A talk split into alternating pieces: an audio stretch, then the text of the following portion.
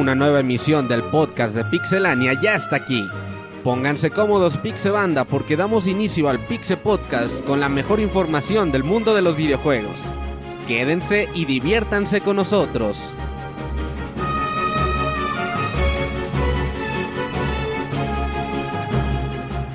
Comenzamos.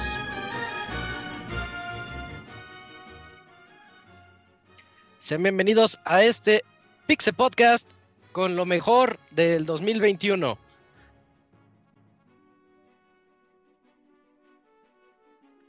Esta semana vamos a platicar de todo lo que este año tuvimos y bueno, en lo personal es mi podcast favorito siempre platicar a final de año, a unos días de Navidad, este, juntarse aquí con los amigos para platicar de todo lo bueno que nos trajo este año. Y pues qué mejor momento que ahorita. Quiero comenzar presentando a toda la banda que va a estar aquí. Soy Isaac y es hora de hablar de muchos juegos. Muchos juegos, muchos gotis. Y comenzando con el Camps. Camps, buenas noches, ¿cómo estás? ¿Qué onda, Isaac? Muy bien. Eh, pues ya en el último programa oficialmente del año del Pixel Podcast. Y pues cerramos justamente con este reencuentro de lo mejor de los juegos que aparecieron en este 2021 pues una lista muy diversa y pues ya estaremos ahí platicando quienes tuvieron oportunidad de jugarlo y ya ver nuestras impresiones y aparte sirve como pues como un buen recordatorio de lo que salió y si a alguno de los escuchas les faltó algún juego o, les pasó de noche es buena manera de recordarlo y darle una oportunidad. Sí, sí, totalmente eh, de acuerdo con eso. siento que lo que dijiste es muy bueno, hay mucha variedad. Eh, siento que este año ya regresamos más o menos un poquito a la normalidad en los releases de los juegos, porque el año pasado sí lo noté un poquito más pobre, pero ahorita hay de todo. estábamos checando ahorita la lista en el previo y hay este RPGs, acción, aventura, todo. Vamos a seguir presentando porque hay mucho de qué platicar hoy. También tenemos aquí al Yujin. ¿Cómo estás, Yujin? Buenas noches. ¿Qué onda, Isaac? Muy bien. Mm, y el último, bueno, como bien dijo Camuy, el último programa de, del año. Eh, un año más, un chingo de juegos más a mi backlog, demonios. Pero bueno, y bueno, ahí vamos a estar platicando en este tu programa, amigo, porque pues creo que el 90% de todos los jugaste. Entonces, pues nos está salvando, qué bueno, porque no, tengo Pero bueno, ahí prepararnos para 2022, que ya de por sí ya se ve como, o sea, todavía ni siquiera tenemos eh, fechas exactas de algunos juegos, pero ya se ve que va a ser uno de esos años eh, que va a quedar en la, historia como de los mejores de, videojuegos. Ah, sí, pinta. Sí, sí, sí, toda la razón. En especial ese primer trimestre del mal, que se va, a poner muy bueno. Eh, también nos está acompañando el Dakuni. Dakuni, ¿cómo estás? Hola Isaac, buenas noches, buenas noches a todos. Pues contento aquí para estar de vuelta hablando de lo mejor que pasó y lo peor que pasó en el 2021. Va a estar bueno porque va a haber muchas cosas interesantes que comentar. Sí, sí, tenemos aquí de todo y para todos. Eh, también tenemos invitado especial. Por acá está el Gerson. ¿Qué onda, Gerson? ¿Cómo te ¿Qué va? Onda, ¿Qué onda, amigos? Pues muy bien, muchas gracias por invitarme y pues hablar. Este también concuerdo contigo que este es el podcast más fructífero porque pues vamos a ver qué fue lo mejor y lo peor del año y así que yo esperaba que el 2021 iba a ser un año muy pobre, pero no, todo lo contrario es un año con infinidad de juegos que y de gran variedad que pues tenemos que tener en mente. Muy bien. Y por último y no menos importante, también aquí está Robert. ¿Cómo estás, Robert? ¿Qué estás? Muy bien. Un saludo a todos los que nos escuchan. Ya una semana de Navidad. Bueno, menos de Navidad. Ya este es el último podcast del año. Recordemos qué juegos salieron y los que todos los que nos pudimos jugar. Y pues va a estar divertido el programa, van a ver. Sí, sí, va a tener de todo. Ahorita, este, pues yo creo que vamos a hacer la presentación. Vámonos a los a los juegos y nos vamos a agarrar de corrido de aquí a unas 3, 4, 5 horas lo que tenga que durar este podcast. Y vamos, vamos a escuchar. Es una maratón.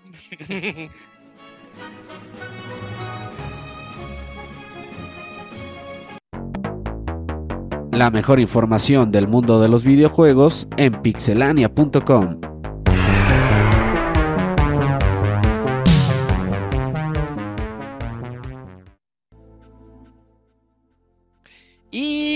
Como tenemos una lista de veintitantos juegos, vamos a comenzar rápido con Cyber Shadow, enero de 26 de enero de este año 2021. Yo no sabía, yo no me acordaba que había salido este año. Eh, yo tampoco. Yo, creí- yo creía que era del año pasado, hasta que estoy viendo ahorita la lista Eh. digo, oh, pues empezó el Ujú. año fuerte. Este es de, si no me equivoco, Eugene es de Jazz Club. ¿O ellos Eh, produjeron? Lo publican. publicado por ellos. Publicado, lo, lo publicaron los de Jazz Club. Es un juego muy, muy parecido a Ninja Gaiden y que, bueno, desde inicio, creo que fue con el que empezamos este año también las reseñas. Juego muy bonito, muy lleno de reto. eh, no sé si tú lo jugaste, Gerson. Yo sí lo jugué. Sí, y es que también me sorprendió porque sí tiene toda el alma de Ninja Gaiden. Yo estaba jugando el año pasado, creo que el de Messenger, y me gustó bastante. Dije, ah, esto está muy bueno. sí, Y, qué y bonito. tiene uno, ajá, tiene un característico ese juego. Pero ese es todo lo contrario. Este sí es un Ninja Gaiden con toda la sustancia, puede decirlo. Es bastante retador. Hay niveles muy complicados. Eh, y todos esos detalles se me hicieron muy chido porque sí se siente un juego reto totalmente. Y es lo que siento que ahora hace falta porque ya tenemos muchos juegos de, pues no sé, gráficos impresionantes y gameplays super locochones, pero algo que sea sencillo, pues este ya se está como que quedando un poquito atrás y este juego la neta lo disfruté bast- bastante porque es eso lo que quiere representar, algo sencillo, retro y, y vieja escuela. Oye, pero sencillo, como entre comillas, ¿no? ¿O Ah, ¿A qué no, te digo- refieres con sencillo? Sí. Ah, ah, di- digamos de que gameplay sencillo, no es de que tengas Ah, ok. infinidad de botones y cosas así, no, es prácticamente con brincas, golpeas y creo que ya, ¿no? Sí, sí. Y los poderes, porque sí podías agarrar poderes, poderes, lanzarlos. Y Los- era muy padre agarrarle la onda a cada uno de los poderes. Ujú, exactamente, sí, y sí tiene razón, en dificultad sí, sí está muy, muy Ninja Gaiden. Y a diferencia de, Mes- de, de Messenger, este no entra en el género Metroidvania. Este, este sí es así, vas tu nivel, vas de izquierda a derecha o de, o de derecha a izquierda dependiendo del nivel y se acabó, ¿no? Nada de que tienes que explorar y buscar todo eso. Como que no, no tiene tanto para de esa parte, así que pues creo que este no, no sé si hay algo más que agregar. También por lo mismo que dices que es muy básico, pues la, la recomendación sería nada más ahí que lo chequen todos los fanáticos de estos juegos complicados que pues yo siento que hacen, hacen falta más de estos, así como dijiste también tú. Y retro, sí, totalmente. Sí, a ver. Ujú. De hecho sí. Bueno, este comenzamos ahí con ese de, Cyber ¿Se Shadow. Este está en todas las consolas posibles. Ah, qué buen en dato. Game Pass, ujú, también. Ah, bueno, Xbox. Play 4, Play 5, One, Switch y PC. Uh, Sí, de hecho yo lo jugué en Switch y pues fue una experiencia bien, bien bonita y este, el Ujú. retro en el Switch. Y sí. pues para Xbox hay Game Pass, ¿no? Como decía este Gerson. Vientos. Bueno, eh, acá- por acá ya empezó la fiesta. Voy a estar silenciando mucho mi micro porque suena una fiesta aquí al lado. No sé, Ahora los ¿Qué es las posadas? Ya las últimas. Chance, quién sabe, quién sabe qué traigan. Este, segundo juego. Segundo juego de la lista, tampoco sabía que salió este año. Yo creí que había salido a finales del pasado. Es- Este año, al inicio, eh, es The Medium, 28 de enero para Xbox y PC. Lo que tiene de Medium es que Camps, ¿te acuerdas que lo, publi- lo publicitaban un montón como, como Silent Hill? Sí, pues es con que dos universos.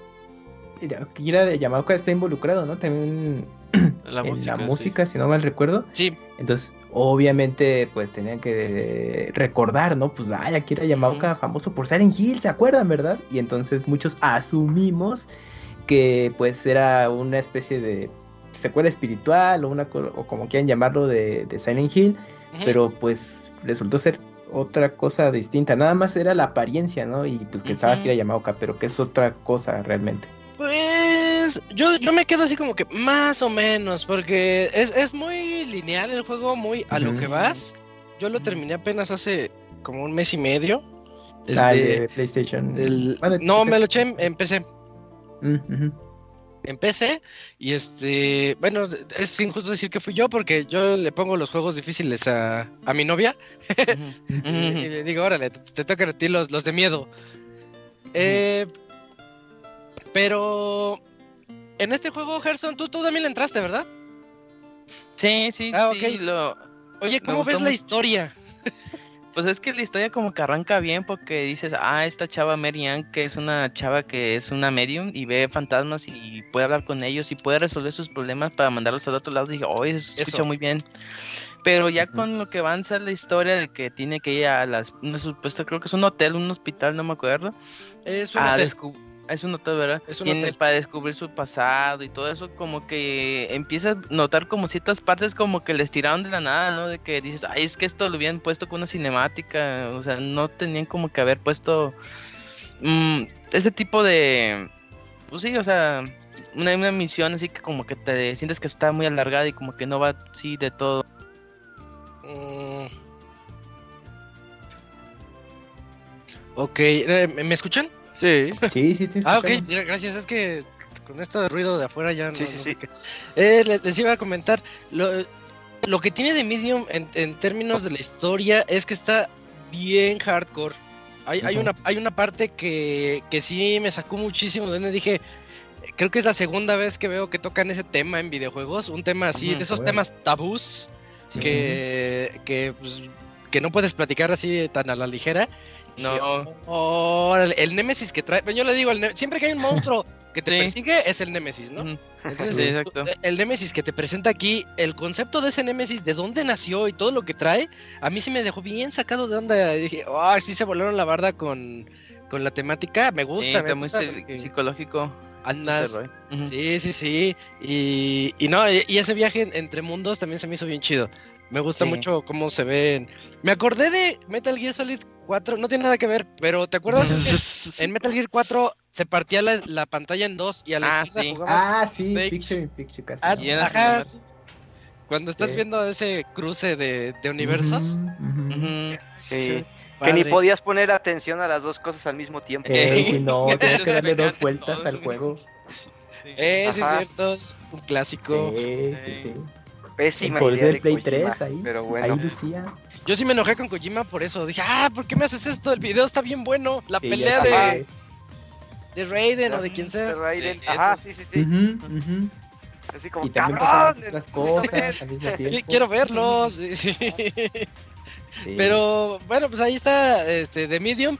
Me acuerdo mucho también que este Hugo dijo en su reseña que, que no era tanto de miedo. Ajá. y- y yo no, te- no. Yo ya, ya que lo jugué digo, pues no, no, si es de miedo, tiene sus partes de, pues de- tienes un Nemesis, siempre que hay un Nemesis te va a meter sustos, ¿no? De, órale, córrele porque te va a perseguir. Pero es, tiene unos acertijos muy simples, siento que es un buen intento, un muy buen intento lo que hicieron estos, estos desarrolladores. No me acuerdo quiénes fueron, pero ¿Tú crees, sí. Isaac, que si existiera la posibilidad de secuela, tendrían ahí ve- ventana de mejora con lo que comentas? O sea, que ya el segundo amarraría mucho mejor. Ah, totalmente.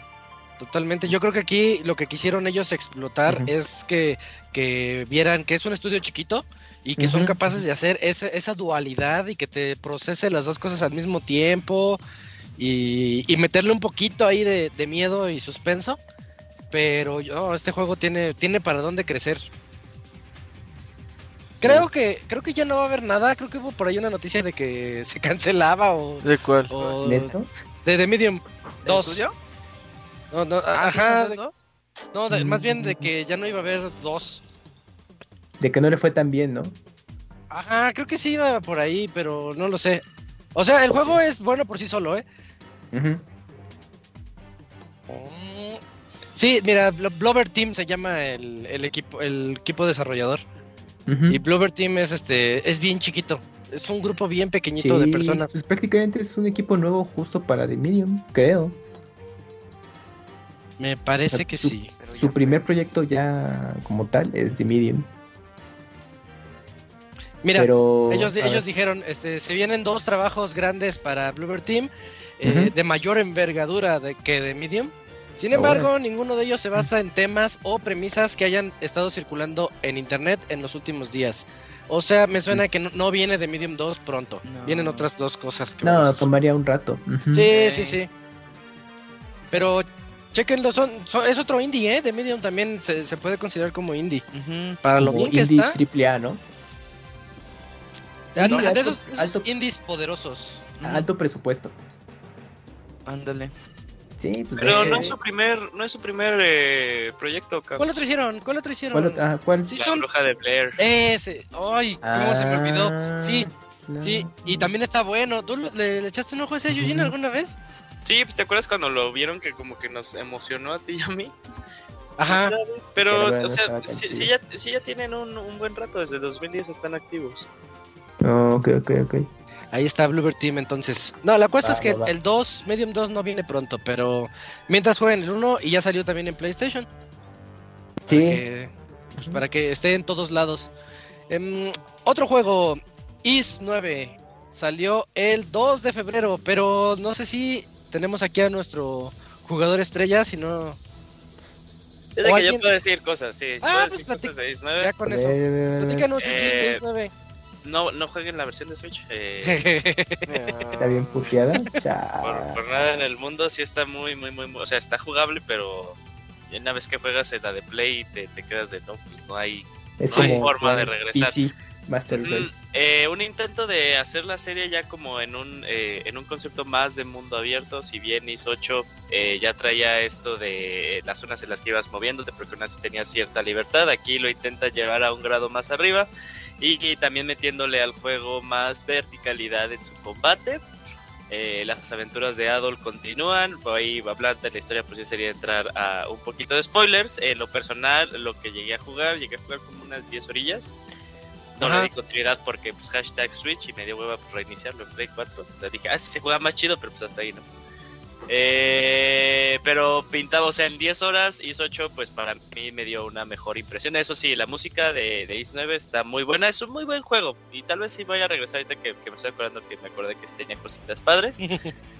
Eh, pues pruébenlo, los que son fans de la serie Is, pues eh, de seguro van a quedar súper enamorados. Y, y ya, se juega muy bien, eso sí. Nada más recuerden todas las consolas menos Switch. Oye, Yuji, ¿no sientes que la fórmula de Is ya está un poquito quemada? O sea, ya se siente como juego muy viejito. Fíjate que yo creo que no, bueno, es que depende de las personas. Ajá. A mí, a mí me gustan estos juegos de acción RPG. Eh, fíjate que, eh, y bueno, eh, eventualmente llegaremos a ese juego. Eh, la sí. fórmula de Tales Sí, es la que A mí no me gusta tanto. A mí no me gusta tanto porque, pues, bueno, por su modo de combate me parece interesante, pero siento que, que limita de cierta forma, no entre comillas, y me gusta más como la fluidez de los juegos que son de acción RPG como Is, que de cierta forma no es así de, bueno, si así tienes tus habilidades, pero sí se siente más un hack and slash. Yo creo que es por eso, o sea, yo lo sigo viendo como un hack and, a hack and slash. A, a- a la serie de Tales lo veo un Ah, poquito más limitado que a la serie de, de Is. Me refiero en esta libertad en la que pues no importa, ¿no? Porque sí, en, en Tales, pues si no tienes que tu barra para consumir tus, eh, tus artes, pues estás jodido, ¿no? O sea, nada más es ataques, ataques normales. Y aquí de, este, de esta forma no, o sea, aún así puedes seguir haciendo combos. Eh, pero yo creo que contestando tu pregunta, depende. Yo, yo para mí no lo veo como, como gastado. Eh. Y sí, o sea, no sé, yo te digo, es porque yo luego, bueno, sí, desde chiquito como que era, eh, eh, soy un soccer por ese tipo de juegos que luego son como mindless fun, que luego te tapas con una que otra joyita, pero, pero sí. Sí. Ok, ok. Eh, pues a, a lo que vas, Yujin. Vamos al siguiente juego, eh, Persona 5, 23 de Uh. febrero. Ah, Persona 5 Strikers, creo que a Gerson Strikers. no le gustó, ¿verdad? O sea, a Gerson le gustó, pero no le gustó tanto. A ver, ¿cómo estuvo eso? No, es que son, es que son lo- los tipos samurai, ¿cómo se llaman? Ajá, Los sí, Musou. los, los Musou. Los sí. Musou no, no soy tan fan. Sí, Ah, me- ok, bueno, sí. Entonces, entonces bueno, sí, pasemos entonces a mi, a mi percepción. A mí sí me gustó bastante. Fíjate que comparado a otros Musou, eh, y tal vez aunque Gerson, eh, pues como dice, pues sí, sí es muy Musou, pues le metieron sí muchas cosas de la serie de Persona, fusionar eh, las personas, incluso eh, el simple hecho de, de poner las debilidades de algunos de, de, de las entidades con las que te enfrentas para que tú con tu eh, con tu gran arsenal de personas, pues así, si te enfrentas uno de hielo, pues ya utilizas uno de fuego y todo este tipo de cosas. Eh, me gusta mucho que le den continuidad a la historia de los eh, de los Phantom Thieves, tal vez malo para mí, o sea, es que este Strikers, pese a que es una continuación, o sea, aquí como que confirman que hay un multiverso. Y Uf. la línea temporal de Persona Royal no es, eh, es, es su propia línea temporal, ¿no? Aquí en Strikers eso no pasó, es directamente el juego vainilla, esa es la continuación directa. Eh, y está padre de nuevo volver a tener estos, eh, estos acercamientos, estas dinámicas con los, eh, con los personajes que querías. Eh, a mí, comparado al del año pasado, que podrá sido, bueno, que no es, que no podrá, que más bien fue Hyrule Warriors, eh, Ujú. Age of Calamity, me divertí más con este, nada más porque sí tenía como que un eh, más profundidad en su sistema de batalla. Y eso sí, pues para los que son fans de, la serie de Persona, pues le- les, bueno, ahí, ahí está Gerson seguro de algo. Yo siento que sí es como muy buen producto y eso sí, la música pues sigue siendo un hitazo, diferenciándose un poco con eh, el anterior que es más un concepto jazz, un concepto lo-fi, eh, aquí es más rockerón y hacen ahí algunas Ujú. Eh, recomposiciones de algunas canciones que para mi gusto quedaron muy muy buenos. Yo creo que es más cosa del, del género del juego, ¿no? La, la bronca que tienes tú, Gerson, ¿no? Pues Quedó es que molesto que ya no. el ah, gameplay... No, no. Es que el gameplay sí, la neta sí llega un punto que digo, "Ay, es que está haciendo una y otra vez lo mismo. Pero sí, yo creo Mm, que puede me ser pasa. algo más mío. sí me pasa, sí me pasa. Y, y pues la historia mm, está bien, pero pues como clásico de los juegos de persona que siempre las secuelas son no aportan muchas cosas que sean tan relevantes a la historia que nada más dices, ay, vamos un día de vacaciones y ya. Es, es más orientado a la acción, ¿no? Que no, no Sí, tanto concepto sí. existencialista como, como fue, pues... Bueno, no hemos jugado Persona 5, ¿no? Pero Sí. supongo que así son todas las personas. El capítulo de la playa en una serie de anime. Exactamente. Ándale. Ahí está. Es más para ver cómo están tus personajes. Como que- cuando Goku y. Picoro este, Van a, o sea, a la escuela van de a manejo. conducir. Ándale. Ah, exacto. Gran programa. necesario que- para la trama. Como que no, claro ajá, sí. que no te aporta nada, pero te la pasaste bien. No, claro que sí Ah, aporta. órale, fue Ándale. diferente. Que tal vez Tiene licencia. Sí aporta. Ah, bueno, eso sí.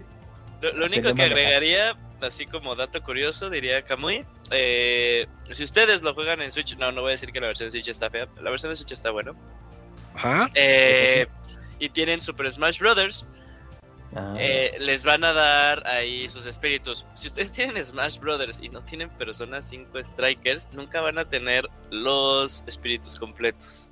Y- Hay truco. Qué ratas. Es, es una forma de. DLC chafita. También lo hicieron con Monster Hunter Rise, pero eh, y con eh, Ghosts and Goblins. Eh, nada más que ya para ahorita, de hecho creo que las siguientes dos semanas o algo así van a ya meter los, eh, los espíritus de Monster Hunter Rise. Entonces, bueno, esperemos que a lo largo del tiempo pues vayan desbloqueando esto, pero hasta ahorita sí, sí, si no tienes Strikers ni tienes eh, Ghost and Goblins, no puedes tener el 100% de los espíritus. mm, Bueno. Bueno, ya entonces ya saben eso. Persona llegó el 23 de febrero. El 26 de febrero salió para Nintendo Switch Bravely Default 2. ¿Alguien de aquí le entró? Si no, voy. ¿Cuál? Vas, vas, Bueno. vas. Bravely Bravely Default 2? No. Bravely Default 2, ese lo reseñó el Pastra. Pastra. Eh, Ah, cierto. Ese juego tiene algo bien bonito. Bueno, eh, a la- al inicio del juego está medio aburridón. Sí, dices, ay, es un RPG que estoy yendo al primer mundo, les ayudo. Mata al monstruo que nos está atormentando. Ya lo matas, vas al segundo mundo, lo mismo. Pero cuando llegas por ahí del, más o menos es por ahí del, digamos, el tercer mundo. eh, como es un RPG que va- está el mundo abierto, y vas creciendo y todo eso, el juego crece de una manera bien padre, en donde tú ya tienes toda la amistad con tus personajes. Ya, ya sabes quién es cada quien, de dónde vienen, todo eso. La verdad yo me clavé muchísimo con Bravely Default 2 hasta sacarle el, fin- el final, el bueno. Así dije, no, tengo que... Tengo que este levelearlos. Me, me sentí como jugando un Final Fantasy de la vieja ex- de la vieja escuela. En donde tenías que pues levelear tus personajes, conocer un poquito más de sus backgrounds. Porque aquí sí hay mucha misión secundaria que si no vas, pues ni te enteras. Pero si vas, te, te, eh, aprendes mucho de la historia de cada uno de ellos, por qué son como son, eh, cuál es su problema, porque hay un, hay un personaje que siempre está así como que medio, medio enojada con el mundo. Dices, pues cuál es su bronca, ah, pues ve, ve a hacer sus misiones y vas a aprender qué es lo que está pasando. También toca unos, de repente ves a todos chivis y está muy chistoso el juego, gráficamente hablando, muy así eh, cómico. Y de repente toca unos temas así de masacres y de cosas que pasaron ahí hace muchos años. Y dices, órale, esto sí se, pues, se tomó, se tornó muy oscuro de repente para ver a personajes que parecen niñitos ahí peleando. Eh, magias superpoderosas. eh, es, un es un RPG demasiado bien hecho. Lo malo es que empieza muy lento, muy lento. Les hablo de fácil 10 horas en las que sí tienes que decir, ay, esto es como dice eh, Gerson, estoy haciendo pues lo mismo, como es por turnos, lo mismo, lo mismo, lo mismo, lo mismo. Pero cuando la historia despega, ya no hay, no hay quien la detenga. Y, y sí, yo sí es, es este de lo mejorcito en RPGs de este año, ¿eh? Nada más por ese mal tope que tiene al inicio, pero una vez saltándoselo a lo que van. Gráficamente siento que no está tan bonito como lo esperaba, pero se ve muy bonito. Eso sí, sigue siendo, creo que escenarios hechos- dibujados a mano. Si no mueves a tus personajes, de repente se hace el zoom hacia afuera y, y ves todo el escenario así muy, muy vistoso, muy hermoso. Pero yo siento que estos juegos se ven mejor en Switch, porque recordemos que Bravely Default 1 Ujú. y Bravely... eh, Second. ¿Así se llama Bravely Second? Second Legend, sí, ¿verdad? Bravely Second. Bravely Second este, eran para 3DS y se veían demasiado hermosos en el 3DS el- y aprovechaban mucho ese 3D y aquí ya no, no se ve no se ve tanto así. En la tele, la verdad yo ni lo quise jugar, yo lo jugué en portátil y aún así sentí que le hacía falta ese no el 3D, sino como que le sobra, dices, "Ay, este juego sí era era de los portátiles de antes." Pero no se vayan con eso, este el- denle una checada a Bravely, Bravely Default 2 si son fanáticos de RPGs clásicos por turnos y no es necesario que jueguen el 1. Hay un par de sí, sí hay un par de este guiños ahí, pero la verdad no es Está nada. Agnes, ¿no? Está Agnes, sí, sí está, sí está Agne- Agnes Oblige, creo que se llama Agnes, no me acuerdo. Sí, cómo- es un nombre largo. sí, sí, este, sí. Ah, no es cierto. O sea, sí, sí está ahí el, el guiño. Y sí dices, ay, es que hace mucho tiempo pelearon los, los defensores por todo esto. Pero no, no, no. Y también no tiene el problema del primer Bravely Default. Quien lo haya jugado sabe a qué me refiero. Porque el, el primero hay que, Al final, estoy de acuerdo, sí. hay que acabárselo y acabárselo y acabárselo. Y la verdad ya era bien tedioso. No, no, no, Bravely Default no tiene esa bronca. Lo cual se lo agradezco mucho. O sea, éntrenle. Si les gustó el uno, lo que sea, éntrenle.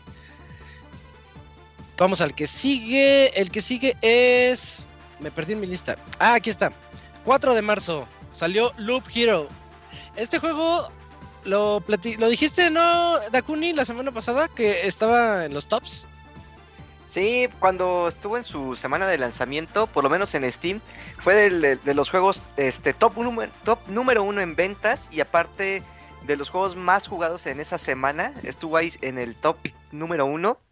Y fue un fenómeno porque se hacían retransmisiones, los jugadores estaban interesados por toda la mecánica que manejaba este juego. Yo no tuve la oportunidad de jugarlo, pero sí me Ah, enteré de que- éntrale. Oye, Dakuni, Eh, pausa. ajá. Este, bájalo. Ahorita está en la Epic Store gratis.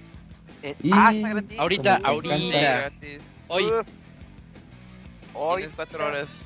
Sí, A ver, descargando ahorita en vivo. descargando haciendo su en compra. Sí, que, que nos está escuchando en vivo, la verdad, descárguelo. Este juego, vean, vean el tráiler. Corre en cualquier computadora. Eso es bien Sí. básico. Está como de 16 bits, pero así, simplón, simplón. Pero ah, este, ese, por ejemplo, también tú tuviste el chance de jugarlo y ahí más Sí. o menos nos habías explicado de, de lo que consistía, pero que sí valía la pena, ¿no? De- déjenme les cuento.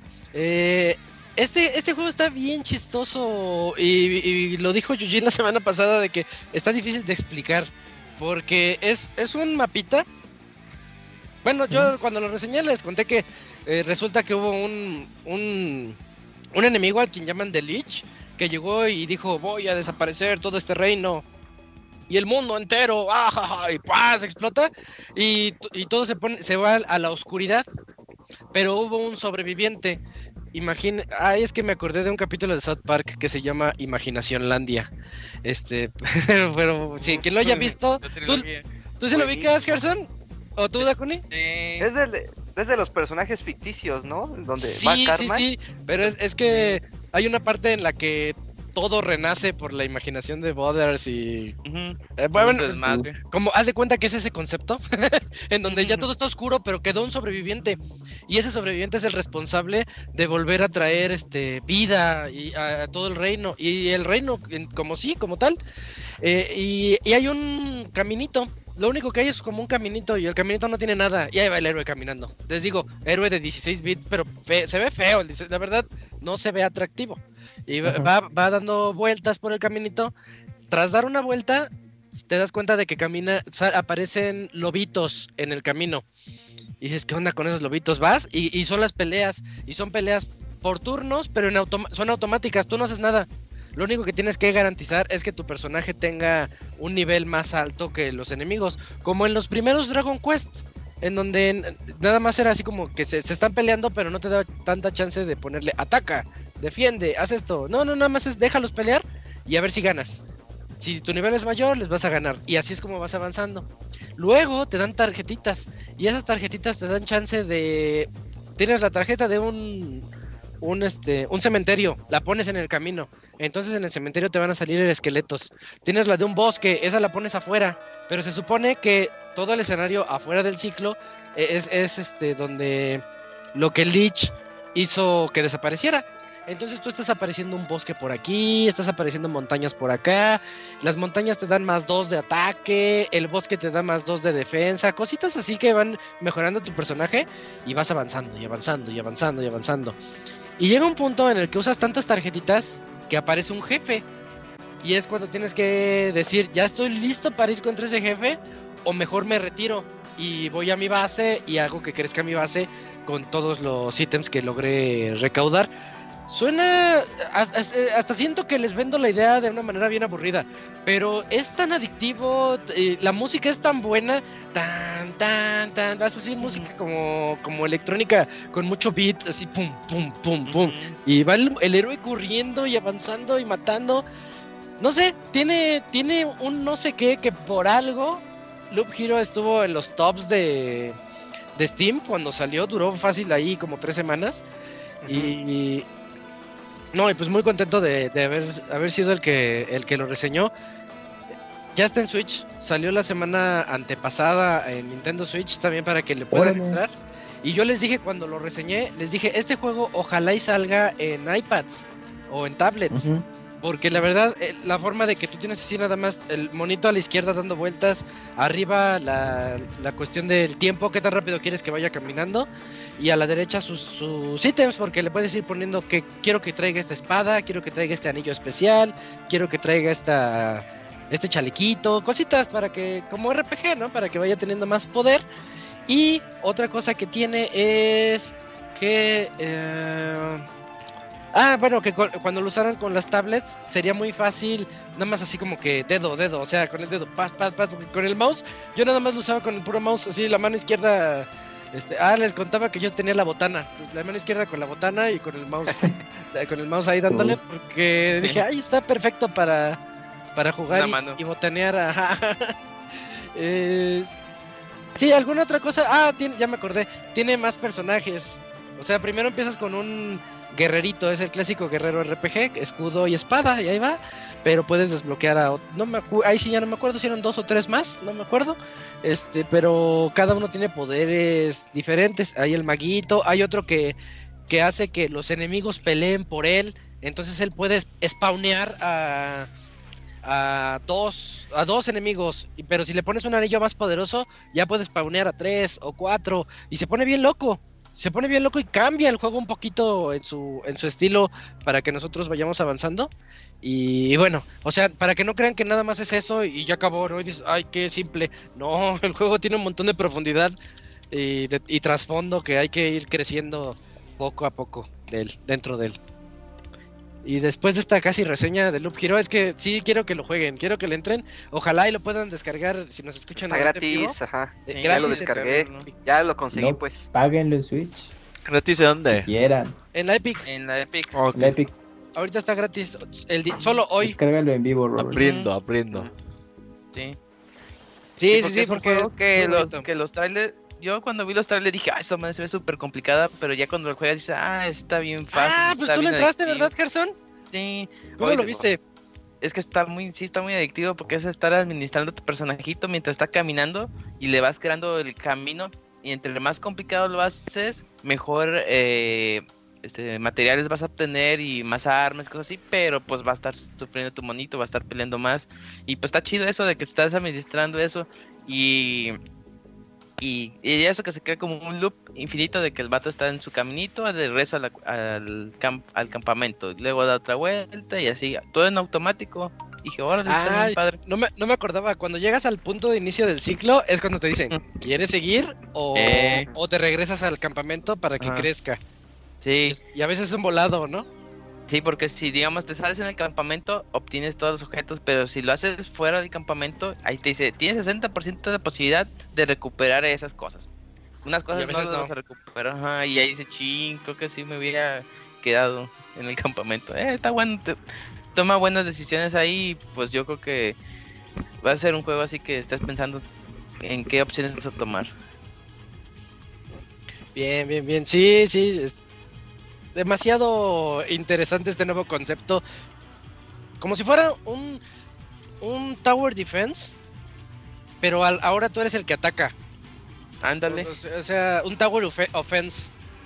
Va- Vas, ándale. vas tú avanzando y las torres que tú, tú mismo te estás poniendo las trampas, ¿no, Gerson? Tú dices, Sí. quiero, quiero un bosque aquí.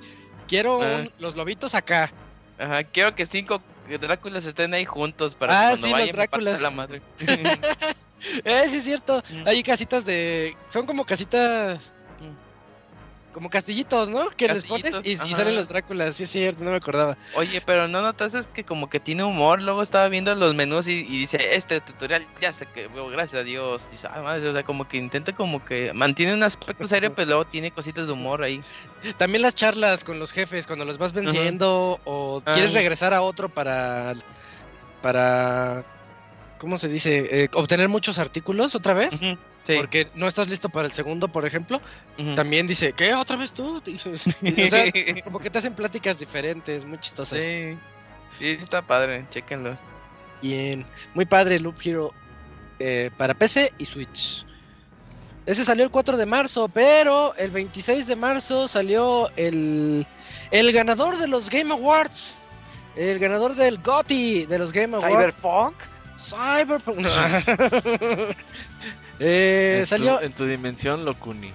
Ajá, Ajá, donde todo funciona y todo es bonito. Ajá. Eh, no, It Takes Two. Fue, fue una sorpresa. Oigan, ahorita sí como siento que llevamos muy buen tiempo. Ajá. Este, como para platicar de, de, de ese Goti, ¿cómo, ¿cómo lo vieron? Oye, Robert, tú, tú viste el evento, creo que todos lo vimos. Sí, sí, sí. Este, ¿Cómo viste que ganó It Takes Two? Pues está padre, o sea, no lo he jugado y no he jugado a los otros, así que pues no sé, güey. Pero ubicas ¿Hay al loco este, ¿no? Fu- Sí, Al- al sí, claro, claro, claro, claro. Y, o sea, fue sorpresivo, yo la verdad no esperaba que ganara, sobre todo porque pues se supone que la gente vota, ¿no? Eso, eso es lo que Eh, me sacó mucho eh, de ento- onda. Ajá, entonces, o sea, sí veo poco probable que, pues, haciendo una encuesta que digamos normal, pues la gente haya votado por It Takes Two porque pues no es un juego muy popular y cuando estás peleando contra otros juegos como Metroid, como los otros que estaban, que pues obviamente son más populares, pues sí está complicado, pero pues yo lo compré, dije, ay, lo compro de una vez, a ver con quién lo juego algún día, pero pues sí tengo ganas porque sobre todo recordando pues que estos güeyes hicieron a Brothers A Tale of Two Sons Sí, y que es uno de mis juegos favoritos, sí, exactamente. Luego jugué el otro que hicieron, el de los que güeyes que están en la cárcel, ¿cómo se llama? No. Eh, Get Out, A Way Out. A Way Out, sí, ese Sí. también lo jugué, entonces me faltaría este. A ver qué show, pero de que tengo ganas de jugarlo, tengo ganas, no sé si merezca el GOTY, no, realmente no me importa. Pero de que tengo ganas de jugarlo, sí tengo ganas de jugarlo. Sí, eh, de, hecho cuando me tocó la reseña de este juego, hasta ese entonces, 26 de marzo, yo creo que lo reseñé por ahí de abril, yo les dije, este es mi GOTY hasta ahorita, es- está demasiado, demasiado bien hecho el juego y yo siento que no es lo mismo jugarlo, por ejemplo, que invitar a, a Eugene, y, oh Eugene, vamos a echárnoslo. Yo siento que Takes Two sí es un juego para jugar en pareja. Que si, si tienen chance y tienen con quién jugarlo, como que tiene momentos que, que hace que, que se unan más o que se rían juntos o que se sientan cómplices juntos. Está bien padre el juego y es que trata temas de eso. Trata de una parejita. Este, es una pareja de casados que como que ya se aburrió, como que ya se cansó. Están de hecho como que ya considerando el divorcio, pero tienen una hija. Y ahí es cuando las cosas se complican. La, pues se pelean mucho, tienen esas broncas. Y la hija tiene dos muñequitos. Eh, uno muñequito que parece. Creo que los dos los hizo ella. Pero uno, pues parece como hecho de tierra, así como de lodo, una, una masita. eh, que es eh, eh, así uno gordito. Y otra muñequita que parece como Caroline, se llama la película. Oye, Cams, ¿se llama Caroline? la que es como una muñequita. Esa es- de, de pelo de- Coraline. de negro. Coraline. Coraline. Ajá. Coraline, Ah, haz- hagan de cuenta como esa muñequita. Este, y ella, pues está, tiene un, no sé de dónde sacó un libro que habla del amor. Así nomás está por ahí. Dice, ay, no, ojalá y, y no, que no se divorcien, yo los quiero. Y llorando, clásico, este, Disneyzazo, que llorando la lágrima hace que cobren vida los muñequitos. Pero no es que, no es tanto que cobren vida, sino que como que las almas de sus papás entraron en los muñequitos. Y, y pues ahí empieza la aventura. Y es un juego que va desde. Empieza medio básico también. Empieza como una especie de shooter. De, de- de los dos, así van disparando. Pero de repente le dan unas habilidades al papá que la mamá no tiene. Y al revés también, ¿no? La mamá tiene unos poderes que el papá no tiene. Y se tienen que empezar a ayudar, sí o sí. Porque si no, no van, a no van a salir de ahí. Son unos muñequitos como si estuvieras jugando algo de Toy Story. Y a mí me encanta Toy Story. Eh, como si fuer- fueran ellos así en el jardín, pero pues como son muñequitos, para ellos no es un jardín, es un bosque. Eh, entran a un árbol, se pelean contra ardillas, se vuelve absurdo, ridículo y gracioso. Eh, en muchas partes este juego tiene todo. Hubo mucha gente que dijo, ay, como que It se llevó el GOTY. Este, pero los que lo jugamos y tuvimos chance de jugarlo como yo creo que fue hecho, porque por eso se, por eso la temática es así, de pareja. Este, para los que pudieron jugarlo así, yo creo que se dieron cuenta de que It Takes es una propuesta bien bonita para, para este tipo de juegos. A mí me extraña también eso, Robert, que ganara un juego que es cooperativo. O Sí. sea, eso creo que tampoco es algo que yo había visto. Sí, esos eh, estuvo raro, estuvo raro. Sí, estuvo pero extraño. pues ah, está padre que haya ganado. Digo, no hay pedo. Sí, sí, está, está bonito. Les digo, chéquenlo. Chéquenlo, It, It Takes Two. Este, yo, yo, de hecho, me reclamaron otra vez, creo que fue el. Chachito. ¿Qué dijo? De que, de que yo les dije en la reseña de que no es necesario que la otra persona sepa jugar, con que sepa saltar o... Es que es muy, muy simple el control, es bien básico el control. Ajá. Y me dijo que, que no, que no es cierto. Que sí, sí necesita un poquito de, más de habilidad de eso. Pero yo sigo fiel a lo que dije. Siento que el juego no es tan... Pues no estás jugando un Gears con alguien. Tampoco es que Gears sea lo, lo más complicado. No, pero pero sí, sí hay gente que, Es que ¿sabes qué es lo agarrar complicado, control Isaac? por primera vez. y ¿Los no dos sticks? O... Sí, sí, sí, controlar la cámara en un espacio en 3D es muy complicado. Yo una vez le di a un... O sea, ya era Mario Galaxy. Mario Galaxy ni siquiera controlas la cámara, ¿no? Ajá. Eh, y yo pensaba que pues, Mario Galaxy es súper friendly, ¿no? Súper, súper friendly. Y no, sí se complica. Y de hecho sí también he visto que en juegos de acción-aventura, plataformeros, tercera en, en 3D, por la cámara se llega a complicar mucho. O sea, si a nosotros se nos hace natural con- eh, mover los dos al mismo tiempo, pero sí, sí, se Ah, mucho. Esa es muy buena observación. Entonces, con que tengan alguien que sepa usar los dos sticks. y si no, ahí le agarra tantito la onda, porque vale mucho la pena. La experiencia vale muchísimo la pena de It Takes Two. Y es de los mejores recuerdos que tengo del 2021. Eh, hasta nos tomó. Tenía escenarios tan bonitos que nos tomábamos fotos como si fueran nuestras vacaciones. Así, ah, a ver, ponte, acomódate ahí, share, foto. Es lo que yo le reclamo mucho a Two, no tiene modo foto así como en otros juegos.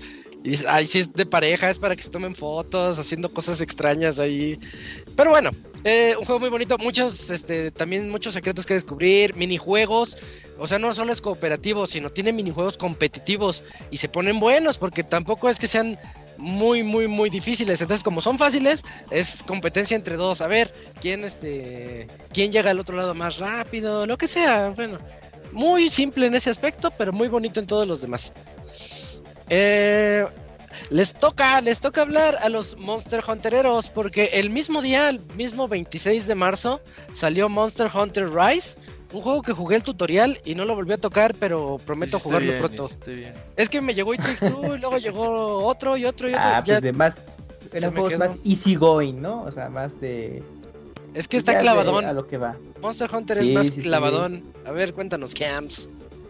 Pues bueno, pues Monster Hunter Rise es la última y más reciente entrega de la serie famosa de Capcom y hasta cierto punto ya no tan joven porque surgieron para PlayStation 2, Pero esta es, eh, por ahorita, es exclusiva para Nintendo Switch. El próximo año, ya, o sea, en unas semanas, ya estará llegando la versión para PC y también junto con su expansión. Y pues en esta entrega eh, fue un, híbrido de la serie clásica hasta cierto punto con lo nuevo que llegó con Monster Hunter World para PC y PlayStation 4 Xbox.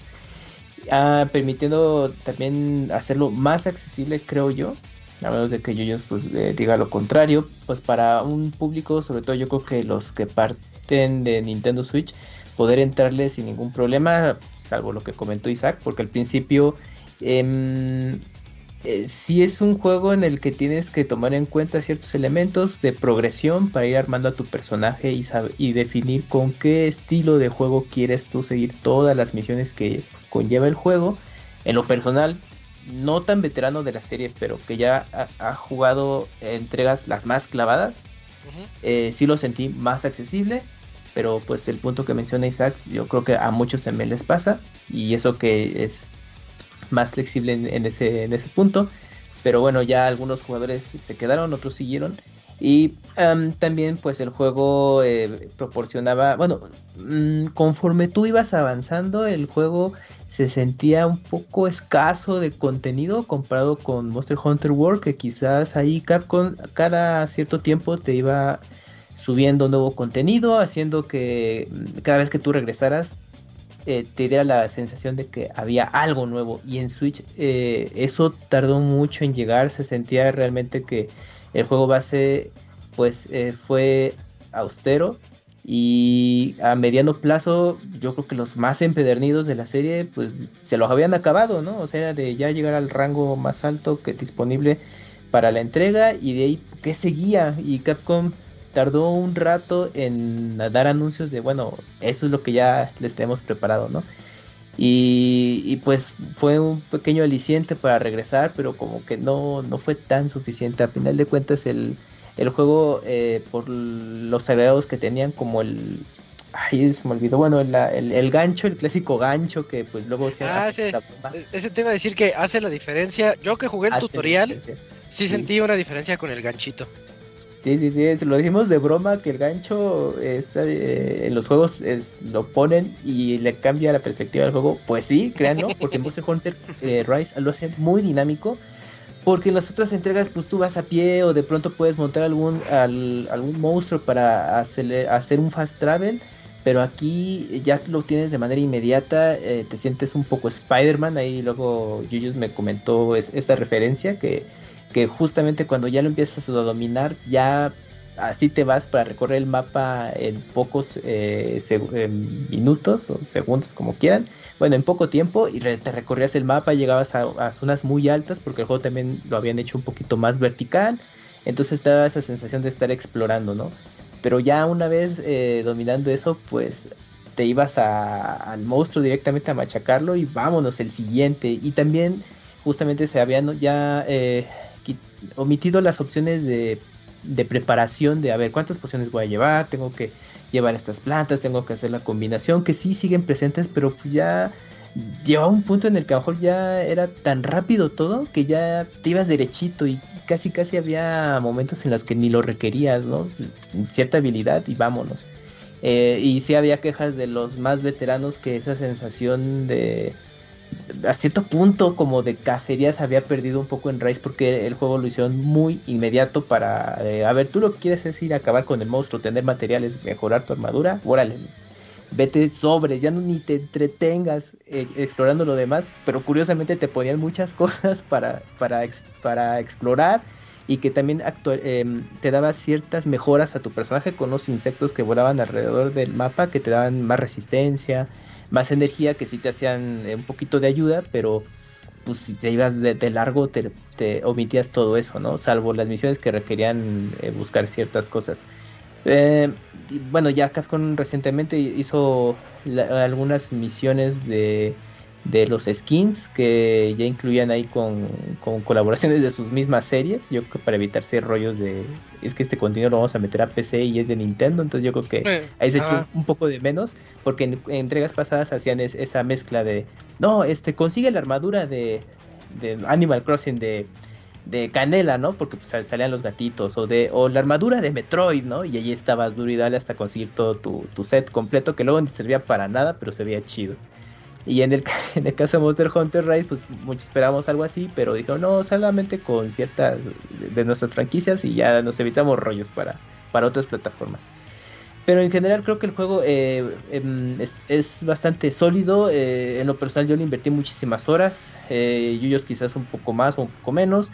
eh, y pues en el multijugador pues, la pasé muy bien. Sí, se echa de menos el chat, pero ya, ya sabemos de que en Nintendo Switch esa característica pues no va a estar presente y pues, se tienen que utilizar medios alternativos para comunicarse. Pero en Monster Hunter, al menos en mi caso eh, personal, creo que es un juego que casi casi te puedes comunicar sin necesidad de estar escribiendo o, o vía voz. Sí ayuda, pero creo que no es necesario. La comunidad es, es bastante activa. Al día de hoy creo que hay muchos jugadores eh, todavía activos en Monster Hunter que pues, lo juegan por el si- simple hecho pues, del placer de que les da jugar Monster Hunter, ¿no? Y, pero pues ya hace, ya hace falta que llegue la, la expansión, que pues va a tomar más tiempo, va a llegar hasta verano eh, del próximo año. Entonces, pues los Monster Hunteristas, pues ahí tendrán que, que ser pacientes para pues todavía invertirle mucho más horas al juego y pe- esperar que, que tanto va a agregar eh, Capcom esta vez. Bueno, ya. Eh, Camuy, era, no era reseña, chinga. No, bueno, bueno, pues es que estaba haciendo la memoria de lo poco sí. que jugué. Imítate. Chavos, no estamos resellando de nuevo, no mamen. Nos Ya, ya, ya te lo sé. 12. Estamos recordando nomás. Ay, cae, me dice Yuyos el que luego se echa ahí también su reseña. No, mis reseñas han sido No, muy no es cierto, cortitas este año, cierto. ¿eh? Es Ahí está el productor que él tiene la última palabra. Pero es que Robert lo hace como chiste ya recurrente, pero... Pero bueno, ya, ya, ya. El punto es eso, ahí está Monster Hunter. Si quieren, jueguenlo, entrenle cuando Pues- quieran. Vale, Pues ya dinos calificación, ¿no? Calificación final.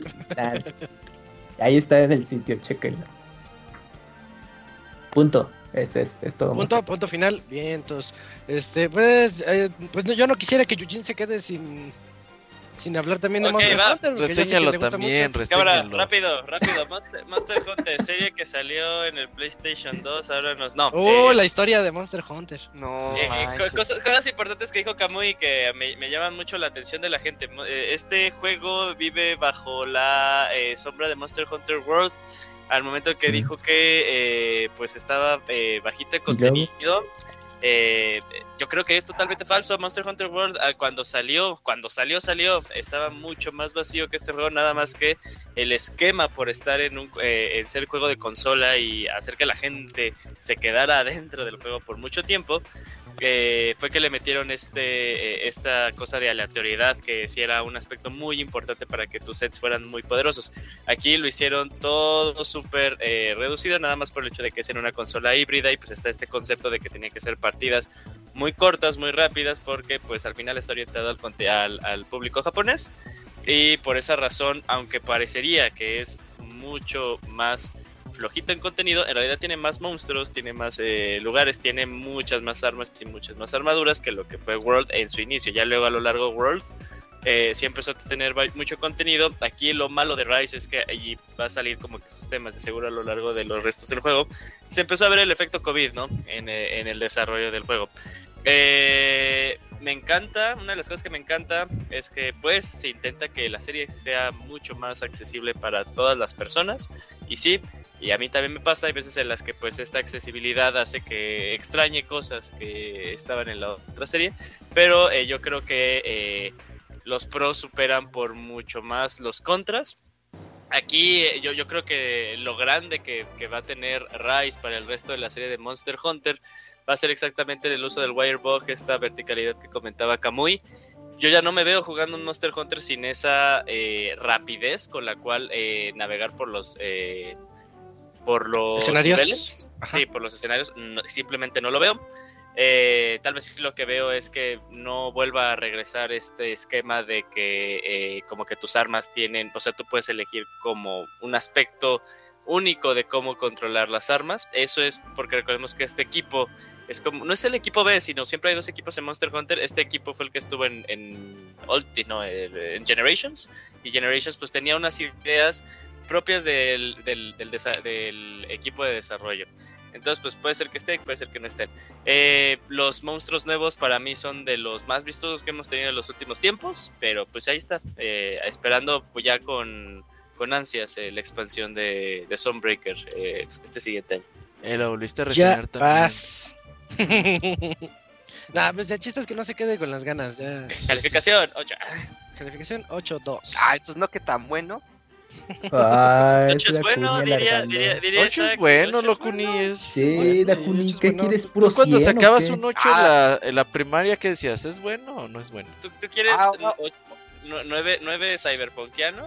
No, pues mejor no. Nah, Ahora decir que, que un 8 en, en Pixelania es un 10 en cualquier otro sitio, ¿no? Así como decían los profesores. No, no, a ver, a ver, a ver. ¿Eso 8, qué? A ver, es de un buen juego. ¿Quién dice que no? 7 es regular, 8 es bueno. Está bien, ya. Sí, 9 nueve es candidato a. GOTY, 10 ya es lo mejor en años. Ajá, Sí. exacto. Ajá, es un O, o eres. Final, o eres Final Fantasy VII Remake. Ah, también. También, también. Como el otro día, el Moy me acaba de ma- mandar su reseña de Final Fantasy y me dice: Le puse 100. Es el único 100 que he puesto en mi vida. Y le digo: No es cierto, man. El otro día atascaste dos 100 seguidos, güey. Sí, sí. Ah, bueno, pero seguramente se lo personas. merecía. No sé qué empezó. El personaje que me puso 100. Ese muy. Sí, sí, sí, me acuerdo de esos 10. Eh, Bueno, pues ahí está Monster Hunter Rise 8. Este saca su 8 muy sólido. El 26 de marzo salió. Y siguiendo a lo largo del año, ya estamos llegando al mes de abril. 23 de abril salió Near Replicant versión 1.22474487139. Es la versión re- remake, no. Eh, remaster. Remaster, es un sí, gracias, El gracias. 3. Es un remaster del de Play 3 eh, que se llamaba Near Replicant Gestalt y nos muestra una visión diferente. Este juego, lástima que no está el Moy porque él es un super clavado de estos de estos títulos, pero yo lo jugué y jugué en Nier Automata. Eh, tengo entendido que hay dos versiones. Está la versión japonesa y está la versión americana. En donde en el Play 3, en una jugaban con un protagonista que era un hombre maduro, así, este, un Kratos, así, pero con cabello largo. este, Papá y- Luchón, ajá. Exactamente, digamos, digámoslo en Papá Luchón. ¿Tú, ¿Tú le entraste a esos, Dakuni? ¿Sí te las sabes? No, este, na- nada más me sé así como que las referencias, pero no, no, Ah, no, ok. no pude jugarlo. Sí, sí, es que sí latinas, sí es un Qué papá luchón el, el personaje.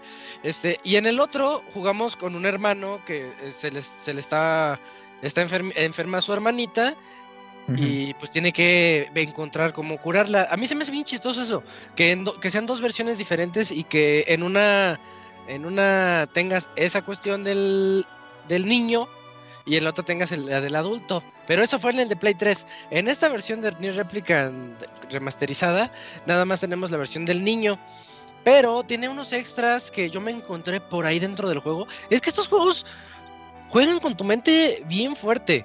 De repente hay unos, unos temas, tú empiezas y dices, ah, qué chistoso, está padre, está bien divertido. Y, y hay unas partes de la historia, mm, no solo en este, sino también en Autómata, en donde sí te quedas así de, ¿qué, qué, qué estoy haciendo con mi vida? ¿Qué está pasando con el universo? Sí, Eh, sí, sí, sí. Como que tu cabeza no lo puede soportar. Oye, Gerson, ¿tú le entraste a lo, al Nier Replicant? al autómata, no, al. Nada más al. Autómata. Ajá, Pero es tienes que esos momentos. ¿no? Sí, y es que el problema que. Yo- cuando ves robots hablando de filosofía y, y existencialismo, dices, ah, la madre, esto qué rollo. ¿Qué, Porque qué me- onda? Sí, porque si, si los robots tienen crisis. Eh, exactamente, yo quería Y son ver robots. Ajá, y me ponen eso. pues sí, terminas todo deprimido. Pero sí, me gusta mucho cómo manejan la historia porque, o sea, tú no sabes ni para dónde va, o sea, tiene tantas vueltas que dices hasta donde me lleve. Y eso está chido. Ah, pues lo mismo ocurre en Replicant. Replicant es antes de Automata. De hecho, yo en Automata quedé sorprendido con muchas cosas, como el cambio de géneros dentro del juego, que si dices, oye, primero estoy jugando un hack and slash, luego un shooter, luego uno de como de navecitas de laberintos. El bullet, también como Bullet Hells, este, etcétera, etcétera. Y Nier Replicant lo tiene. Tiene una parte que hasta yo lo podría comparar con Resident Evil. Y digo, Órale. ¿qué? ¿Cómo puedo comparar estos juegos? Sí, sí, este cuate, este Yoko Taro está loco, está mal de la cabeza, pero su, su enfermedad mental es buena para nosotros, porque nos trae unas historias de verdad súper locas. Me encantó la historia de Nier Replicant, porque a tal punto en el que yo me puse a buscar en foros y en otros lados y empecé a leer, ya se me olvidó hasta el nombre del libro, pero es que tiene libros que están este, basados, bueno, que son complementarios a esta historia, porque dices, Sí. ay, ¿a poco lo que vi? Sí, eh, o sea, sí entendí bien lo que me acabas de explicar y me metí a foros y sí, y, y dije, ah, ok, entonces sí, sí la capté y bueno, y en gameplay es muy bonito. En gameplay traes a tu, a tu a un libro que va flotando contigo que se llama Grimoire Noir y este. Gri- Grimoire Noir es este es como que bien creído. Es así de, "No, tú vil humano, tú no tienes el, el nivel para dirigirte hacia mí." Y pues ya no le habla, ¿no? Y después dice, ¿por qué ya no me hablas? Oh, pues me dijiste que no te hable. O sea, tiene tiene, tiene humor el juego muy, muy de ese tipo, pues muy japonés, pero se me hace bien agradable la aventura. Vas con él, vas con otro personaje que se llama Emil. ¿Entiendes? de, Pues cuáles son los orígenes de este Emil y por qué es tan importante. Porque este Yoko Taro siempre va disfrazado de él. Es la cara, la cara de Luna, esa que trae siempre su, cabeza. Siempre se la pone para que no se vea su cara. Es- ¿Entiendes qué, qué onda con eso? El, el uso de las magias. Hay otra parte que, que el juego se convierte, ya les dije de una que es como más o menos como Resident, en otra parte se convierte el juego como si fuera de esos RPGs, pero los primeritos. Hablo de antes de King's Quest. eh, de, de esos donde tenías que escribir el texto y saber qué es lo que iba a pasar. Entonces tú estás, leyendo y leyendo y leyendo y leyendo y dice, ¿y qué quiere hacer el héroe? Uno, dos o tres. Y te quedas así, híjole, si me voy por el uno parece que me muero. Si me voy por el dos avanzo. Y, y, y ese otro tipo de juego ahí metido. O sea, Ujú. met- metajuegos. Yo creo que los Niers están muy llenos de metajuegos. Y además el gameplay de Hack and Slash es perfecto. Es bien divertido entrarle, lanzar las magias, protegerte y todo eso. Mi única queja con Nier Replicant es de que las misiones secundarias son bien aburridas. Yo- Mm, ya. Hubo un punto en el que dije, ya no voy a hacer misiones secundarias. Son puro, eh, todas han sido de puro recado, literalmente. Oye, ¿puedes mandarle este recado a mi prima que vive en el puerto? Y ahí vas. Oye, dile que gracias. Y ahí vas de regreso. Se me hizo Sí. bien tedioso eso. Sí. La- pues a lo mejor yo creo que respetando un poquito la esencia del juego original, ¿no? A lo mejor no pudieron hacerle tantos cambios radicales. Exacto, exacto, sí. O los NPCs te vieron cada de Uber y este güey ya está haciendo recados. Y los hace de gratis. pues, Ah. No, en diciembre Ahorita el Uber caro. está de moda, ¿no? Todos quieren ser. y bueno, pues ese es Nier Replicant. También yo se los recomiendo muchísimo. Si les gustó Automata, entren a Replicant para que también tengo ahí pendiente. para que ya este año. ya- ya sufran. para que sufran un Si ratito. no, porque, porque estos Sí. juegos sí te, te los terminas y te quedas de ¿qué, qué onda? ¿Qué pasó? Como diría la canción, ¿qué? A gozar nuestro dolor. ¿Quién la cantaba? José José, que ya me acordé. Este, cuando sacó el- las de beber. O sea, no me sale. Digo, o sea, no me suena, perdón. Ay, ¿Cómo? ¿Cómo? cómo es la del. eh, ¿Cómo ver, se llama? Ay, la de Kuni, un, un Ujú. tramito. Canta loco, ¿no? Mejor lo investigo, porque ya. Ah, qué cántalo, chamba. Kuni. Oye, oye, oye, loco, ni- eh, mi, mi pregunta era honesta, ¿eh? No, no, Sí, Sí, sí, sí, cántanos es que- un fragmentito. Es que es esta canción que cantó hace tiempo en un festival. Que, que de hecho. pues a nadie No, le tocó pues- verlo Ah, nosotros. quiero saborear mi dolor, el triste. Quiero saborear ya, mi dolor. ya, Ah, ya, el triste- ya, ya. exactamente, esa. A ver cómo Ah, va, a cómo va la sé. No, no, no, escuchen en YouTube, se escucha más bonito. ¿Eres fan de. José José, loco, no? ¿Eres Sí, de algunas canciones. A ver, ¿cuál es tu No, no, no, no, no, no. No, no, hay que seguir con el programa porque ya No, nos la tardamos. Kuni, ya pusiste sus en la mal, mesa. la Kuni, chafa, Ujú. todo chafa. No, no, no, sigamos, sigamos. Bueno. Y ya basta, Camuy. Eh, ¡Ya basta! Y, y bueno, yo creo que eso es todo para Nier Replicant, nada más para que lo chequen. Es un, lo que dice Dakun es muy importante. Es un juego del 2000, no sé si salió en 2008 2009, el original. Y sí se siente, temporada de, 2000 de PlayStation 3, sí. es de Play está 3. viejito. Pero sí se siente. El punto es que sí se siente en esas misiones secundarias. Pero en todo lo demás está muy bueno y muy divertido. Entonces, ¿qué hasta- especial? ¿De Nier o Hasta que te pones triste. Pues sería de todo el Nier. Todo, todo, Sí. todo. Ajá, Y tengo cosas bien oscuras que platicar de Nier. y los Drakengard ya de paso. Ah, Yo le sí, pregunté al pues, Moy y me dijo que Drakengard no tanto. Ah, Pero ahí sí, quién claro sabe. sí, Es que, claro. es que de ahí nació el concepto de continuidad. A ver, No, pelea. no, no, es pelea, que neta, Nier, Nier, Nier, podemos platicar tanto de él, de los dos, del autómata y de este. de. Ah, Es que aunque ahorita- parezcan que no están conectados, sí están conectados. Sí, o están sea. conectados. Ah, sí, sí, claro que Sí. sí. De hecho sale esta, ¿cómo se llaman? Débola y Popola, creo que se llaman. Ah, las morras, este, Las gemelitas, sí, Ajá. ellas salen aquí, digamos que jóvenes, y en Autómata ya son muchos años después. Sí. Eh, bueno, ya, para, porque voy a entrar en spoilers. Ahí está, ah, Sí. 23, 23 de abril salió Nier Replicant. Y vamos a pasar a Pokémon. Pokémon Snap, New Pokémon Snap salió el 30 de abril.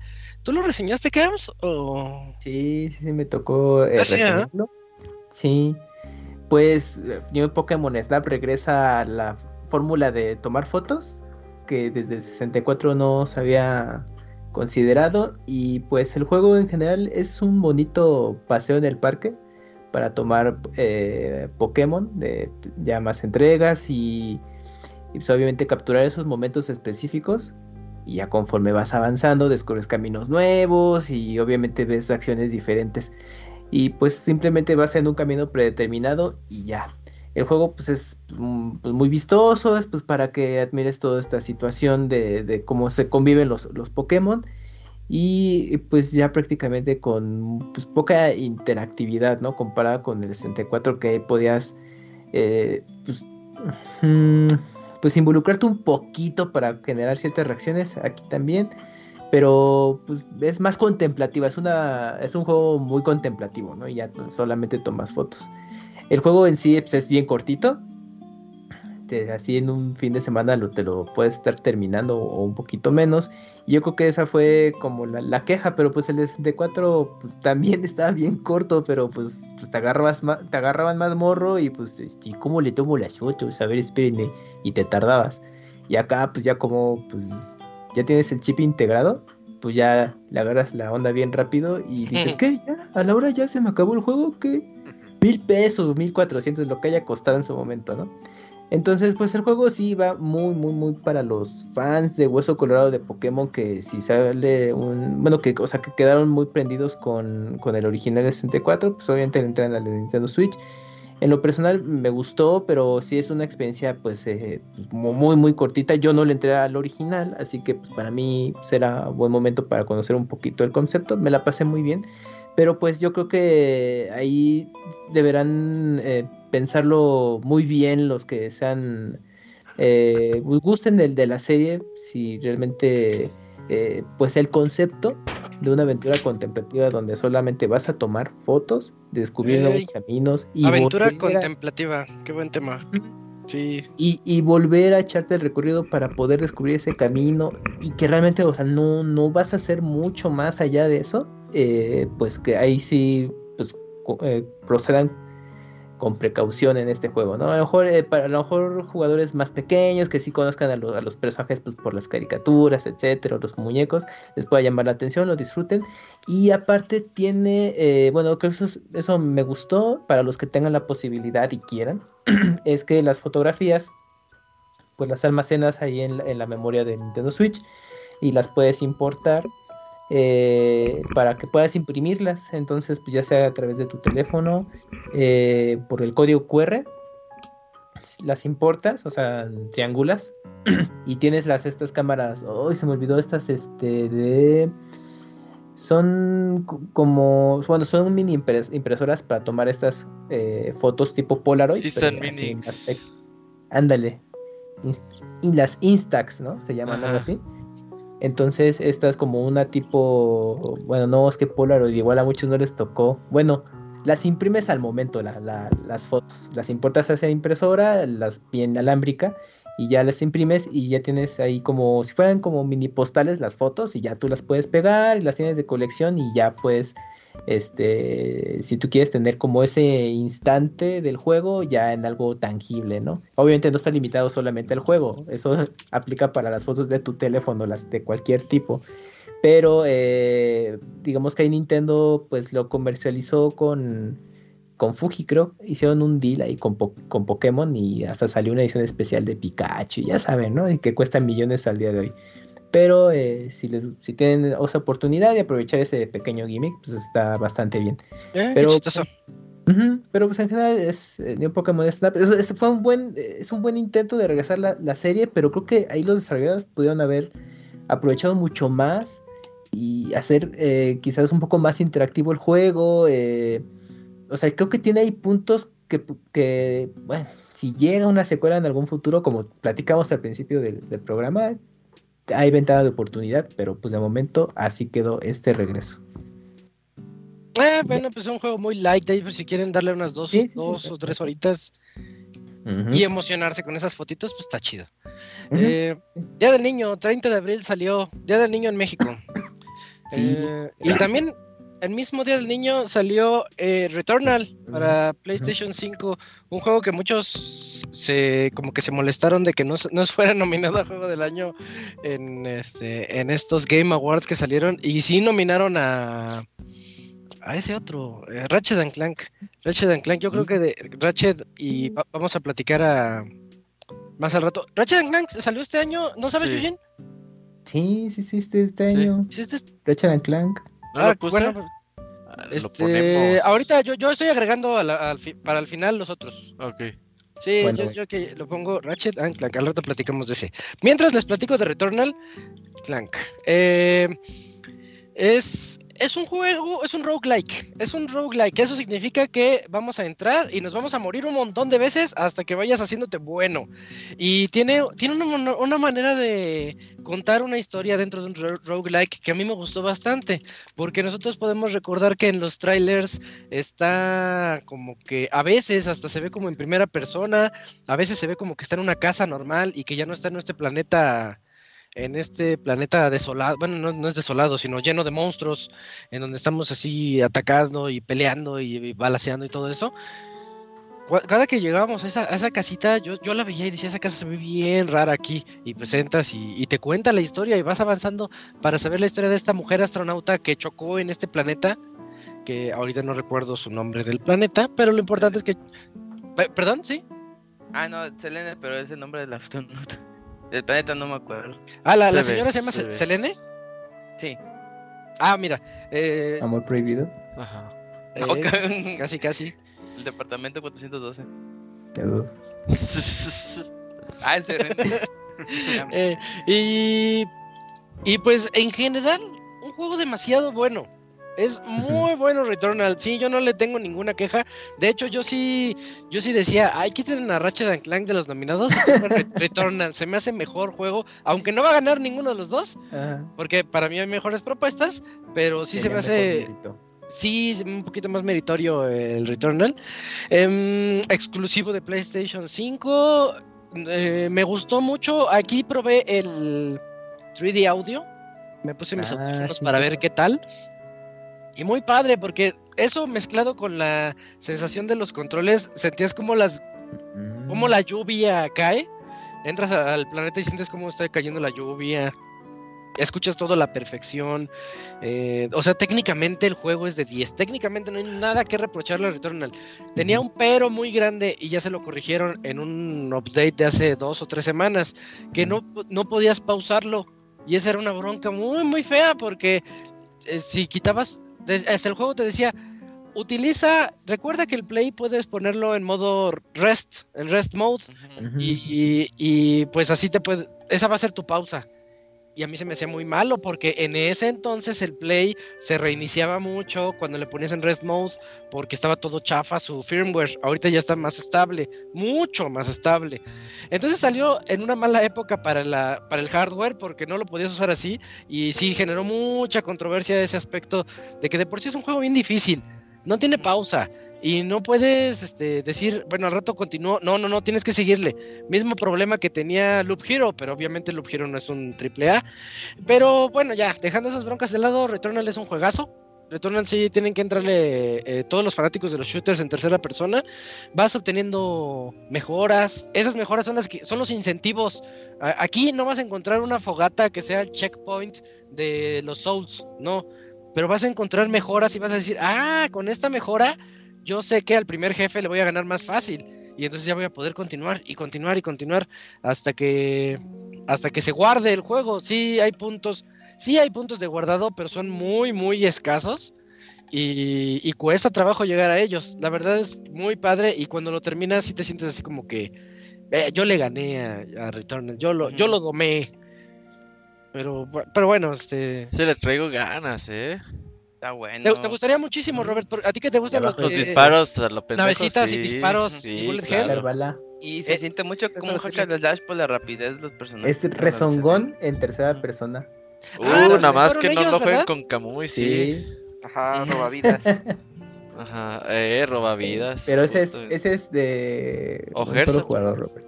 Eh, pero sí te lo recomiendo que sea un día de que diga, hoy no tengo nada que hacer, porque... Ah, ya valió madre, pues.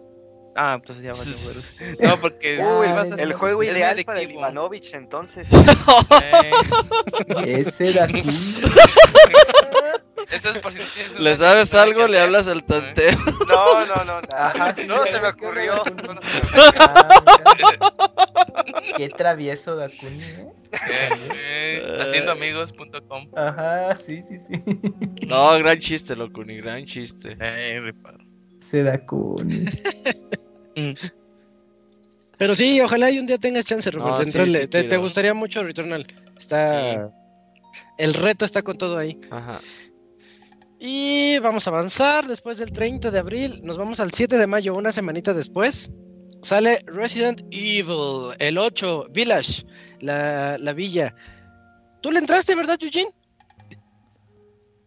El gym Sí, fue a lavar platos. Sí, sí, sí, sí. sí. Eh, ya, ya está por acá. Sí, ¿verdad? Sí, yo, yo, tam- yo también le entré y le platicamos un poquito, pero cuéntanos. Mm, fíjate que para mí es ese juego que no debería estar nominado a GOTY, pero... pero bueno, ahí- Híjole, ahí está la polémica porque a mí me gustó mucho, pero cuenta, Sí. cuenta. Lady Eh.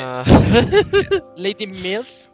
Ujú. Eh, Resident Evil 8 eh, Village, eh, pues siguiendo las historias de Resident Evil 7 y también, bueno, y eso conlleva también la perspectiva en primera persona.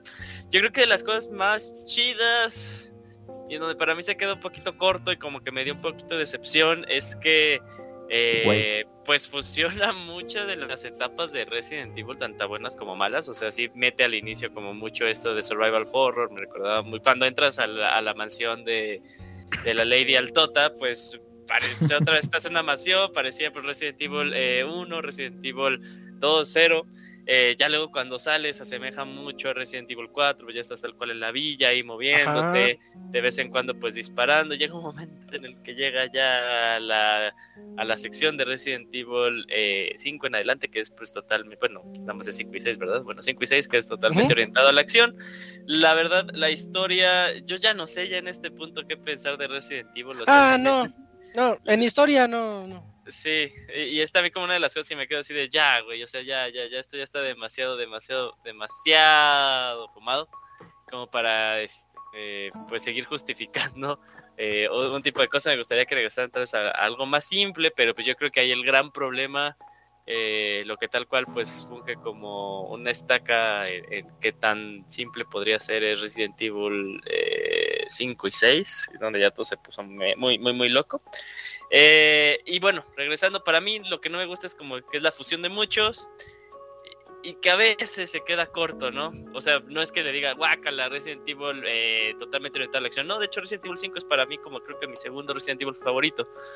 Eh, pero aún así es muy rápido y sentía que no hacía coherencia con la historia. Eh, a veces siento que da una mejor impresión Resident Evil 7. Bueno, me queda un mejor sabor de boca Resident Evil 7 que Resident Evil 8. Eh, aún así, es buen juego. Me parece muy buen juego. Un gran producto que realizó Capcom. Capcom nada más que eh, por este simple hecho de que son como varias facetas de Resident Evil. eh, y como que ninguna, para mi gusto, hace eh, es excelso en alguna de ellas. O sea, todo se queda como casi, pero no casi. Como un demo de cada parte.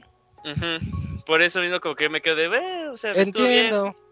Para mí Resident Evil 8 llegó sin pena ni gloria, más como, o sea, este, eh, Lo chido es que Chris ya parece Chris y no el Chris cuando, cuando ya era Resident Evil 7, para mí es lo, más, lo que más rescato. Oye, Chris se ve bien acabado, ese sí lo trató mal la vida. Sí, sí, es que creo que ya debe estar en ese, en ese, en ese momento de la historia, debe estar como en sus, en las mitades de los 40. 40, es cuarentón, sí. Sí. Pero sí, aún así, es, es bueno nada más que sí, es como que es eh, Master of None, por así decirlo. Ok, me gusta eso de Master of None. Eh, a mí sí me gustó, pero sí te- todo lo que dijiste es cierto. Es un juego que yo lo vi. A, a mí que no me gustan los de miedo, cuando lo jugué aquí. Con, bueno, yo otra vez, ese yo no lo jugué, lo jugó mi novia, pero yo dije, te lo voy a poner porque es de miedo y lo quiero ver. Este, y. Y nos dimos cuenta que era shooter, es un shooter. Todo el tiempo es ir disparando. Cuando está el vendedor, el, el gordote ese que está en su tienda, este. Te.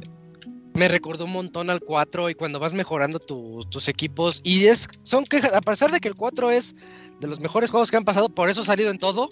Porque la verdad es un juegazo. Este. Me recordó un montón cuando jugué el 4 en mi cubito y dije, ay, pues es que esto no es un Resident, esto es un shooter y yo- la verdad yo estoy pasándomela muy bien jugando pura acción. Y cuando le quieren meter sustos, dices, nah, ya no te la creo, ya lo que sigue, como que, como que es una burla de sí mismo. En muchos aspectos es una burla del, del mismo Resident.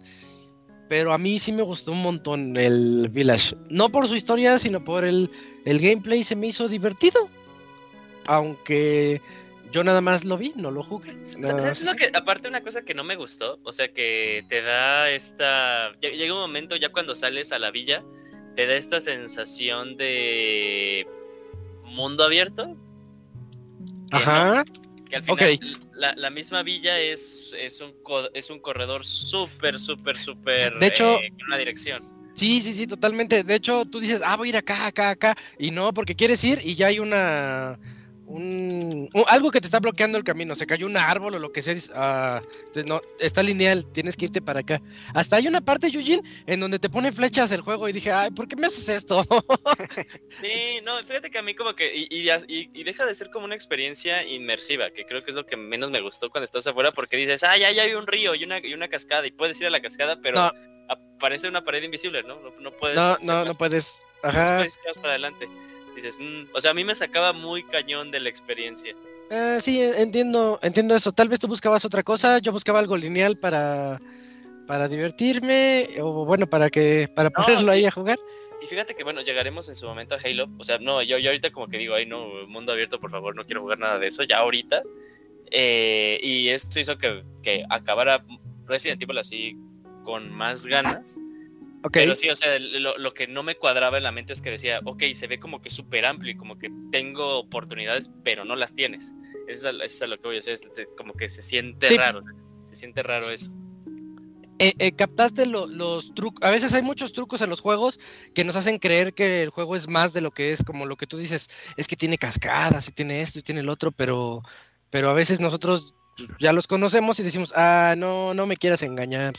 Sí, sí, sí, sí. Bueno, pasando del 7 de mayo, nos vamos al 11 de junio. Y creo que aquí, oye Robert, tú sí le entraste Ah. a este, ¿no? Pero tantito, Guilty Gear Strife.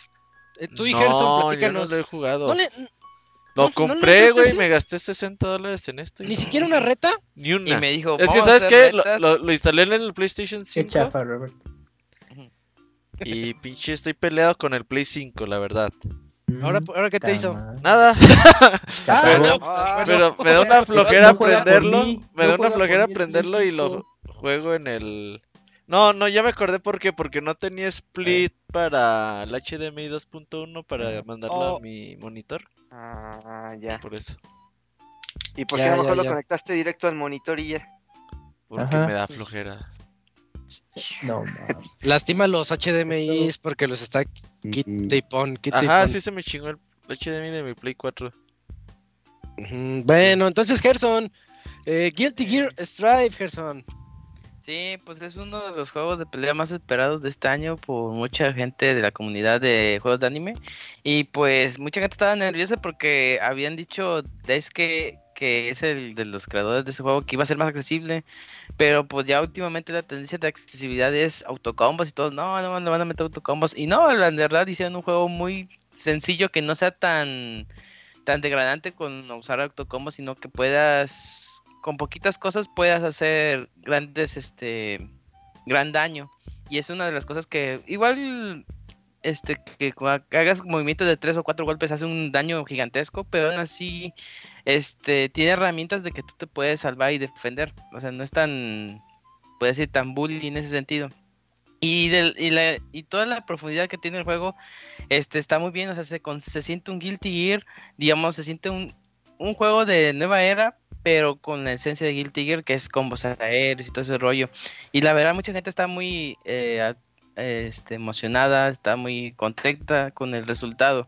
Ya cuando fue pasar el tiempo, ya empezaron a mandar poner parches que fueron modificándole muchas cosas, como que de prueba o experimentación, y ahorita se siente un poquito diferente a lo que yo había reseñado. Ya digamos que los cambios que le hicieron fue como que bufear a todos los personajes para que estén en el mismo nivel, pero se sienten como que ya sí están todos desbalanceados. Y está muy raro porque muchos personajes que estaban rotos lo rompieron más y unos personajes que pues muy apenas sobrevivieron pues ya se sienten normalones.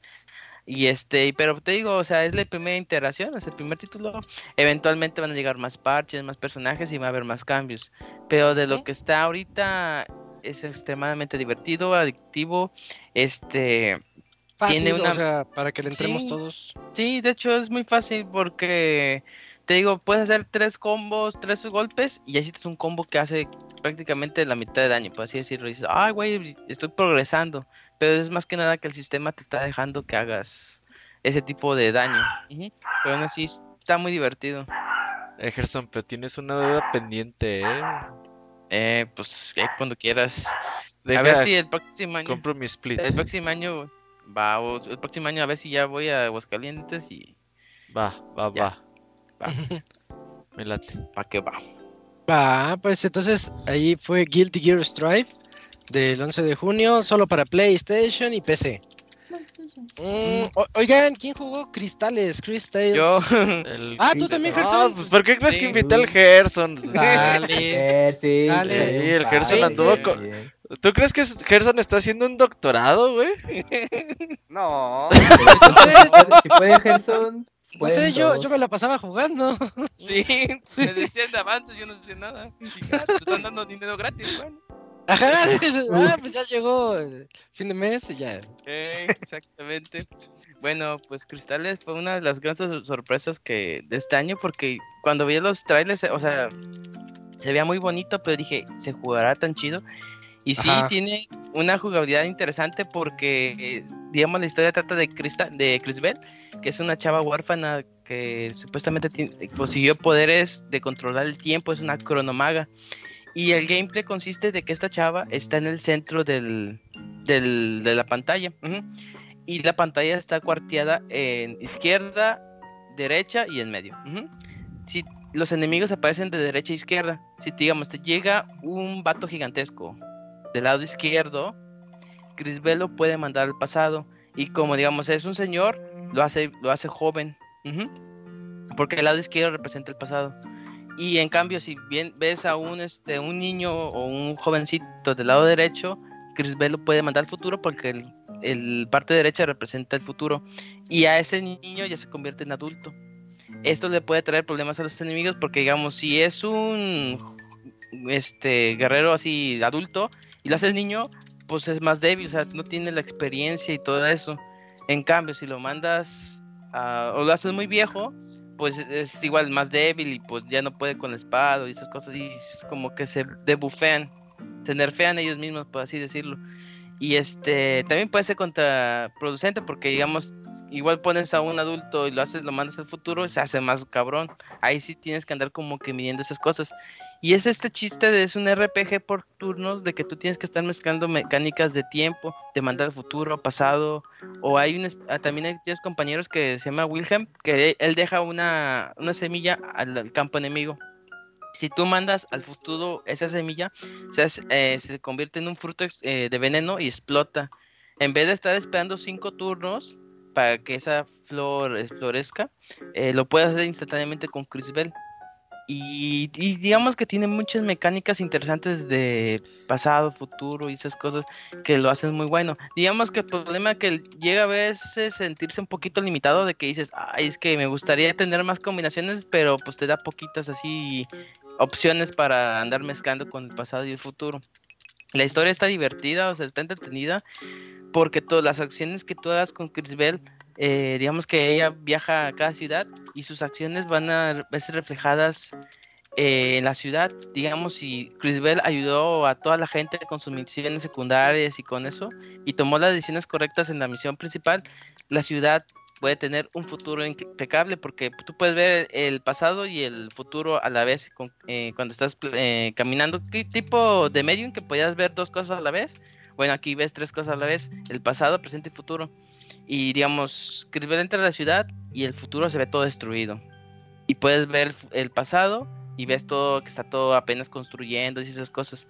Si tú tomas las decisiones correctas pasado a la ciudad, puedes ver el futuro todo bonito y esas cosas. Pero si no, puedes ver inclusive mucho peor de lo que había llegado. O sea, tiene muchas de esas cosas del, del viajes en el tiempo y se me hace un RPG muy entretenido y la verdad, este, deben de darle una checada. Creo que está, creo que sigue todavía en Game Pass, ahí este o en el Switch, por si quieren darle un ojo.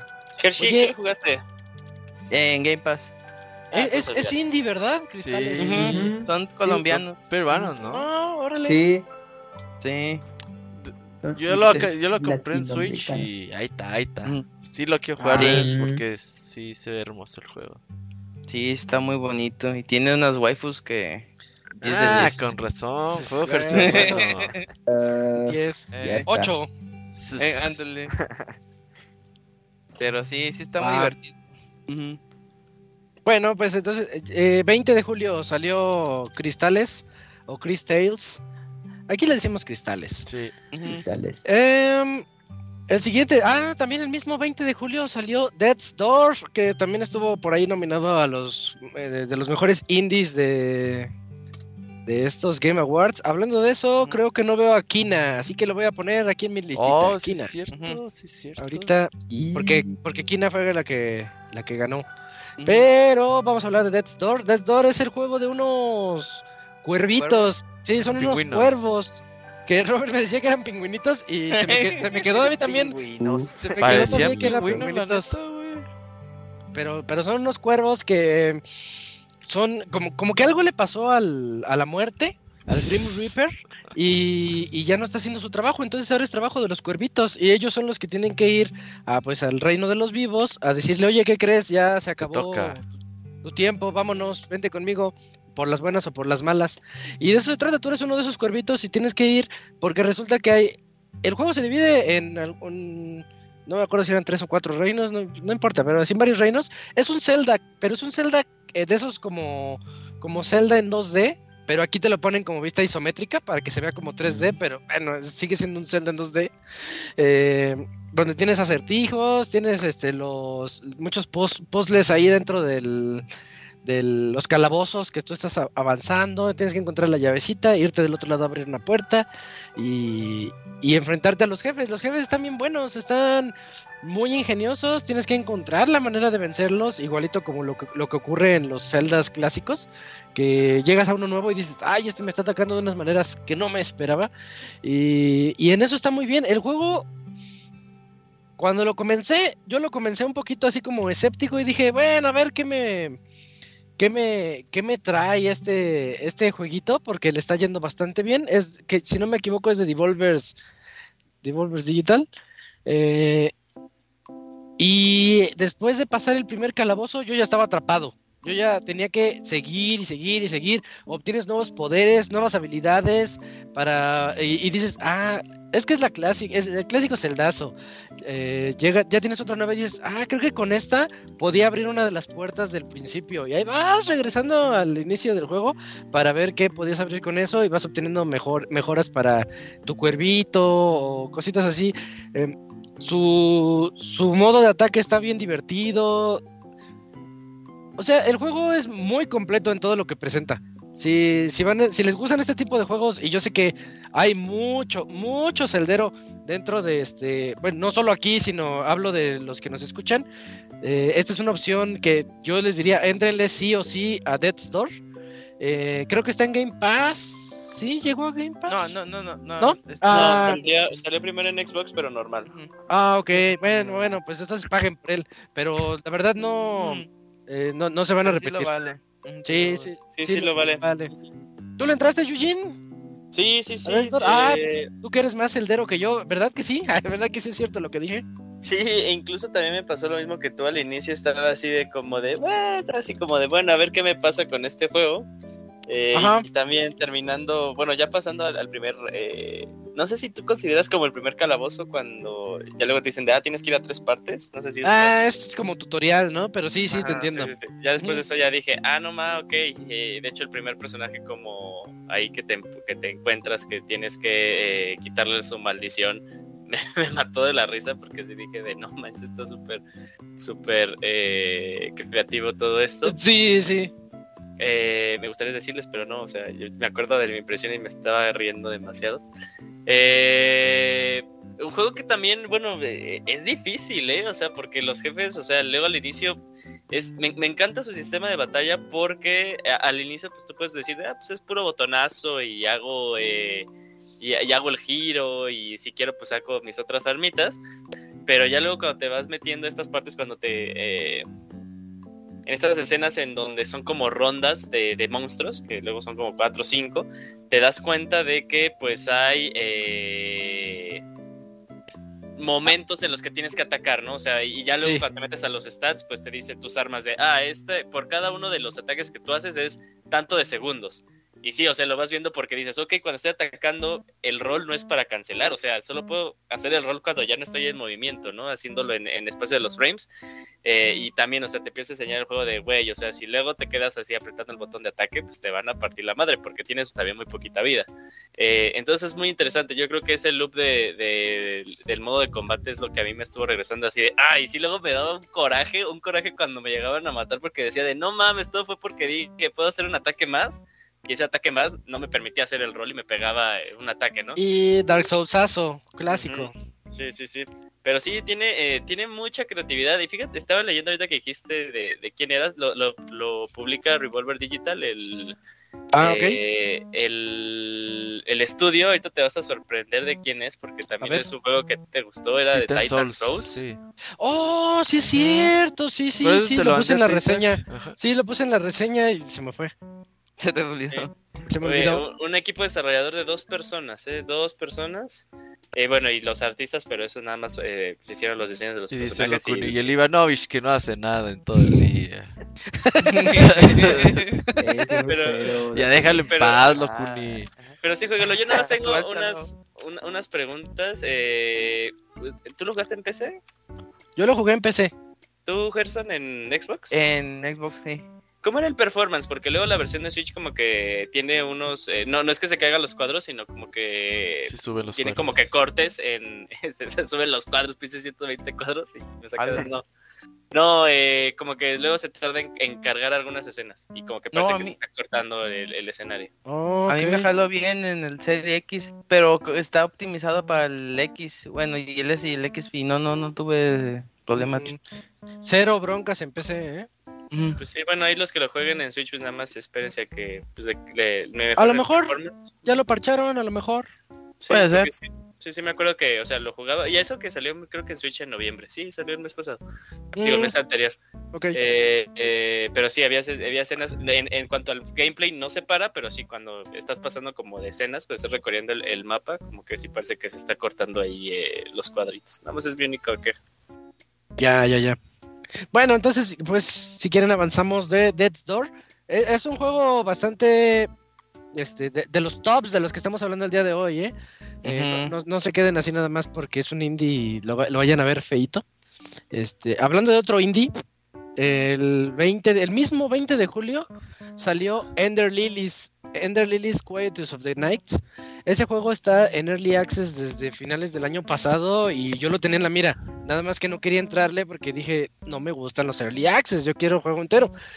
Ya cuando le entré, y aprovechando que tuvimos en octubre, poquito antes, el especial de Hollow, de Hollow Knight, em, este juego me, me evoca un montón a Hollow Knight cuando vas avanzando, la ambientación, lo oscuro que están los personajes, así como que dices, creo que estoy en un reino que ya valió, y, que tal vez no estoy buscando curarlo, sino salir de aquí. es más o menos lo que yo sentí cuando jugué Ender Lilies. eh, porque eres una muñeca. te iba a decir una muñequita, pero no, eres una niña. Pero es que parece una muñequita. Es una, es una niña. Allí este, trae su. Hasta parece que trae puesta su pijama y todo. Pero ella tiene el poder de controlar a los las almas que posee, así como Rinoa en. ¿Sí se llama Rinoa, Yujin? No vaya a decir un mal nombre. La de Castlevania. Ah, ah, me, No, me suena no, el, no, el, no, el- no, el- no. el Linoa. O sea, no sé si es Rinoa o Linoa. A ver, este, a ver. Tú síguele. Ah, bueno, la de, le decía yo la del Castlevania. Sí, no, no la de Final, se me fue el nombre. No se Ya, llama ya. así. Ahorita me va a decir Yujin cómo se llama porque se me olvidó. Eh, bueno, el chiste es que ella posee las almas de los enemigos, no de todos, pero sí de algunos fuertes. Y ella como que le hace así de no, y se protege, pero llega al alma y ¡pah! ataca por ella. ¡pah! ¡pah! Y se pone bien bueno el gameplay en este juego. Se, Shanoa. eh, Shanoa, muchas gracias, sí. Así como esa eh, de los quienes lo hayan, la hayan jugado en, en los Castlevania de 3DS. Em, y, y vas, este. Vas encontrando qué fue lo que ocurrió en este reino, qué es lo que puedes hacer por él, por qué eres una niñita así, pues, que va toda en contraparte a lo que está ocurriendo a tu alrededor. Pues una niñita así, este, que que no que no pertenece ahí, como a la que le dispara Will Smith en Los Hombres de Negro. Me acordé cuando está entrenando y, y le dispara a una niña y ¡ay, paren todo! ¿Por qué le disparas a la niña? Pues porque es, un barrio, Sí, es un barrio oscuro y hay un montón de monstruos y esa niña tiene libros de mecánica cuántica, pues, como que planea algo. Ah, pues así en, en este juego tú eres esa niñita este, extraña. Eh, y bien padre, es un Metroidvania. Ya sí, viéndolo así, es un Metroidvania, pero difícil como Hollow Knight. Y con un una infinidad de posibilidades porque eh, a mí me gustan mucho los parries en los juegos. Me hace sentir que soy muy ofensivo y que puedo dar, puedo entrarle más a los golpes. Entonces yo casi, casi al principio obtienes un parry con un alma. Se lo puse a mi monita con la espada normal y parry, espada, parry, espada. Ese es mi estilo. Pero hay estilos defensivos, hay estilos un poquito más de eh, como de ataque a distancia si quieres lanzar poderes. O sea, te da posibilidades de las que tú quieras. Y, es tal vez no tan difícil como Hollow Knight, pero ahí anda dándole un tú por tú ahí aba- abajito de Hollow Knight en cuestión de dificultad y de reto. Y, bueno, un gameplay que a mí me gustó. Me gustó muchísimo. Su historia está bonita, nada más que ahí sí la historia como que no me clavé tanto. Eh, tiene cinemáticas muy contadas y si quieres meterte más es el clásico de los Souls en donde tienes que meterte a los ítems y leer qué onda con el ítem para que digas, ah, este ítem perteneció al caballero de no sé qué y, y aprendes más de eso, ¿no? Bueno, a mí no me invitó mucho a hacer eso Ender Lilies, pero pues quien quiera entrarle, esa es la manera en la que te narran las cosas, como en los Souls. Otro juegazo, otro juegazo indie que tuvimos este año, 20 de julio salió. Ese nuevo físico, ¿ah? No, no supe, de ese sí no, no supe. Voy a buscar. no. Todavía no hay. Voy a buscar. Ustedes Me sigan. parece que no, pero, pero sí, de, de verdad, este, chéquenlo, chéquenlo. Yo, de hecho, yo le dije a Yujin que, que tiene que jugarlo, tiene que jugar Ender Lilies cuando tenga chance, porque si le gustó tanto Hollow Knight, como ya todos sabemos, creo que Ender Lilies Yujin va a ser así como otro juego que te, te va, te va a clavar un buen rato. Sí, ahí lo tengo pendiente en mi lista. eh, de hecho, o sea, estoy jugando el de. El que salió en el evento de los indies, el Dungeon Munchies. No lo jueguen, está feo. Nada más estoy viendo si sí está feo. Eh, pero yo creo que sí, ya lo voy a dropear porque sí estoy de. Ay, no. Y me voy, me voy a pasar a. a- Sí, vete a Ender Lilies, te va a gustar un buen. Sí, sí. Ya me dices si, si le ves parecido a Hollow Knight o no. Eh, en otras noticias, 27 de julio. eh, este creo que hasta tú lo reseñaste, Gerson. El de Neo, The. World Ends With You. El Goti del Gerson. Sí. Uy, Ah, sí, de hecho estoy emocionado por volver a hablar de este joya. Ah, pues de una vez, de una vez. Este, pues este es prácticamente una secuela de The War Ends With You. Eh, prácticamente está hecho por Square Enix y el equipo de que trabajó en los este ah se me acaba de ir en el juego de Square Enix que hacen con Disney ¿cómo se llama? Este, Kingdom Hearts. Kingdom, Kingdom Hearts, Hearts. gracias, ajá. Y pues prácticamente, pues este equipo ya tenía como que las ganas de hacer una secuela y toma, las, las dan. Y pues prácticamente es un juego que se localiza en Shibuya, eh, donde varios personajes consiguen unos pines, que estos pines representan el gameplay del juego, digamos que eh, se puede decir que tú- hay un varios monstruos y los personajes que tengan este pines este pueden atacar. Digamos, hay pines que son de ataque a melee, hay ataque a distancia, hay ataque cargado, hay también sirven para usar magias de curación, para parries, para escudos, o sea, cada pin representa un poder y tú lo puedes acomodar o administrar como tú quieras. Y la cuestión es de que este tipo de combinaciones de pines hace que el gameplay sea extremadamente dinámico, rápido y adictivo. O sea, sí te la vas a pasar un buen rato matando jefes nada más para sacar pines y hacer una combinación eh, de, bueno, una sinergia con tu equipo que pueda hacer bastantes destrozos. La historia me encantó porque es prácticamente eh, de este grupo de chavos que caen en los juegos de los segadores, que supuestamente cuando tú caes en los juegos de segadores es porque te moriste y tienes que jugar su juego. Que dice, si no, si juntas tantos puntos con las actividades que te damos, pues vas a subir en la tabla.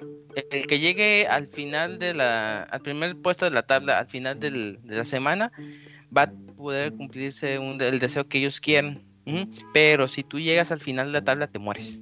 O sea, si ya estás muerto, te rematan, por así decirlo.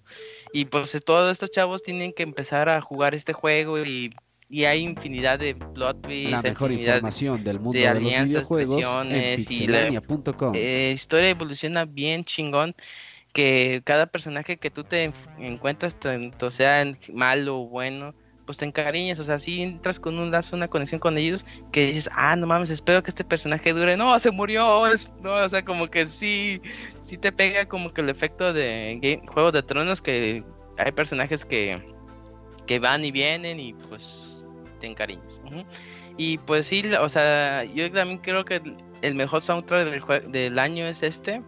Todas las canciones, les digo, son únicas y me recuerdan muchas bandas. Hay canciones que se escuchan, no sé, a Hubastan, otras canciones que se escuchan a Linkin Park, o sea, hay de todo, o sea, hay de todos los gustos, pero como que cada canción eh, me recuerda un poquito a las de personas que, o sea, tienen mm, ritmos o géneros diferentes, pero sientes algo que lo identifique y dices, ah, es que esta canción es una persona, ah, esta canción también, es- aunque se escuche hip hop o se escuche metal, esta es una persona. En este es igual, ah, este suena Neo, es- este está metal, este es de metal, pero suena Neo, este es como hip hop y jazz, también se escucha Neo, o sea, como que tienen ese mismo sentimiento o esa misma alma. Y sí, prácticamente yo cada capítulo del juego lo disfrutaba bastante porque sentía que aportaba muchas cosas a la historia y decía, ay, no mames, quiero jugar el otro, ya rápido, ya rápido. Y hay momentos que te estás farmeando y dices, no, ya quiero farmear rápido para saber qué está pasando en la historia. Y sí, yo la verdad, eh, este juego prácticamente para mí tiene 100 perfecto, o sea, le puse 98 por idiota, pero sí, yo, ya, eh, y ahorita cada vez este que lo pienso, digo, no, sí, es un 100 totalmente. Ah, sí, ¿Qué, sí, qué- fue lo que le bajó esas dos Le- décimas? no, le cambio, Gerson, ahorita mismo ah, edito. ah, bueno, ponle 100. No, En es En que... vivo se cambia. Ajá, va. Sí, es 100 totalmente porque. O sea, yo cuando terminé dije, puta madre, para esperar el 3. Y es que le fue muy mal en ventas. O sea, la prensa dice que es una gloria, pero le fue muy mal en ventas. Y intentaron pusharlo, o sea, levantar las ventas con- poniendo el anime del primero para que la gente lo conociera, cosas así, pero pues no. No tuvo la recepción deseada. Intentaron levantar las ventas y Nintendo lo puso en sus juegos de prueba, que luego pone eh, el Nintendo Switch Online y aún así. Sí, no, y es una tristeza porque yo la neta sí, sí lo disfruté, o sea, no conocía tanto del juego, pero sabía que era un, un, un, este, uno de los clásicos. Ya cuando lo jugué dije, no, no manches, sí, ya sé por qué la gente está totalmente enviciada por este juego, porque es muy bueno. Es como se podría considerar un mini persona, por así decirlo, de que te conectas con todo el mundo la acción es rápida, los personajes son únicos, la historia es muy buena, la música, te digo, es 10 de 10. Sí, o sea, para mí este es prácticamente uno de los... No, pues es prácticamente el juego del año para mí. Y este, pues sí, sí, denle una oportunidad porque sí vale totalmente la pena. Es que fue crónica de una muerte anunciada, eh, porque, o sea, de por sí, eh, The World Ends With You, el original, vendió poco, y luego en el relanzamiento, pues tampoco levantó.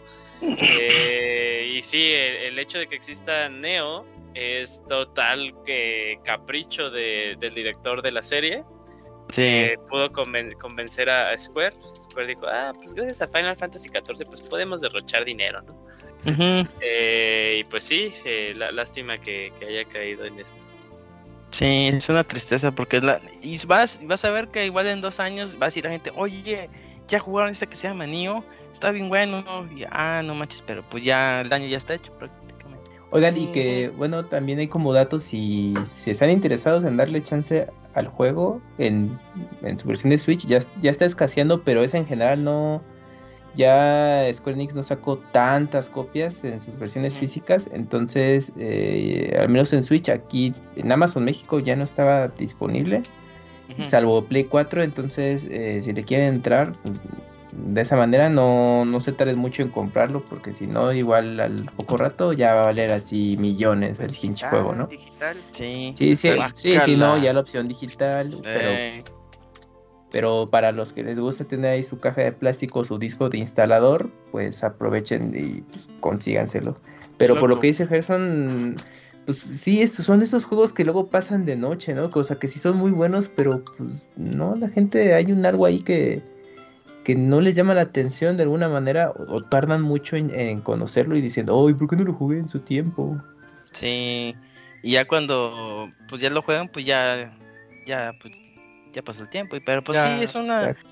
Es una opción ahorita si eh, alguna vez juegan Persona y dicen, ah, me gustaría que saliera Persona 6. Pues este es- yo creo que es la... eh, ¿Cómo decir? El símil, el... ah, el entremés para que te esperes una Persona 6. Y este... Y sí, o sea, te vas a entretener igual. Hasta igual un poquito mejor, quién sabe. ¿Qué fue primero, Persona o The World Ends With You? Persona es de Play 2, ¿no? Sí, Persona. No, per- Persona. sí, Sí. Persona de, de Play 1. Ajá. 2001, 2002. Sí, sí, sí, ya es veterana la serie.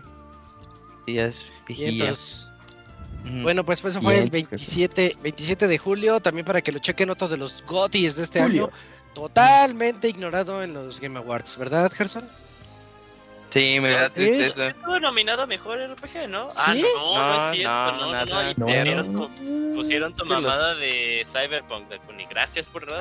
Ah, Sí, Los pues, Mira, juegos amazonianos no valen. Nada Ah, mira, más. Ahora que tienes que decir la Kuni ya que me tienes enfrente. Ya lo desinstalé de mi play esa.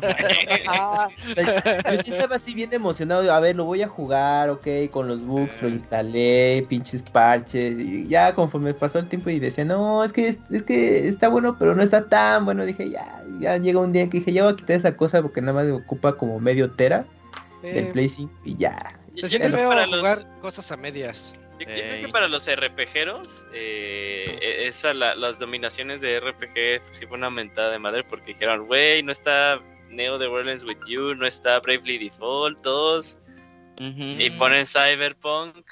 pues No se lo merecía. Pero Dakuni sí. contento ahí como bailando como Van. Damme, ¿no? Eh, Y, y, y, y lo Kuni diciendo, a huevo va a ganar. Y cuando estuvimos viendo las reseñas y de no, qué bueno que no ganó, está bien fue ese juego. Ajá, todo, todo mal con Dakuni. sí, no, es, es el agente de caos, ¿no? Quiere vernos sufrir. Sí. Siguiendo al mes de agosto, el 11 de agosto salió Action Verge 2. ¿Ya le entraste, Eugene? Está de la Verge. No, güey, pero me acuerdo cómo, cómo estuvimos hypeados ahí después del directo. Ahí me avisan cuando salga. Oye, que ya salga, ya- y era 12 y media, ya está, ya está, Sí, baja- sí, bajando. Este, Action Verge 2, otro juego creado por una sola persona que se me va su nombre. ahorita, ahorita lo, lo Señor buscamos el señor Verge. estaría, bien chido. Señor Pérez. Imagínate, Robert, que sacas tu juego y se va a llamar Action Dávila. sí, ¿cómo se llama? Pues es el señor Dávila. Ah, Sí, a huevo, güey. Este, cre- creado por una sola persona, eso es lo más importante de este juego y del anterior. El, el juego, en mi opinión, es mejor que el primero porque el primero se me hace un poquito difícil de entrarle para los que quieran, los, hasta los que les gusten los Metroidvanias. El primer juego es demasiado, no sé si pretencioso, no sé si tiene una historia que es un poquito pues diferente a lo que uno se esperaba. El 2 es un poquito ya más popular son. El uno es como si fuera hipster, ¿no? Es como si. Ándale, esa es la palabra. Sí, esa es la palabra que buscaba. Más hipsteroso el primer título. El, el 2 este, ya está un poquito más light. Y aún así tiene unas partes demasiado ahí como metafísicas que dices, ay, estás jugando con filosofías medio, medio extrañas. Pero es muy llevadero, muy bonito. Lo que más me gusta del Action Verge 1 y 2 es que tienen ítems y poderes. Como son Metroidvanias, tienen poderes muy únicos. Nosotros ya estamos acostumbrados a que, que el doble salto, que cargues tu arma eh, para disparar. Que, ¿Qué será? ¿Qué otro? Que te barras y que ya puedes pasar por los huequitos. Bueno, estos juegos tienen su versión de eso. O sea, no, no necesariamente es un doble salto. Pero puedes como jalarte, como si fuera una especie de resortera. Y pum, te jalas y puedes saltar a otras partes. Y, y le da un gameplay tal vez, no sé si más dinámico, pero sí diferente a lo que estamos acostumbrados. Y eso es lo que resalta mucho de estos títulos de, de Action Verge. Se, tratan, se tardan mucho en salir porque, les digo, es creado por una persona y este cuate, Thomas Happ, se llama Thomas Happ, hasta su estudio se llama Thomas Happ Games. Eh, y y se ve que to- todo ese trabajo, pues, es para meterlo aquí. En la reseña yo les dije que tiene pasillos muy largos. Y eso a mí me. En un Metroidvania, eso como que a mí no me gusta porque tienes que ir como co- corriendo muy, muy a la derecha, muy a la izquierda. Corre, corre, corre, corre, corre. Y al momento de explorar, eso no se siente bien, se siente aburrido porque tienes que nada más ir corriendo en- hacia esas direcciones. Pero bueno, yo soy un poquito permisivo en esas partes porque digo, lo hizo una sola persona y la verdad se rifó bastante. Eh, la historia me gustó, la historia está buena, es una, una como investigadora que va a algo que parece ser el Polo Norte, una zona así como ártica, y, y ya está por morirse y resulta que una botella, como si fuera un genio, le- casi casi le dice, pues, pues pídeme el deseo y te, te salvo, pero me vas a deber una. Más o menos por ahí va el comienzo del juego y es cuando dice, "Ay, ya no sé si me morí, si viví o qué, pero ya estoy aquí. ¿Qué fue lo que pasó? No sé, pero voy a investigar. Y así es Action Verge 2. Es una muy buena aventura. Este, tal vez no tanto GOTY, pero, pero es un buen experimento para que ustedes lo, lo conozcan y lo chequen. Creo que vale mucho la pena. En otros juegos, el 25 de agosto, ¿quién reseñó Psychonauts 2? ¿Fuiste tú, Eugene? El Hugo. Oh, Lo jugué, Hugo. pero Ah, fue Hugo. Hugo fue es nuestro Hugo. señor Microsoft. Sí, es cierto, fue Hugo, pero tú también lo jugaste, yo también lo jugué. Platícanos, Eugene, de Psychonauts. Sí, pues Dos. Psychonauts 2, fíjate, eh, no he jugado Psychonauts 1, pero yo creo que antes de jugar el 2 voy a jugar el 1 gracias a Game Pass. Eh, ¿Qué podemos decir que, que no haya dicho Hugo? O sea, la verdad yo creo que es de los juegos de acción, plataforma 3D, de los mejores que he jugado en toda mi vida. La verdad, este juego derrocha creatividad a cada rato. Eh, fíjate que me encanta que un juego que parece que está orientado para eh, un público infantil eh, tiene luego mensajes para todo tipo de edades y, y también, o sea, eso, eh, eso no limita que también un, un infante no le pueda entender ese tipo de mensajes, pero me encanta eso, me encanta que haya juegos que eh, se atrevan a tocar temas que son muy raros que los veas en, en- en minijuegos. Y, y la verdad, pues, eh, eh, lo siento, Locuri, pues es mejor plataformero que a Hattie Time, entonces, pues ya es, yo creo que con eso ya, ya habla muy bien del juego. Eh, pruébenlo, lo que tengan, los que tengan Game Pass este año, y más bien yo creo que del servicio tienen tres juegazos, o sea, que son por ley, o sea, que justifica Game Pass por mínimo dos meses.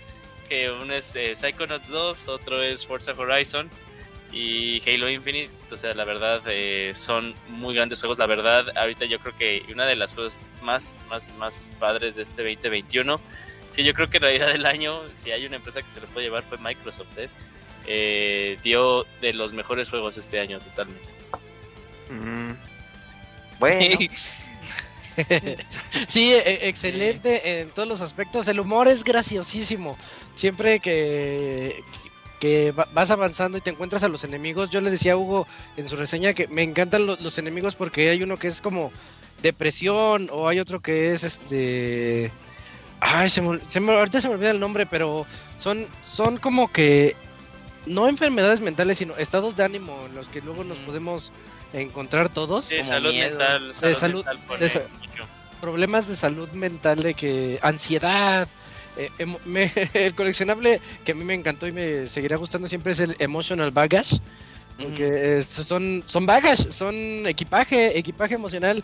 Eh, No, no sé qué tradu es que esas son cosas que luego no son tan traducibles, pero es así como cosas que, que traes que ya deberías de dejar ir, que es este equipaje que traes cargando y que no deberías traerlo.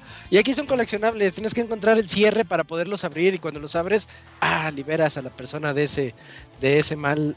Y no sé, a mí me, me gusta bastante, lleno de coleccionables, lleno de detallitos y pues todo lo que dijo Yujin también. Y yo, y yo creo que también lo que sale mucho es- son los diseños de niveles, porque el primer nivel, eh, que Ujú. es de los dientes, me dio tanto asco. Es como si Ren y Stimpy jugara Inception. Eso sí, sí. así, la madre, ¿qué se le ocurrió a esta madre? O el episodio que es este uno de concurso de cocina. ¿Cómo me reí en ese nivel? Porque está estúpidamente divertido. y todos, este, digamos, es un concurso de cocina, digamos, como programa de televisión. Y, lo, y la audiencia son, pues, alimentos. Y este, ya dice de que vamos a hacer, no sé, un sándwich. Y para eso tenemos al gordón y el cerdo. Y es un, y digamos que los que trabajan ahí, digamos, son pues como, sí, máquinas que disfrazadas de animales, digamos que el gordón y el cerdo es un carnicero, ¿no? Y está cortando y, y ahí está. Y el y hay una que me da mucha risa que está en un cerdito ahí y dice, no, escógeme a mí, escógeme a mí. Y, el- y gordón y el cerdo dice, no mames, es, es un cerdo, yo no puedo matar a mi propia raza. Ah, ¿Cómo me dio un chico de risa eso? Dice, oye, tío Gordonio, no, esto lo hace peor. o sea, tiene un humor muy característico y la neta, es, si tienen Game Pass, tienen que jugarlo sí por sí porque es uno de los grandes contendientes a juego del año y tiene un humor sí. muy cabrón. Es que lo chido es como cada vez que te pasas de mundo en mundo, o sea, el diseño del mundo, más bien, y el diseño Cambia. gráfico cambia Y- súper cabrón, o sea, y, y luego hasta parece, estaba ahorita viendo imágenes para acordarme de uno, o sea, me recordaba mucho como al estilo de, de los Simpsons Hit and Run. que no- el juego no se veía feo, pero o sea, decía, estos trazos son muy de ese juego, ¿no? Eh, y eso era lo que me encanta porque, o sea, decías, bueno, el siguiente mundo cómo se va a ver, ¿no? O sea, ¿qué, Eh. qué- qué- qué va a ser lo nuevo? Sí, es como muy... Mario conoce a Disney este juego, la neta. Y, sí, y, digamos cómo ese mundo se puede distorsionar porque digamos ya te presentan uno y este ras hace algo y este mundo ya co- cobra otro sentido completamente diferente y concuerdan. Dices, ahora les está muy está muy locochón el diseño de niveles. Bien, bien, bien, bien. Sí, sí, eh, totalmente de acuerdo con todo. Psychonauts 2, Gotti, no, de los de nuestros nominados a Gotti importantes. Eh, bueno, avanzando, creo que el que sigue también te toca a ti, Gerson. Es Life is Strange True Colors, que salió el 10 de septiembre. Qué juego. Este, yo cuando yo soy muy fan de Life is Strange porque son prácticamente un Ajá. point and click, se podría decir, o sea, que vas una historia así guiada Este, digamos, está más enfocado en la historia que en tanto en la acción o en el gameplay.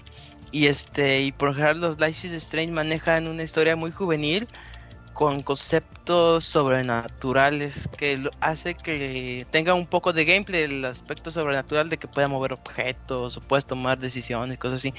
Eh, True Color viene siendo de la mano ah, no me acuerdo se me fue el nombre de la de la empresa pero son los que hicieron de Before the Storm que es este una precuela del primero. Y ya este True Color ya es prácticamente su su juego juego Eh, yo quedé muy impactado por la historia porque es una historia que no digamos que se puede considerar un poquito lineal y va a lo que va pero está muy está muy este intrigante manejas al, eh, al personaje que se llama Alex Chen, que es una chava que tiene problemas este sociales, o sea, le cuesta mucho comunicarse y conectar con la gente y así. Y en eso llega a, a un pequeño pueblito porque su hermano ahí este siempre la ha estado buscando porque ella estaba este se puede, es el lugar de sus orfanatos. Ella estuvo ahí un rato su hermano escapó y su hermano hizo una vida. Y ya lo que pasó fue que el hermano estuvo todo el tiempo buscándola hasta que la encuentra. Ya que dice no pues vente conmigo a vivir se van a este pueblito y este y ella empieza a conocer a todas las este pues, a todos los ciudadanos de ahí la cuestión es de que en este Life is Strange comparado a otros, que es en el mismo pueblito, o sea, son las mismas tres calles y ya, o sea, no hay un cambio de escenarios. A mí no me molestó tanto, pero sí, este, si estabas acostumbrado que en el 1 o en el 2, pues cambiaban de locación a cada rato y tenías, tenías más chances de explorar, aquí la exploración sí se limita bastante. Pero este, lo que yo siento que lo recompensa es la historia, porque les digo, la historia eh, es un poquito más abierta. Eh, aquí pues este puedes romancear con cualquier personaje. Aquí en el nivel 3 te cambian totalmente el gameplay y se hace como un, un RPG de Dungeons and Dragons que está muy divertido. Eh, tiene muchas cositas que como que lo hacen diferente a los al 1 y al 2. Y el poder que tiene esta Alex Chen que puede leer los sentimientos de las personas, digamos, ella puede percibir si una persona está triste, está enojado y esas cosas, pues este cambia mucho la toma de decisiones porque si tú, una persona te dice que está feliz y ves que en todo lo contrario está súper triste y dices, ah, la madre, entonces en la toma de decisiones que haga va a afectarla de una manera negativa o cómo le va a afectar, o sea, este cobra mucho su poder este en la narrativa. Y, y, en sí es un gran juego a mí me gustó mucho de comparación de 2 que el 2 está bien pero pero no es tan sorprendente. Y el 1 que pues el 1 es de los tops. Eh, yo prefiero True Colors porque va lo que va o sea es una historia que arranca rápido directa. tiene buen gameplay ajá y te digo, el capítulo 3, tú juegas el capítulo 3 y dices, nada, se pasaron de las, está bien chingón.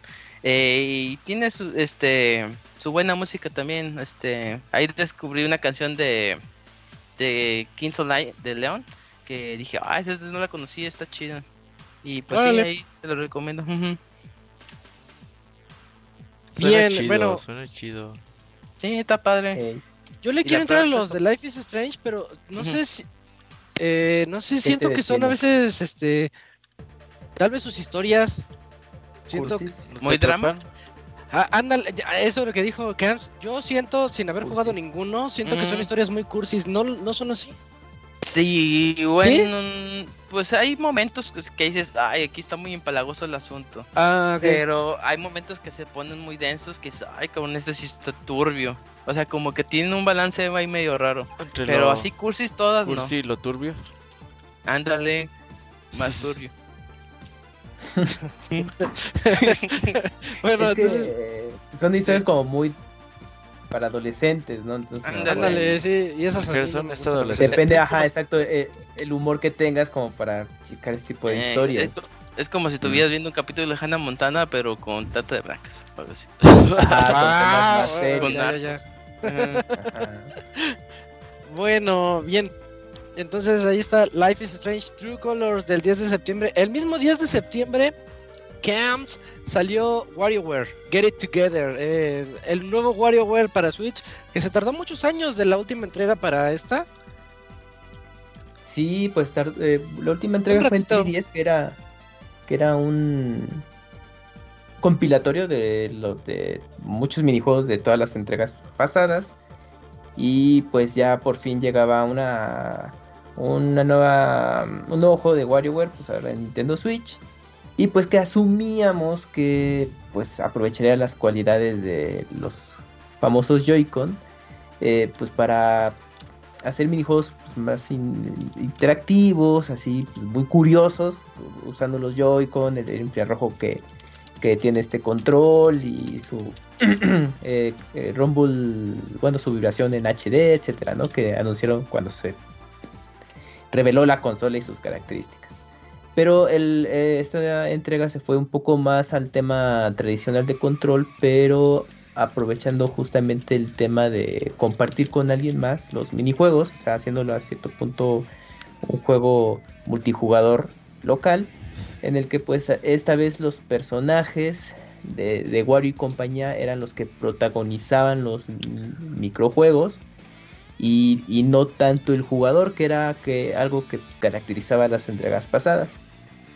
Entonces por lo mismo eh, si, eh, cuando te tocaba jugar los minijuegos que si ya eras también pues eh, viejo conocido en, en, las, eh, en la serie de WarioWare pues de pronto te rompía un poco el ritmo porque a lo mejor tú ya sabías, por ejemplo, el minijuego de rasurar, ¿no?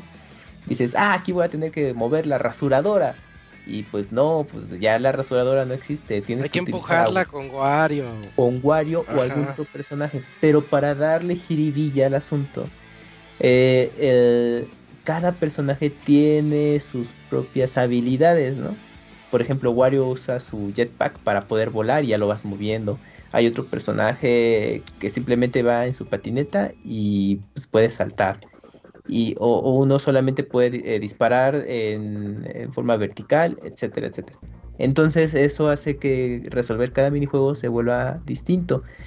Entonces al principio sí te cuesta trabajo en lo personal, sí, eh, no me encantó mucho ese cambio porque pues sí quería la fórmula clásica que creo que es efectiva porque pues, como son juegos tan cortitos, así en segundos lo terminas y lo que te más te, te, interesa es saber el siguiente minijuego que te va a tocar y justamente resolver, digo, ver la manera de resolverlo.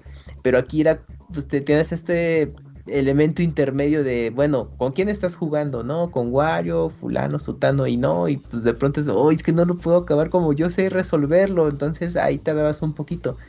Ya conforme pasaba los intentos, pues ya ubicabas cómo resolverlos. Entonces, eh, ese quizás ahí era el, el, cambio por el que apostaron, pero creo que no le sentó tan bien para esta entrega, al menos ya no personal, ya después de, de jugarlo y asimilarlo ya un poco más aterrizado este juego, pero fuera de, de, este, de este elemento ya los minijuegos están interesantes, son este, eh, los nuevos también están curiosos, son, son extravagantes, son peculiares son absurdos, encuentras ahí desde minijuegos muy elaborados hasta súper simples, básicos, entonces eso es lo que hace que también pues, te mantenga entretenido, interesado y también la posibilidad pues, de poder compartirlo con alguien más en el momento pues se hace ahí pues un caos de locura con algunos minijuegos que están pensados para jugarse de dos jugadores o hasta cuatro. Entonces te, te la pasas bastante bien.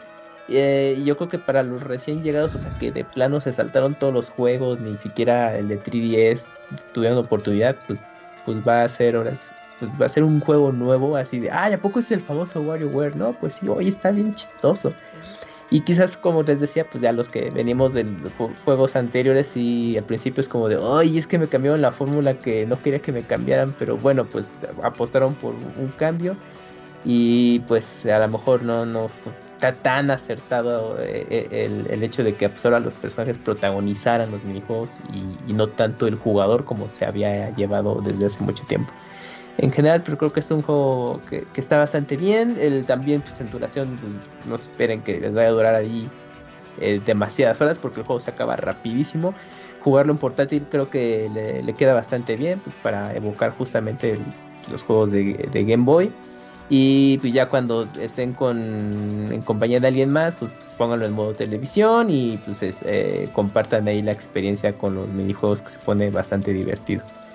Reseña completa, Camuy, te pasas no, de verga. Media, no. media reseña. Calificación 8.5.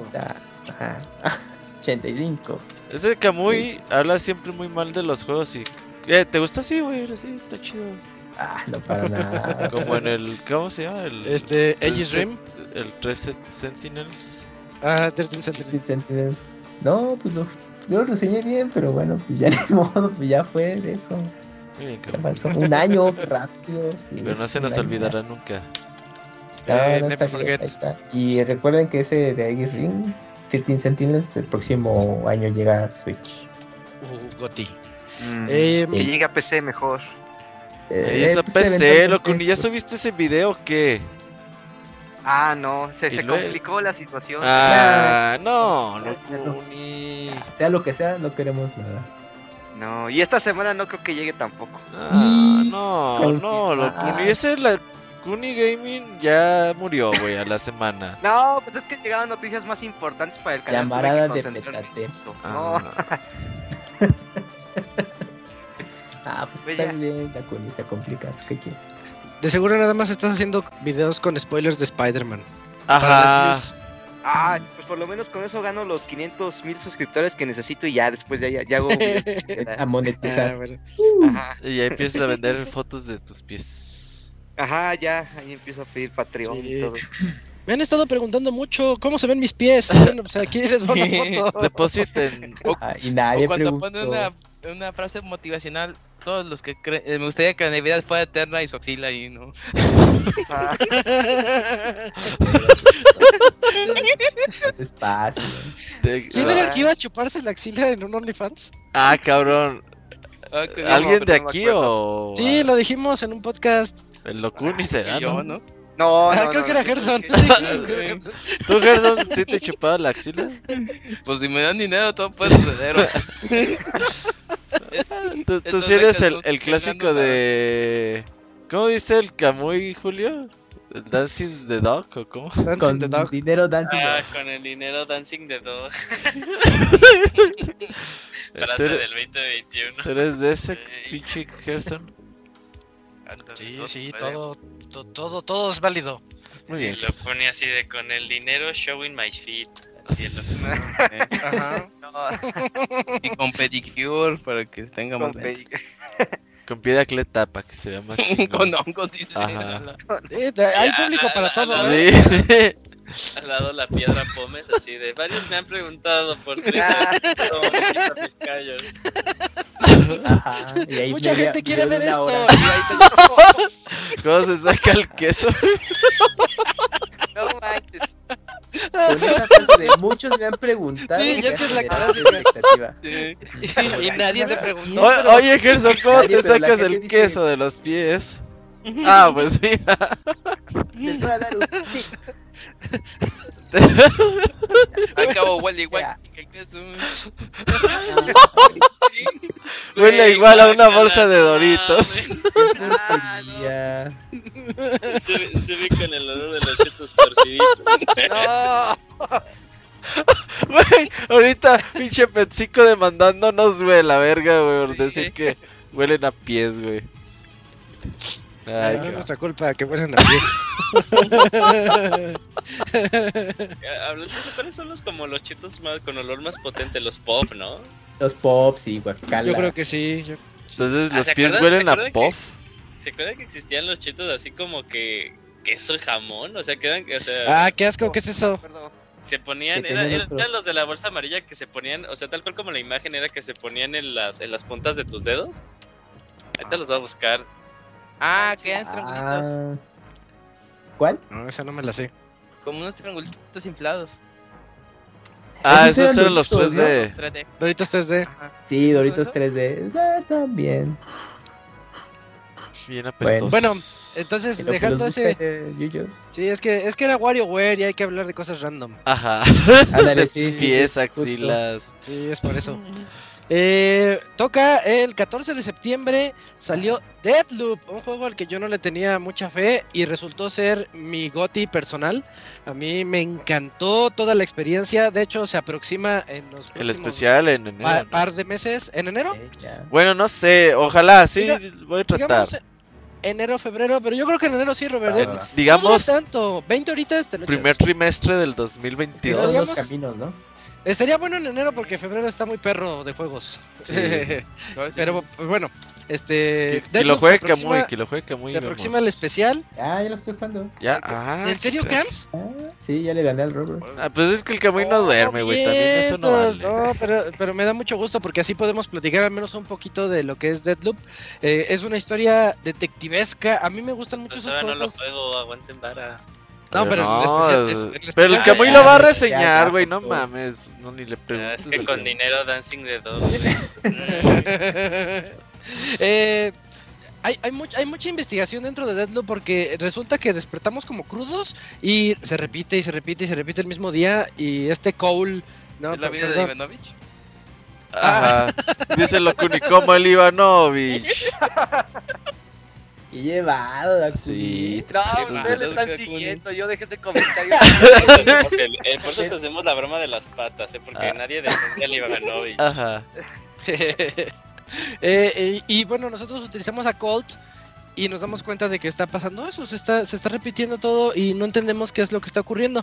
Y de eso se trata el juego, de investigar qué es lo que está pasando, aprovechar esos ciclos a nuestro favor. Y cuando comenzamos, al menos yo cuando comencé, iba muy en sigilo, cuidándome de todo, porque los enemigos te ven y te cae la, la banda, eh, la chola y van contra ti todos. Eh, pero después, conforme- como estás repitiendo el mismo día una y otra y otra y otra y otra, este, de repente había partes en las que yo ya me sentía bien pro y así como que, ah, ya sé que va, va a venir alguien por aquí, paz, disparo, paz, duermo a este, paz, hackeo, hackeo la torreta, lo que sea, ¿no? Así vas avance y avance y avance. Y, y es muy bonito ver esa evolución dentro del juego. Sí es repetitivo, sí, sí lo es, pero si tú vas siguiendo las misiones que te presenta las cuatro las cuatro opciones que tiene el mapa. Y en día es que son cuatro horarios también. Cuatro cuatro locaciones de mapa. Día mediodía o sea sería mañana mediodía tarde y noche.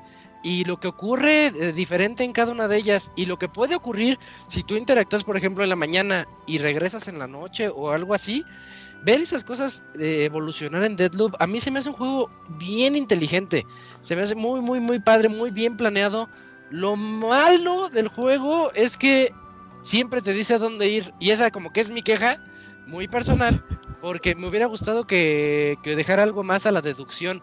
Porque yo sí, era un juego que dije, ay, ¿a poco? Creo que voy a necesitar hasta una libretita para anotar este, cosas porque me estaba llamando mucho la atención. Pero no, el juego siempre te dice, ay, sigue esto, sigue acá, sigue acá. Y eso, este... En lo personal sentí como que eh, no debió de haber sido tanto tan necesario. Pero pero fuera de eso la verdad el, juego eh, no, no, no sé tú cómo lo veas Camps con lo que lleves. No sé si llevas poquito o mucho pero es un juego que a mí, a mí me encantó desde las primeras horas que lo jugué. Pues mira, a mí, de, de esas horas que ya lo empecé a jugar, En cuestión de, por ejemplo, a mí me recordó a la película de Tenet. Igual quienes la hayan visto, no ¿De sé qué? si hay un mejor ¿Tenet? de Tenet a la película de Tenet por el tema de justo este de, de repetición. Se maneja a cierto punto, nada más ahí para no, no clavarme mucho con, sí, la- con el tema de película. Me recordaba mucho y dije, ay, eso es como un poco parecido a esta película. Y también, eh, pues para los que les gustan estos temas de temporales y, y que luego son como distintas líneas. eh, está interesante, al menos lo poquito que llevo, a ver más Ajá. adelante cómo se desarrolla. Pero ya en cuestión de lo que es el juego en sí, pues también, bueno, coincido con lo que mencionabas, porque en el mapa ya te dice, mira, pues tú tienes que ir acá y punto, ¿no? Y no te claves, bueno, si quieres clávate en lo demás, pero todo se te olvida que tienes que ir hasta acá. Ah, Entonces pero dije- en eso, Camps, eh, de repente te dice, la- el consejo te dice, te, te aconsejamos no explorar el mapa ahorita, tendrás más tiempo Ajá, sí, adelante. exacto. Sí. Sí, sí, sí. Sí, sí, sí, y eso dije, ah, bueno, entonces pues ya me voy, se- me voy derecho, entonces, o sea, si te vas al, al objetivo principal. Y bueno, al menos a lo que ahorita yo llevo, ¿no? Ya a lo mejor adelante y a lo que tú comentabas, ¿no? Igual cambió un poquito, Sí, sí, etcétera. sí. Pero, eh, pero mm, bien, o sea, lo, lo poco, el, el concepto me parece interesante, sí es como para estar jugando, justamente porque aparte son dos personajes, entonces pues vas a tener el, puesto- el punto de vista de, de cada De, uno. de entonces, cada para- quien. para complementarlo y en algún momento va a converger. De hecho, desde que empieza el juego dices, ah, entonces tengo que hacer, tengo que llegar a este punto. Entonces, pues, bueno, a mí me mantuvo interesado en ese, al menos en ese sentido de- del concepto que está manejando. Eh, y pues también to- todo lo que tienen los juegos actuales, eh, pues el manejo de, de habilidades o de perks que pues vas tú ahí consiguiendo. Entonces, pues obviamente ahí tienes que est- estarlos ahí, ahí midiendo, conseguir cosas pues, para que puedas hacerle frente a todo. Y, y, mm, pues bien, o sea, el concepto de esto de líneas de tiempo mm, me ha gustado y pues es ahorita lo que yo, yo llevo ahí ya, pues a ver, estos días ya poder jugarlo más a fondo y pues ya platicarlo más adelante. Ok, eh, y, y todo esto sin mencionar que tienes poderes sacados de este. Ah, se me fue el nombre del juego. Bioshock. No, el otro. Ah, este. Dishonored, Dishonored. Tiene poderes Ah, sí, sí, sí. sí. directamente sacados de Dishonored, pero aplicados a un juego más de acción y no tanto sigilo. Mucho más de acción. La verdad es bien emocionante cuando empiezas a perfeccionar cada uno de los poderes. Yo me casé con tres en específico, pero tiene como seis o siete diferentes. Ah, ¿tú también ya le diste, Gerson? Ya lo acabé, sí. ¿Ya te lo Ah, ese Bueno, pinche ¿tú qué- doctorado, güey, estaba más Sí. chingón, güey. No, No le dije nada. Está De bien, aquí no pasa. No, y es que yo también me casé porque decías, ah, es que como me gusta más jugar es- estilo sigilo, decía, ah, es que si uso los otros como que es para otro tipo de gameplay, otro tipo de personas. dije, no, mejor me caso con los que están más enfocados a la, pues sí, al estar oculto y esas cosas. Y el dash que tiene, creo que todos los juegos de Ajá. en el mundo deberían tener ese tipo de dash porque sí te La teleportación esa, ¿no? Ajá, Sí, ándale, sí la está- teleportación. Ujú. Está, está bien bueno ese. Y todo esto también sin hablar de la, de la personalidad que tiene cada uno de los personajes. No solamente el protagonista Colt y la coprotagonista o protagonista del multiplayer que se llama Juliana, que te invade. eh, o sea, es una persona que está invadiéndote y tú dices, no, no quiero que me mates porque se va a repetir el día otra vez y ya avancé en unas cosas y se pone bien bueno esas retas. No solamente eso, sino cada uno de los que se llaman aquí visionarios tiene una personalidad bien marcada y muy específica y una manera de, de matarlos, porque de, de eso se trata el juego, este, una manera de matarlos muy particular y que también, obviamente, todo se puede ir al caño si tú vas y disparas a lo loco y dices, ¿cuál particular? Si yo nada más llegué y balacé a todos. No, no, no, este, también el juego tiene esa parte, si lo quieres hacer un poquito más táctico, también te, lo, te da chance. Estilo Hitman. ¿Mande? Ajá, de que Ah, planeas estilo sacar Hitman, sí, sí. Estilo Hitman planea la muerte. Hitman. Exactamente así. Y bueno, ya para no meternos tanto en Deathloop porque me emociona mucho ese tema y me emociona mucho el especial que viene, este, pues próximamente vamos a platicar más de él. A mí me encantó. Para mí este es mi juego del año. Eh, Papás. 17 de septiembre, tres días después, segundo capítulo de Delta Rune. Gerson, tú le entras a estos, ¿verdad? Eh, sí, no, es que el Delta Rune los estoy esperando para que salgan todos completos Ah, porque, Julio lo jugó, ¿no? Eh, porque Toby Fox tiene una magia para que cada juego, bueno, eh, cada cosa que hace te enganches bien cabrón. Eh, Otro juego que lo hace una sola persona. Exactamente, y lo que tiene Toby Fox es que está loco, o sea, todo le sale bien, la historia, el gameplay, la música, sabe. todo está bien, ajá, y lo que tiene Delta Rune es de que se puede considerar una versión mejorada de Undertale, que el gameplay está Órale. mejorado, eh, sí, es- este, sigue siendo un bullet hell, que tienes un corazoncito y tienes que estar esquivando balas. Eh, la historia trata de una, pues un humano que se llama Chris, que está en un mundo de, de monstruos, que hay todos los monstruos que muchos podrán recordar de, de juegos de Undertale, que más o menos tienen un pequeño cameo y este... Y estos monstruos que son amigos de Chris caen en un vacío. En este vacío pues hay unos otros monstruos que intentan eh, matar. La cuestión de este juego es de que son eh, episódicos, apenas llevamos dos, este es el segundo. Creo no estoy no estoy seguro, creo que van a ser cuatro. Eso sí no me acuerdo. Creo que eran cinco, creo que sí lo platicamos. ¿Son cinco? vez. Sí, creo que sí. Ah, ok. Ok, pero sí va, eh, va a tener tirada larga. O sea, pero mucha gente que he visto comentarios del 1 y el 2 dicen que si sigue los demás juegos puede ser una obra de arte porque sí está muy bueno. Y te digo, Toby Fox ya se la sabe, o sea, el vato tiene un talento increíble.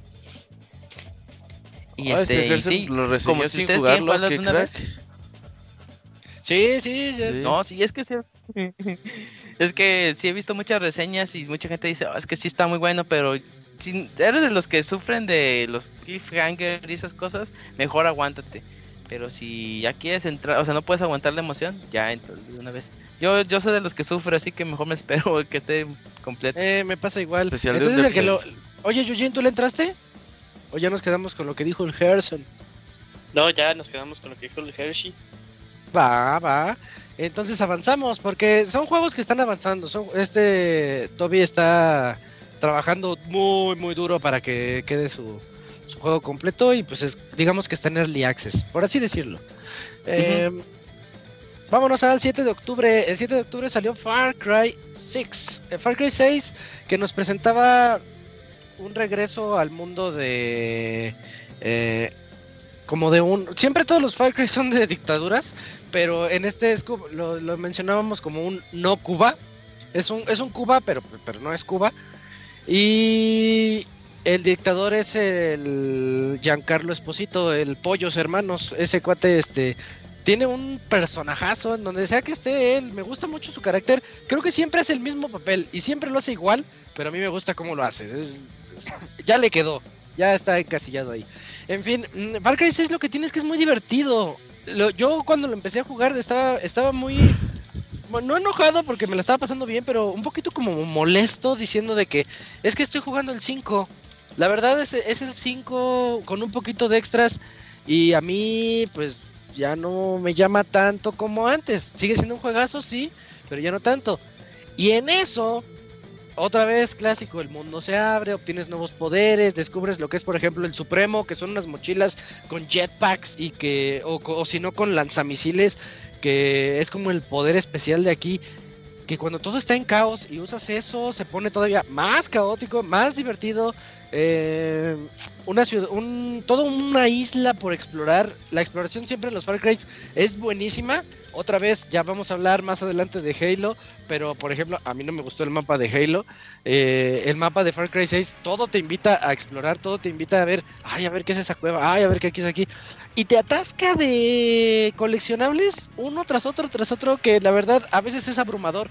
Porque el nuevo gameplay es mucho de, de mejorar a tu personaje tipo tipo Destiny o bueno, un poquito más como RPGesco, que tienes que este tener mejores armas.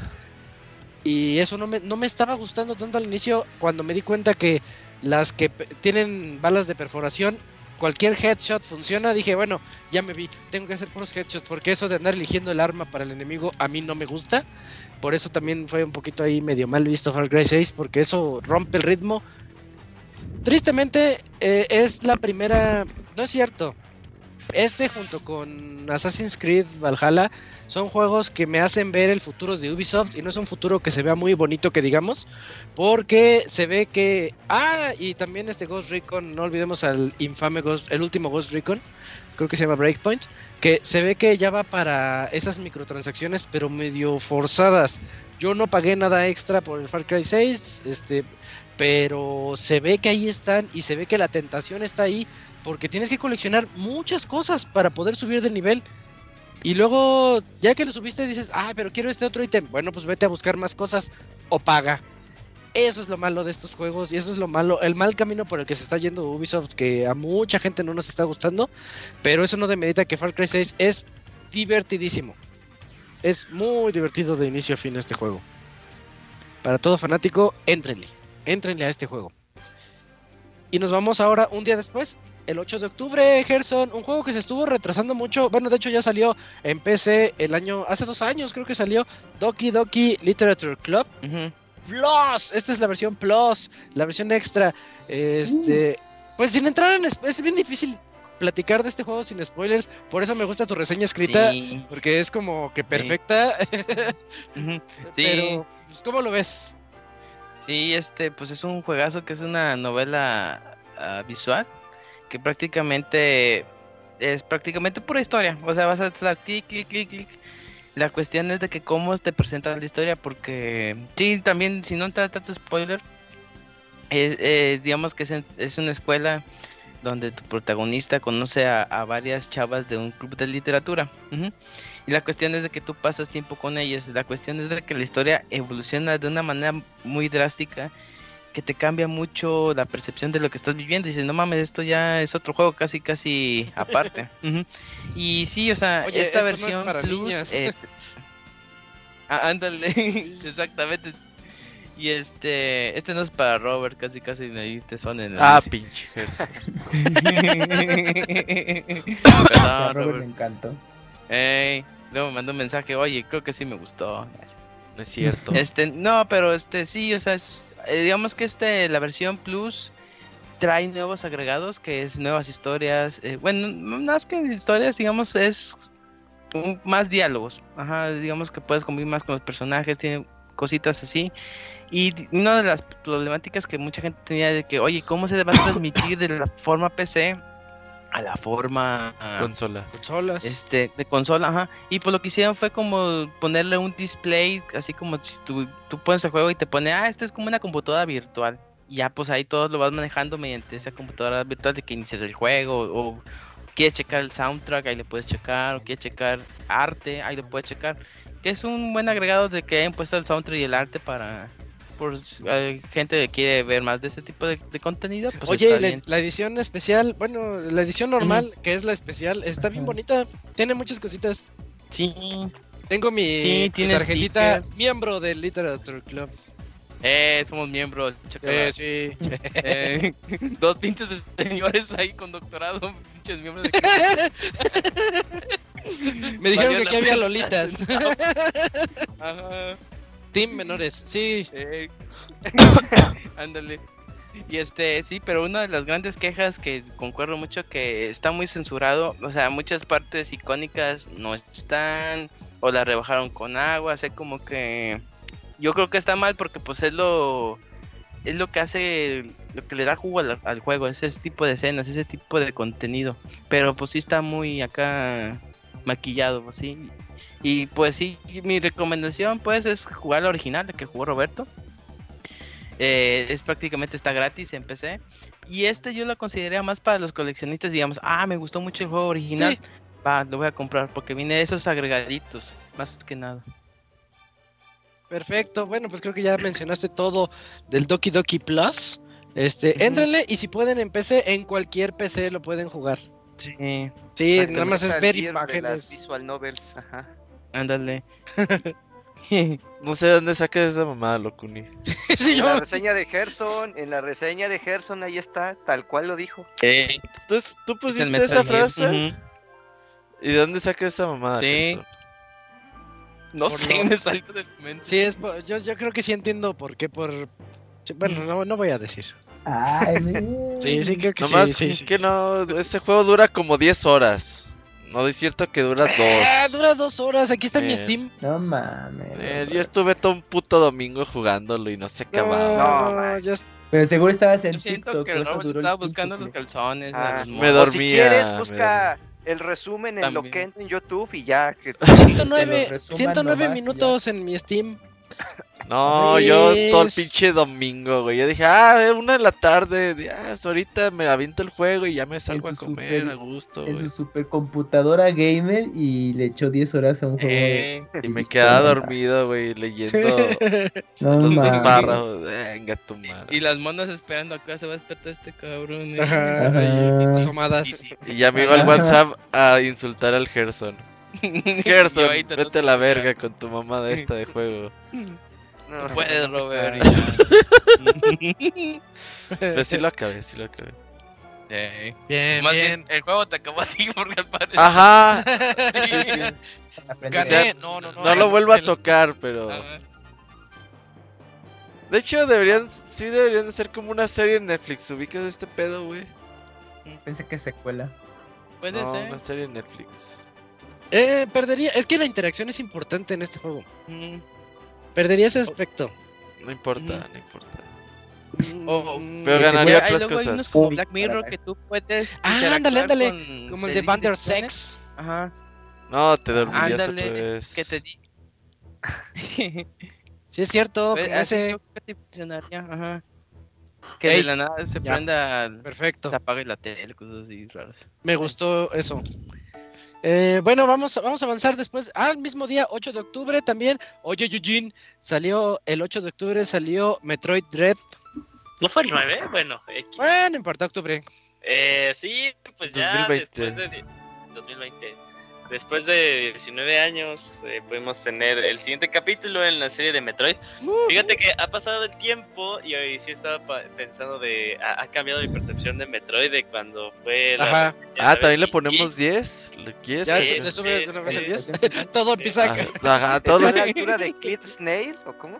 Ah, no pusimos Creed Snail en este pedo, Ey, güey. nos faltó Ah, al final, al final. Ah, ok, Ah. Ah, mención sí, sí, sí. Sí. Yo ya- creo que de las cosas chidas que tiene eh, Metroid Dread que al inicio que no había visto son estos eh, pues, no, no guiños, pero esta, estas cosas orientadas a, a ¿cómo decirlo? Mm, al detalle. O sea, todas las animaciones que tiene Samus, que tienen los enemigos, o sea, que incluso cuando tienes los misiles de hielo y estás en la lava y lanzas un misil, el misil se derrite desde un inicio. Eh, es lo que va sumando más y más y más a este, a este proyecto que luego la gente decía, pues es un juego en 2D, ¿no? ¿Por qué a precio de 60 dólares? Que te quedas de no, o sea, al inicio en Samus Returns era un equipo de 20 personas y ahora ya era un equipo de chingo mil de personas y ya y sí se, y sí se nota tal cual. Eh, el gameplay me sigue pareciendo eh, el mejor que ha tenido Metroid en, toda su vida. Y al inicio yo me había quedado de, ah, creo que el juego es muy lineal y no va a haber como que apertura para hacer esta esta romper la secuencia y, hacerlo. Y pues ya nada más darle tres semanas a internet y empieza a encontrar el cómo. y la verdad las secuencias están bien padres e incluso te das cuenta que los desarrolladores previeron que la gente iba a romperlo y ahí hay un... Eh, puedes vencer a jefes de, de, formas diferentes si es que ya tienes un ítem que no deberías de tener. lo, lo, cual te quedas de no mames, o sea, al final sí, si, si bien eh, el juego lo hizo muy bien porque eso sí me parece, me parece aplausos, aplausos, aplausos a todos los desarrolladores. Eh, la primera vez que tú lo juegas, el diseño es, es, está creado de tal forma en la que te llevan de la mano sin que te des cuenta, pero todo es coherente, ¿no? O sea, y yo me acuerdo que le decía a Isaac, cuando ya lo había terminado, ya había hecho como mi segundo running hard, le decía, güey, es que como que puse atención en cómo estaba estructurado el mundo y en los momentos en los que te van cerrando para que ya no puedas sí. regresar y no vas de, de, de, de, seguir, que me parece genial, me parece genial la verdad, o sea, sí es... Eh, son unos maestrazos en, en, el diseño de niveles. Me recuerda mucho, incluso cuando hablamos en su momento de Super Mario y, y, y, cómo te hacía un tutorial, ¿no? Un tutorial sin hacerte un tutorial.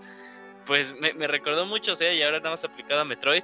Eh, y la verdad, o sea, lo mejor que creo que, que, pudieron haber hecho es darle esta personalidad. De, o sea, la gente como que asumía que Samus era una varas, ¿no? Pero ahora ya es tal cual, o sea, la ves y las cinemáticas que tiene, incluso el movimiento cuando tú tienes y las libertades. Ah, se ve bien ruda. Sí, sí, sí, definitivamente. Y, y sí, ojalá pues pueda seguir, eh, pueda seguir pues, pues Metroid, ¿no? Pueda seguir Metroid tal cual está 2D, que tengamos un Metroid 6, aunque pues tal vez la historia ya no vaya orientada como lo que hayamos manejado. Eh, y qué bueno que regresó el juego y qué bueno que le está yendo bien en ventas. Creo que hay, o sea, como registrado fácil ya tiene como un millón y medio. Ya para Metroid ya es súper ganancia. Eh, y, excelente, o sea, la verdad yo creo que yo creo que sí ahorita ya siendo como eh, retrospectiva sí es el juego que más disfruté este año totalmente. Perfecto, sí, sí, todo todo eso eh, eh, totalmente de acuerdo con lo que dice Eugene, es mi tercer nominado a Goti. Primer lugar, Deadloop. Segundo lugar, empate entre It Takes Two con Metroid Dread, porque se me hicieron juegos bien bonitos. Eh, Metroid Dread también me llevó a esa experiencia metroidesca que al inicio me quejé porque también dije, creo que está muy lineal. Ya vi tu truco, Metroid, me estás bloqueando caminos para hacerse lineal, pero más adelante eso como que se compensa y lo que dice Yuyen es muy cierto. Muy, muy, una maestría en el diseño de niveles que, que pocos otros han logrado demostrar. Bueno, pues ahí está Metroid Dread. Y seguimos con otra vez más, tú, Gerson. Platícanos, porque tú lo reseñaste, lo jugamos, uh -huh. lo jugamos juntos un rato con el Robert y con el Fer. Este, salió el 12 de octubre, Back for Blood. Uy, qué juego tan tan entretenido que nosotros siempre jugadores. También es que pinche paloma parece zombie. Dije, ah, lo veo un madrazo y toma. ¿Qué hacen esas palomas? y este, pues sí, este es un juego diseñado para los amantes de Left 4 Dead, que pues siempre estaban esperando desde tiempos memorables una tercera entrega. Pues el equipo se cansó de esperar y dijo, pues vamos a hacer nuestro propio juego con mujeres este, de azar y mujerzuelas. Así que hicieron Back 4 Blood. Prácticamente la esencia de un Left 4 Dead está aquí solamente que tiene muchos agregados interesantes. Por ejemplo, aquí no es por campañas, digamos, es una, historia lineal que se va construyendo por capítulos. Y ya tú decides este qué capítulo seleccionar. Está dividido en cuatro actos y digamos que cada capítulo se, siente muy diferente porque nos topábamos unos que teníamos que defender una rocola, había otros que teníamos que destruir una especie de puerta gigantesca para poder pasar, había una que estaba en un yate, un barco y teníamos que detonarlo, o sea que como que cada emisión se sentía muy única y eso está chido porque si vas a hacer una y otra vez lo mismo, pues de perdido que tenga cosas diferentes. Y sí, o sea, también otra cosa interesante es que cada personaje es único también. Hay una doctora que te ayuda a, con los, a curar el equipo. Hay una machora que puede ver bebés ahí a lo largo del, del mapa, que de esos te brincan.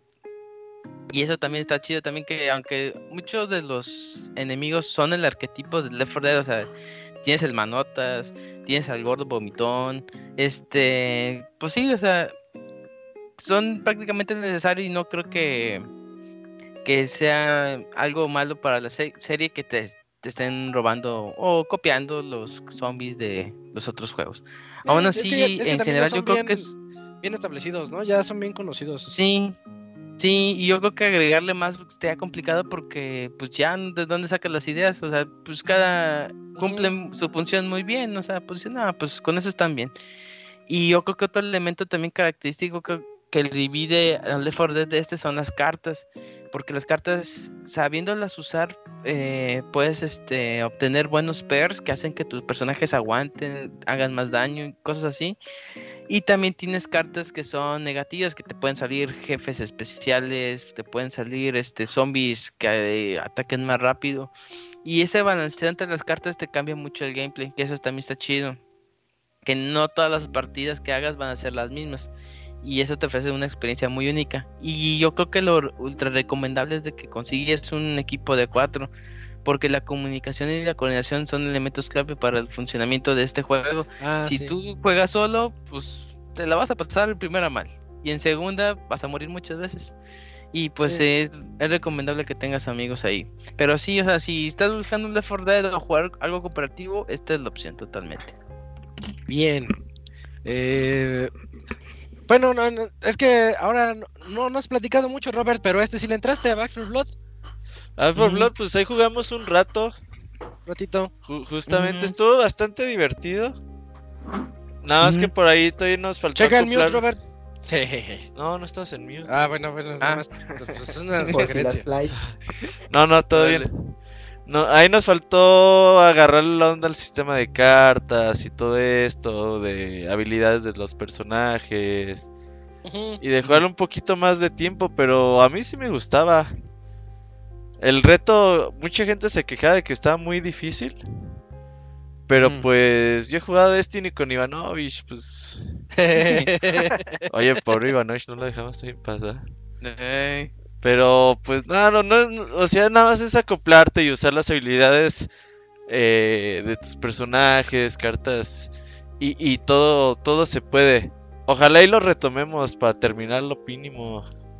Sí, sí, me apunto, me apunto. Va. Ajá. Eh, está bueno. en Game Pass? Creo, que sí. Sí, Game Pass, sí, sí, sí, Game Pass. Sí, está en Game Pass. ah, pues entrale, Dakuni. Ah, pues debería. ¿Está, está para, eh, para PC en Game Pass o nada más para Sí, creo que sí. No, no, no lo sé. Ah, tendría, tendría que investigar. Sí, sí, ese sí no lo sé. Este, bueno, entonces ahí está Back for Blood, 12 de octubre, vámonos al 28 de octubre. Muy rápido les platico de Age of Empires 4. Es básicamente todo lo que esperábamos de él. O sea, es un juego que tal vez a grandes rasgos uno podría decir no ha evolucionado mucho, pues porque el 3 salió en el 2004, creo 2003, y se sigue jugando básicamente igual, hacer tus reinos, crecerlos, invadir y todo eso, pero hay algo muy bonito en la estrategia, o a lo mejor sea que su campaña está muy bien hecha, es eterna por cierto, un montón de reinos y de cosas por aprender, pero está tan bonita que el juego te enseña, te dice, bueno, mira, aquí así se ve ahorita, así se veía antes y ya es cuando entra el juego. Eh, de una foto te pasa al juego y, y te, te enseña todo eso y además las estrategias. El rey no sé qué, este, utilizó la estrategia de, de taparse todos con Caca. como, como, como, como con lancha. Ah, sí, ¿no? Y ahí tienes a los bonitos. A ver, ensúciense. Alt S, ensúciense. Y ya se empiezan a ensuciar todos. Y ya entran. este, el, desde que se protegían con unas lanchas para poder romper las paredes y cositas así dentro del juego y yo me sentí bien pro aprendiendo todos los atajos de que Q, W, R, S te los tienes que aprender sí o sí para pasar la campaña. Y además el multijugador está bastante completo con opciones de uno contra uno, dos contra dos, cuatro, si no me equivoco había uno de que era dos contra dos contra dos para que podamos jugar así como parejitas haciendo un solo reino y vayamos contra otras parejas. Eh, muy, muy, muy completo Age of Empires eh, 4. eh, todo, le- les decía hace poquito sobre Halo, otra vez, hablando de PC, este, todo lo que hace Microsoft en PC, y yo supongo que en Xbox también, porque yo no juego Xbox, pero todo lo que hace Microsoft en PC lo tiene excelentemente, eh, Cuidado. técnicamente hablando, está muy bien cuidado. Sí. Eh, Age of Empires 4 en P- en- es de PC, es un juego de PC. Está tan bien hecho como, como el nuevo Halo o también hecho como el Flight Simulator. Esos, esos de Microsoft Studios ya saben cómo, cómo hacer los juegos directamente ahí o portearlos ahí y ninguna queja en ese aspecto. Yo sí les recomiendo Age, el Age 4. Ese también está en Game Pass para que, para que puedan entrarle. Y tiene varias formas. Creo que lo hicieron bastante amigable para las computadoras de hoy en día. O sea, si tienes una poderosa, le bajas el paquete de texturas Ultra HD, se desinstalas y ya. Si no lo tienes, pues lo juegas así como está y, se, y sí se corre bastante bien. Entonces es para todos. Así que entrenle, entrenle al, al Age 4. Y el Este 29 de octubre. pendientes. Ya, ya lo bajaste, ¿no, Robert? Pero Lo, no lo has- bajé y luego ya lo desinstalé porque ya se me acabó mi tera Porque- de estado. Porque ocupa solo. 100 Ah, gigas. No, sí, son, son como 100 gigas de Age. Güey, hace una- un año que armé la compu y dije, yo tenía 500 gigabytes de sólido antes Ujú. y ajustaba, güey, y dije, ah, pues un tera, pues con eso lo hago. No, bueno. Y ya depende, valió pero no. verga. Nomás le empiezo a instalar juegos, se acaba rápido. Sí, sí, sí, está muy, muy canijo eso. Bueno, entonces avanzamos al 29 de octubre. Eugene, el Mario Party Superstars. Sí, pues regresa Mario Party y tal cual regresa Mario Party, pero no me refiero en forma, sino regresa.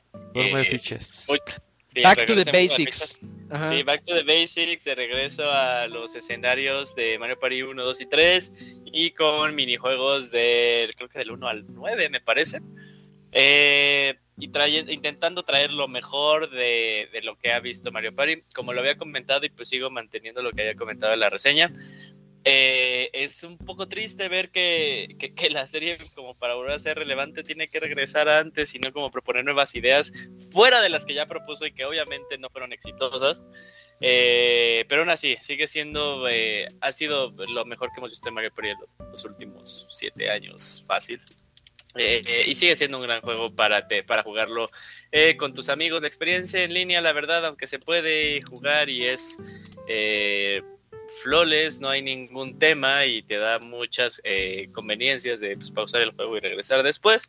Eh, la forma más divertida sigue siendo jugándola con los amigos ahí al lado y que ahí se escuche tal cual todo el desmadre. Eh, pero bueno, eh, si ustedes tienen amiguitos con quienes jugar, se los recomiendo ampliamente, incluso si fuera en línea, van una sesión ahí por Zoom, por Skype, lo que quieran, y se van a divertir mucho. La verdad, sí es, eh, es fácil recomendarlo, solo si, o sea, planeas jugarlo con, eh, con otras personas. Si es para ti solito, la verdad, eh, no lo compres, te vas a aburrir muy rápido. Qué Mm, Lo triste. siento, la- lo, lo siento, Locuni. Eh, eh, pero puedes jugar con nosotros, somos tus amigos, ¿eh? No te limites. Uh, tengo que pagar suscripción. Ah, entonces así déjalo. De Ah. 20 dolaritos. Ah, que nada le gusta. Bueno, algo es cierto, está pues más terminado que Cyberpunk 2077. Eh, y eso ya es ganancia, pero está bueno, está, está bueno el jueguito. Ah, yo me sigo divirtiendo mucho con Mario Party eh, para la, la reta. Eh, se, pone, se pone bien padre. Los gritos nunca faltan. Y me gusta mucho esa compilación de minijuegos. Siempre, todos, todos están bonitos. Menos ese de girar el stick. Lo odio profundamente. Pero todos los demás minijuegos están muy bonitos. Es hasta cuatro jugadores, ¿verdad? Sí, cuatro. Sí.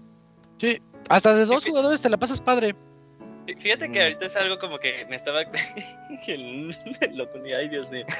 Este, fíjate que ahorita, ahorita hablando de lo de cuatro jugadores es algo como que me quedo de. Ah, debería de haber puesto la opción de ocho. No sé cómo hubiera sido el balance. Obviamente el balance, pues por los minijuegos no se podía. Pero. Además sí se haría estaría- eterno. ¿Tú crees? Sí, con cuatro jugadores, 15 turnos, más o menos es una hora. Ah, bueno, si de por sí los de 15 turnos son las partidas más cortas que son que media hora. Ajá. Dice ahí Sí, pues, 45 minutos, pero se va más. Yo juego la de 20 turnos y siempre, siempre se va más, como hora y media. Sí, y bueno, tal vez lo, lo único que espero, ojalá espero que le meten, le metan a este juego eh, algún tipo de DLC o estos contenidos, estos Ay, eh, ojalá. contenidos gratuitos, porque Sí. si algo que es lo que no me gusta es que si bien están bonitos eh, los eh, los boards, los únicos que valen la pena es uno y eso que nada más hay cinco, entonces pues ahí lo dejo, ¿no? Ay, sientes, a mí me gustan los cinco. Sí, es ¿Qué que, o sea, los, perspectivas? Los tres, los que son de, así como ponen de una estrella a dos estrellas, es al final como un loop, es un loop, entonces como que eso no me gusta, como que no hay. Tantas cosas como para que pasen ahí Sí, locuras. los, los dos últimos están bien chidos, eso sí. Eso Sí, sí. El, de los, el del bosquecito y el de Halloween. Sí, el de Halloween es- es, el, es, el, es el más divertido, sí. Ya, totalmente. Eh, bueno, ahí está Mario Party el 29 de octubre. No se vayan a confundir. ¿Qué tal si dicen, ah, vamos a comprarlo? Este es Mario Party Superstars. Es el más nuevo. El, el que vean que está más caro, ah, pues es ese. Ese Ah, Sí, porque el otro ya bajó un poquito. Ah, porque si hay Eh. gente que compra el anterior, ya me acordé. Sí, luego ven un 3. Eh, Ya dejen al Ivanovich en paz, chinga. es que el 4 se escribe como 3 o como 4 y ya... ya. tiene la colección, pues ya, Ya lo coní, ya lo coní. Camuy, ayúdanos con un ya basta. Ya basta. Gracias. Eh, bueno, después este, seguimos al 5 de noviembre con Call of Duty Vanguard. Ah, bueno, este es, Eh, vale ya. es lo mismo de todos los años. Sí, sí, la verdad. Uh, es lo gran reseña, años. 5 segundos. Seguimos. este, lo, lo que tiene de bueno Vanguard es de que su campaña a mí me encantó. En un solo día me, me dejó como que muy picado y dije, ay, tengo que seguirle y seguirle y seguirle. Eh, me gustó mucho la campaña. El multiplayer, pues es, ya saben qué esperar, la verdad. Vanguard ya trae todo esto. Pero me gustaría hacer un addendum aquí de Caldera, de lo que es este el nuevo mapa de Warzone. Ya, ya salió, ya está ahí, es gratuito para todos los que le quieran entrar. A mí me está gustando bastante.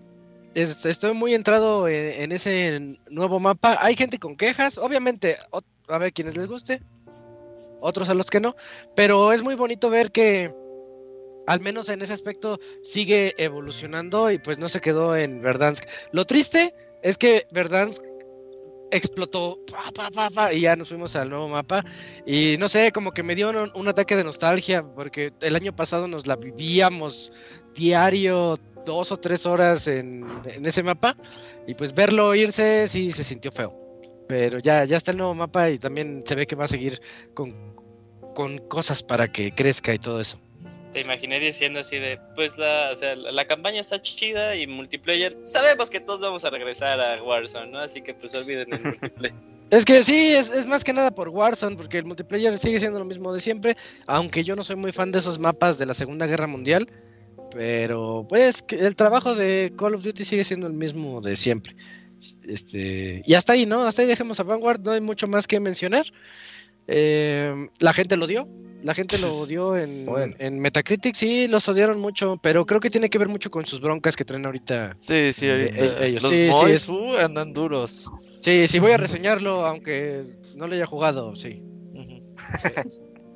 Güey, no había Pero, visto con bueno. esto de Activision Blizzard. eh, Ajá. Todos los. ¿Cómo se llama este MMO? Kotick. El Kotick. No, el MMO de. Eh, ah, de- MMO, este, World of Warcraft. Warcraft. Ah, sí, o sea que por eso que por eso Final 14 se está muriendo porque pues todos se mudaron de, de allá, sí, porque dijeron, "Eh, la, la, la chingada con Activision Blizzard. Y se fueron a Final 14. Pues ya es que el- la historia es que Final 14 es tan popular que ya lo dejaron de vender porque ya no pueden con la cola de jugadores que quieren entrar a los servidores. Mm. Ah, y, y el. Moy le echaba la culpa a los criptos. Ajá, o sea, de, no, Ah, sí. no- no sirven los servidores de Final. Fantasy, pero no le digan nada a los de Final Fantasy, díganle a los de criptos. Y así, ¿eh? Malditos criptos. Ajá, sí, así como. No, ah, lo- Ese muy. mínimo le hubieras pasado un artículo así de, de servidores, güey, y de no, saturación no. digo. El Moy odia a los criptos. ¿Tú tienes criptos, Eugene? Te odia el Moy. Todos los odiamos. Ah, ¿tú también? Ujú. También. No me sorprende, te gusta Cyberpunk. Híjole. En la En. Cyberpunk manejan criptos, ¿no? Pues deberían. Deberían. Sí. Deberían. Ajá. Me dejan todavía moneda. No, güey, ¿cómo se le dicen E- eurodólares? Ah, sí, es cierto, no me acordaba.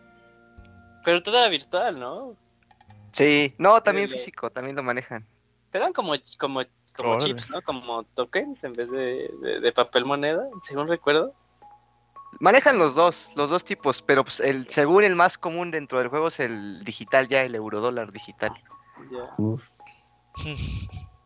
Bueno, ahí, entonces ahí dejamos a, a Call of Duty Vanguard. Éntrenle, éntrenle al Warzone. Y seguimos el 9 de noviembre. Salió Forza, Forza Horizon 5, que también tú le entraste, Eugene.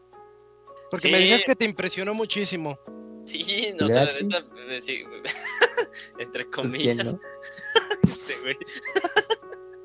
Eh, sí, no, eh, For- Forza Horizon sigue siendo de los productos que a mí más me ha impresionado de toda la vida. El audio lo, lo dijo Hugo en su, en su reseña y algo que me impresionó mucho es que, eh, o sea, cuando vas manejando y te vas acercando en un venue donde está pasando pues, este festival de Horizon, eh, estás escuchando que se acerca la música y cuando te alejas pues le estás escuchando por eh, que le estás dejando ya luego pues cuando ya estás a cierta distancia pues ya como que son la realidad las bocinas del coche eh, todos estos efectos que tiene el juego la verdad la accesibilidad todas las opciones en donde tú le puedes mover y quitar esto por algo pues el juego ganó esa categoría en los en los en los Video Game Awards yo creo que la tenía ya súper cantada porque sí estos chavos eh, son Playground, ¿no? Playground Games, eh, la verdad cada, me- cada vez le meten y le meten y le meten más opciones para que gente con cualquier tipo de, eh, de discapacidad pues pueda jugarlo, también con este control magnífico de Xbox.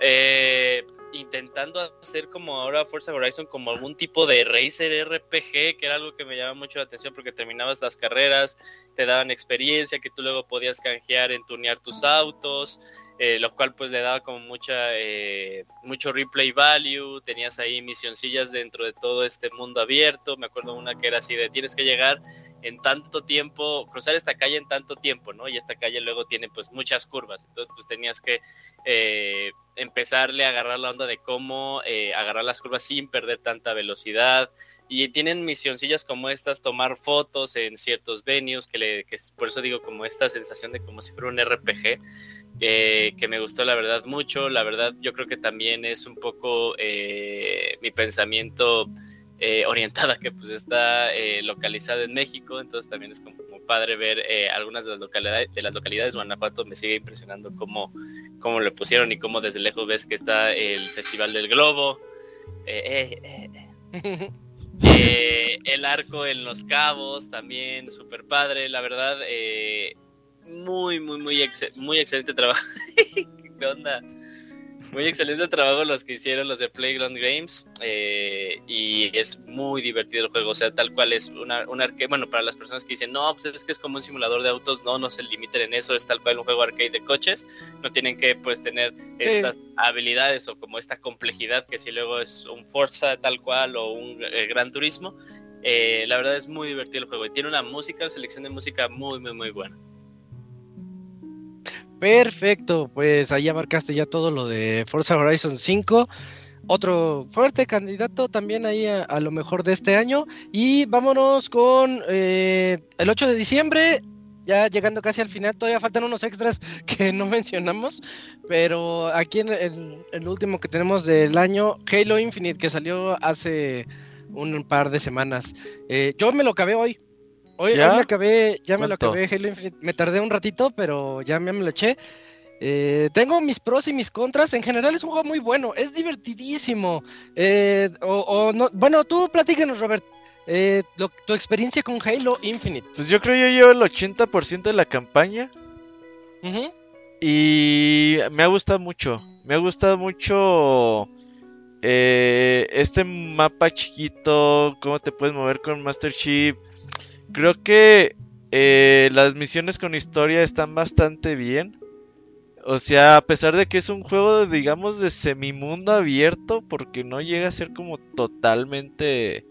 Me gusta. Ajá, que no, que no se alocaron así de, ay, pues todo el mundo abierto. Pero la historia se mantiene fuerte, interesante. El gameplay es Halo tradicional, pero más dinámico. Oye, aquí el ganchito. sí el ¿eh? ganchito está chingón. El ganchito sí, está, está sí, muy oye, eso bueno. del ganchito está mamalón, ¿eh? Está muy, muy, muy chido. Ya sea Sí, que sí. tú vas hacia ellos o tú jalas hasta las armas, las puedes jalar. A ver, vente. Pss, ya, sí, pues, sí, arma. no, Sí, eso cuando- cambia mucho el gameplay. Cuando estás ahí en la bala y luego dices, ay, aquí están estos tanques que explotan y ya nada más volteas y te lo jalas y ya luego se lo pasas. Uy, qué gran sensación. Yo lo estoy jugando en normal y no está tan fácil, o sea, no es se pone imposible, pero ahí sí hay unas partes que cuando te salen estos güeyes con escudo gordotes. Si ¿Cómo no se llaman? traes el- Hunters, creo que son Ah. los Hunters. si no traes armas adecuadas, hijos de su puta madre, te cuestan ¿Cuál es la de arriba? ¿La dificultad de arriba? No, la legendaria. No, no, No, no. la es que última- es la última es legendaria. La última es legendaria. Heroica. Heroica. Yo lo estoy Ah, jugando en heroico, güey, y sí, o sea, también, o sea, digo, no mames, ya me mataron como cinco veces, ¿qué onda? Sí, sí, sí, sí, sí reconozco que sí tiene su... Está más difícil que los anteriores Halo. Y luego el juego se porta buena onda y te pone un checkpoint por ahí en medio discretamente para que no te sientas tan frustrado. Ah, sí. Ándale.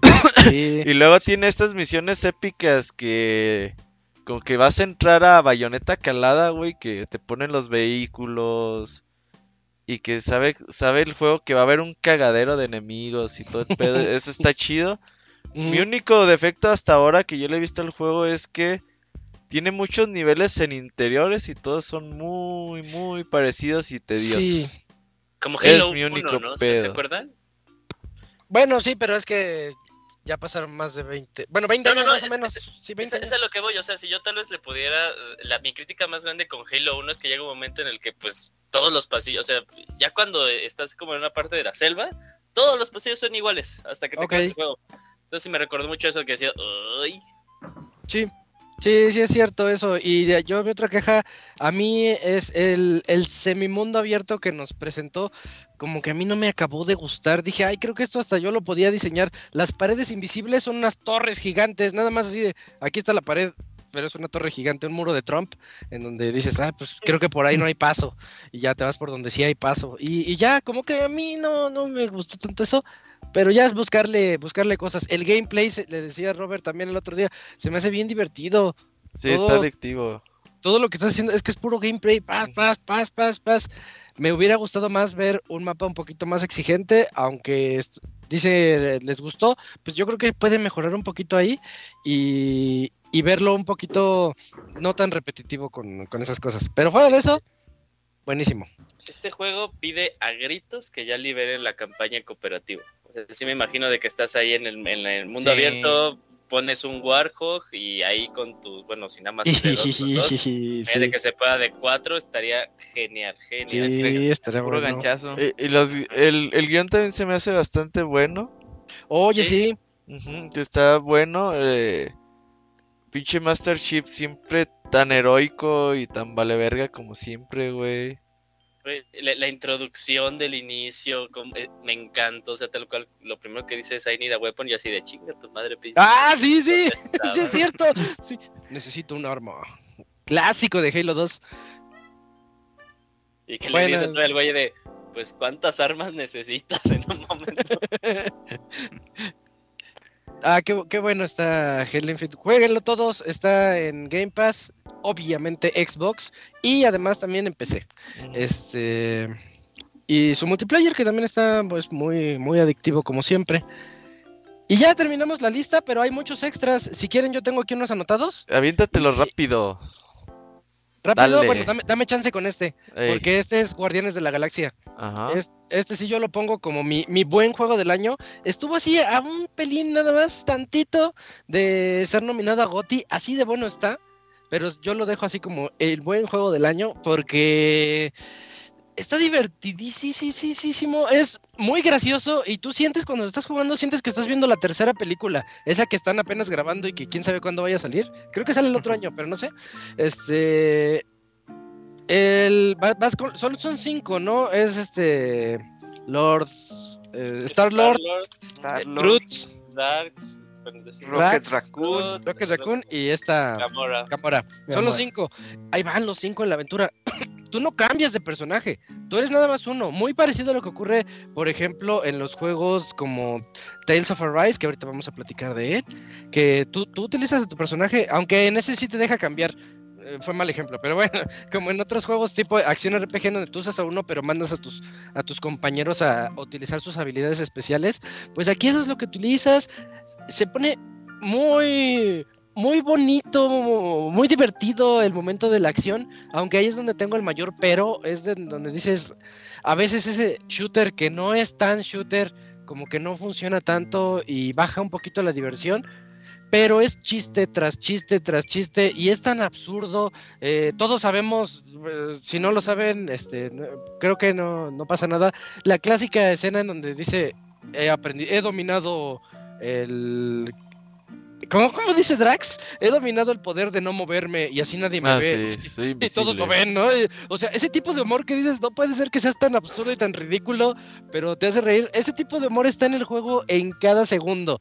Lo dijimos la semana pasada, hicieron una banda nada más para este juego, una un grupo de rock ochentero y noventero tipo Iron Maiden que la verdad le da le da muy buen punch. Y además todo el soundtrack como lo dijo Chavita todo el soundtrack está como elegido así en cada en cada parte. Hay una parte donde tienes que oír y suena I Ran, la de I Ran de 1980 de, and I Ujú. I ran so far y y no sé, como que cuando escuché esa melodía mientras yo estaba en la acción huyendo, me puso la piel chinita y dije, cada parte está muy, muy bien, muy bien puesta en este juego. Y qué bonito está Guardianes de la Galaxia. Eh, por poquitito lo nomino a, a mi goti personal también, pero sí, le faltó nada más ese, ese tantito extra. Pero si ¿Cuánto están... dura? Mm, dura un montón. Dejémoslo en 20 ap- horas, aproximadamente 20 horas. Pero creo que yo sí me eché más, más que eso porque yo estaba explorando en cada rato. Imagínate, tú estás avanzando, ¿no? Y ya sabes hacia dónde tienes que ir, pero quieres ir a explorar porque quieres algún extra, algún un- uniforme o algo así. Y vas para allá y, y el Rocket Raccoon dice, ay, ya se va este... Eh, Quill, se llama Quill, ¿verdad? Quill Starlord. Quill. Ah, ya se va Quill otra vez a dar la vuelta. Eh, o sea, ni siquiera te deja ir a explorar porque te está molestando Rocket Raccoon. Traen un piqué, así como en las películas, de que no, yo soy el capitán. No, yo soy el capitán. O sea, yo no sé nada de los guardianes en cómics. Los conozco por películas como el 90% de la gente. Pero jugarlo aquí, te dices, "Eh, yo ya los conozco. Son los mismos personajes de las películas que van a decir las mismas tarugadas por... Pues aquí son más de 20 horas, pero me sorprende el guion. Este sí es el mejor guion que he visto en un juego de muchos, de muchos años porque no se callan. Y siguen, y siguen, y siguen, y siguen. Y de, de acuerdo al contexto en el que estés, los chistes son de acuerdo a ese contexto. No es que se repitan, sino que va avanzando. Es sorprendente el trabajo que hicieron para Guardianes de la Galaxia. Y sí, sí, tenía que ser mencionado hoy. Otro, eh, oye Robert, tú platícanos Po- Pokémon Un- Unite, ¿por qué se lo jugamos por tu culpa? Sí, que lo jugamos como Ese- 20 horas el otro día. me la salió. reta. Sí, sí. Pues ahí le empezás a jugar este mini MOBA o MOBA como tal. Que ya ha crecido un chingo. El el otro día estaba viendo videos, no mames, ya tiene un chingo de Pokémon nuevos y habilidades y todo este pedo. Órale. Está bueno el Pero pues que la verdad que es muy sencillo de entrarle, rápidamente aprendes cómo se juega, cómo pues las habilidades de cada uno de los personajes, pros, contras, que si son de larga distancia, corta distancia, tanques. Y te vas enganchando. El pedo pues, es que ocupas jugar con tu equipo completo porque si no, Sí. el despeño está bien duro. Y la comunicación, ¿no? Porque Sí. nosotros estábamos por Skype, si no, no, no Sí, me sí. hubiera gustado. Pero de ahí en fuera, la verdad es que es un juego bastante activo. Ya está en móviles también. Y está muy chido. Bien, eh, otro Ratchet and Clank. Eh, ¿cómo, cómo? No, me, no tengo anotado su nombre. ¿New Dim- Dimension o...? Rift Apart, ¿no? ¿Cómo? Clip apart. Drift, Drift Drift Apart, Apart, ok. sí. Ratchet and Clank, Drift Apart. Uno de plataformas en 3D, demasiado divertido. Es también muy cómico, es muy gracioso. Ver el dueto. De, ya no es el dueto de Ratchet and Clank. Se me olvidó el nombre de la, de la chica, porque hasta salen los trailers. Eh, la Lady, Lady Ratchet, eh, no me acuerdo su nombre, pero es una Ratchet femenina. Que porque hay una especie de ruptura en el universo y se ve que hay otro universo donde está esta chica también con su respectivo Clank que también es este es, es como doradito es, es una, una robotcita doradita y, y pues se mezclan entre ellos eh, hacen el swinger y está, está bien padre el juego está muy padre tiene habilidades muy buenas es yo lo generalizo mucho como shooter en tercera persona no tanto plataformeos, es más shooter en tercera persona y hay una hay un montón de armas y a mí cuando me das un montón de armas yo siempre digo, ay, a mí nada más dame la metralleta genérica y se acabó. Pero al igual que con Halo, porque Halo es de agarrar arma, arma, arma y experimentar con todas y todas son divertidas, lo mismo con Ratchet and Clank también este cada una de las armas que vas desbloqueando es súper útil y es muy bueno en su utilización porque cada que vas encontrándote con diferentes enemigos tienes que utilizar esas armas contra los enemigos, si no no van a ser tan eficientes. Es muy divertido Ratchet and Clank Drift Apart, es muy bueno, explota muy bien el Play 5 y tiene algo que dijo Chachito y que no muchos saben, eso es muy cierto, que si el, el, el tecnicazo que dice Chachito de que si conectas tu, tu Play por HDMI 2.1 puedes jugarlo con, con Ray Tracing Ajá. a 40 cuadros por segundo. Y, y tú dirías, bueno, es que yo lo juego a 30, cuadre- 40 no se va a sentir. Sí se siente. Sí, sí se siente de, de 30 a 40 cuadros, se siente la fluidez. Y es muy bonito poderlo jugar así. Es como la primera aproximación eh, para, para mejorar los juegos cuando están en modo calidad y no en modo performance. Pero pa- ese, ese dato es bueno por si lo quieren experimentar y, y si tienen la tele para hacerlo. Ese es Ratchet and Clank, que también es otro de los buenos. Y otro de los buenos que se nos pasó a hablar, Eugene, es Tales of Arise. Eugene. Yuji, nah, Yuji, ya. Ya, ya, durmió. ya Sí. Entonces, Ya, eh, ya cabeció. vámonos, vámonos bien rápido con Tales ¿Qué of Arise. pasó? Nada, pues ya. nada, duérmete, duérmete. Tales of Arise, Eugene. Ah, Tales of Arise, pues. Así, bien rápido. Está chido. Eso está chido. No, este, de- yo creo que las cosas más importantes que me gustaría retomar de Tales of Arise, aparte que me parece una eh, historia muy buena, un soundtrack excelente, sí tiene un gameplay muy Sí. bueno y aparte, pues Gerson no me dejará mentir, tiene una waifu muy buena, Sí. muy, muy, muy, muy, muy buena. Eh, son las posibilidades que puede pasar luego con los demás juegos de Bandai. Me refiero a que me encanta que ya sea con Unreal y que se vea como que ya el siguiente paso en estos juegos de anime que luego ellos hacen mucho. Es lo que más me emociona tal cual, pero eh, yo creo que es sí de los mejores. Bueno, nada más he jugado como tres Tales, pero pues, de los tres que he jugado es el que más me ha divertido mucho. Eh, no lo jueguen en, en, en, en hard, porque sí está muy hard, me parece. Ah, sí, ya te arruinó la experiencia. Sí, lo terminé poniendo en normal. Sí dije, de, Eh, "Ay, yo- estoy muriendo mucho. Yo también así. Bien, pues entonces chequen Tales of Arise. No queremos minimizarlo porque si es un juegazo. No, no dura sé por qué no muchísimo. lo puse. ¿Se me fue? Dura, dura un buen, dura como más de 40 horas, casi 50. Sí, sí está larguísimo. Lo estándar de los Tales. Y empieza, Eh, los die- y empieza a las 10 horas, a las 10 horas ya te pone Tales of Arise y tú así de, ah, neta. Ah, yo siempre, siempre me pasa eso cuando me, me manda juegos Robert de reseña. Le digo, ¿qué crees, Robert? Llevo como 5 horas y apenas salió el, el no sé, el Ubisoft El presenta. O en este es- caso, eh, Square Enix. Es de Square Enix, ¿verdad? Square Enix. No, este es no, no, Bandai no, no, Namco. de Bandai, sí, Bandai. Ah, perdón, lo, lo dijiste hace rato. Este, sí, Tales of Arise. Tu Dije, "Ay, prólogo de 10 llevo- horas. Llevo ajá. 10 horas, ¿qué onda? Pero el juego crece y crece y crece. Y, y los, min- los minijuegos que tiene también. O sea, al inicio tienes nada más dos o uno. pero de repente vas avanzando y dices, ah, ya tengo otra cosa, tengo un- una granjita, por ejemplo, tengo otra habilidad, otras cositas que hacer en el mundo. Está bien bonito, Tales of Arise, es una historia muy padre y me gusta mucho esa, esa manera de unir a los, a los personajes a través de las fogatitas donde salvas. Hay unas pláticas bien interesantes y también para, para los Gersons, eh, este, el- eh, está el DLC de traerlas a todas o a todos en, En traje de baño. Sí, Órale. sí, sí, para que El Gerson comprando. Comprando.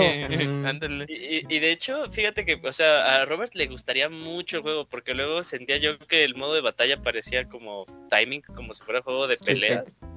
Ajá, sí, porque o sea, estás pegando y ya luego utilizas tus artes y luego pues te Ok, van metiendo sí. estas habilidades de cuando puedes llamar a otros eh, a otros compañeros para que hagan eh, otro tipo de ataque en conjunto. Eh, pues sí, ya luego es cuestión así de qué tan complejo o qué tan cool te quieres ver tú con tus con tus combos que tienes. Sí, ahí lo tengo, algún día. Bien, bien. Eh, ahí está entonces Tales of Arise. Otro que nos faltó aquí es este tuyo, Jim Bass, Kena. Kena o Ah, Kena pues no Bridge, Bridge of Spirits. Ah, pues yo- Ese eh, ganador ¿qué de- onda? El juego indie del año en los Game Awards. Excelente juego de acción aventura plataforma en 3D.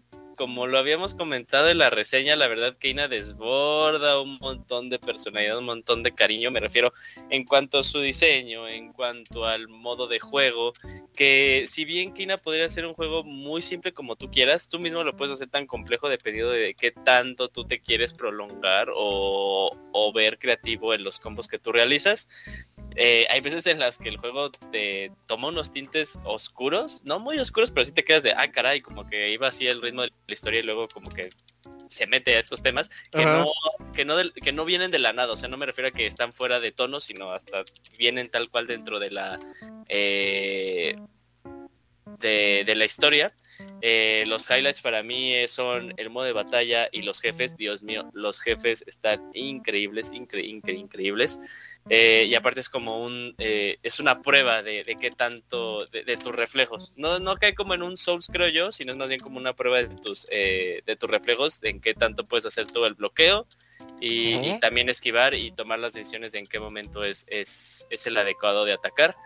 Eh, cómprenlo, ese sí, cómprenlo, pues es un estudio desarrollador muy pequeño. Parece que es un juego así super mega triple A, pero no, no, no lo es. Oye, se ve tan bonito y tan hermoso en unas partes que dices, ¿a poco, lo, ¿a poco es indie? Sí, sí, sí. Y, y yo creo que también tiene unos mensajes muy buenos, o sea, tiene unos mensajes muy buenos de cuidado al ambiente, de, de incluso pues salir y experimentar la naturaleza, sentirla, respirarla, cuando pues Keina pues se pone a meditar. eh, y Ah, también está como bonito. en, en dejar ir eh, eh, las cosas, no, no todo es para siempre. Me gusta mucho el mensaje que tiene, la verdad. Perfecto. Ahí estuvo Kena Bridge of Spirits. Falta otro importante, bueno, yo lo considero importante, creo que al Gerson no le gustó, este, 12 Minutes, el de 12 Ah, sí. minutos, este, un, un juego de, otro de loops, se repite lo mismo, lo mismo, lo mismo, lo mismo, pero tú tienes que ver qué es lo que está pasando, porque parece que tú eres el único que está eh, percatándose de eso, y empiezas a desenvolver una historia de que qué onda, por qué viene, a- eh, lo que ocurre en esos 12 minutos es que va a entrar alguien y, y va a amordazar o a, a amarrar de las manos a tu esposa y a ti, que están en una habitación. Y dices, ¿qué onda? ¿Qué es lo que está pasando? ¿Por qué nos quiere matar o nos está amenazando de muerte este señor?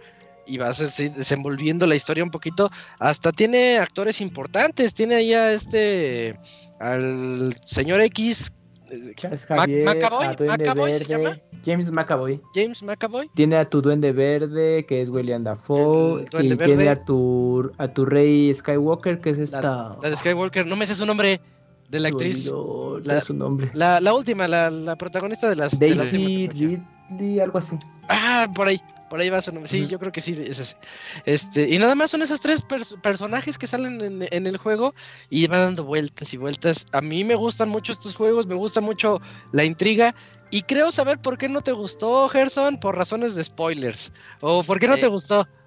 ¿Sí piensas que es algo del final? Sí.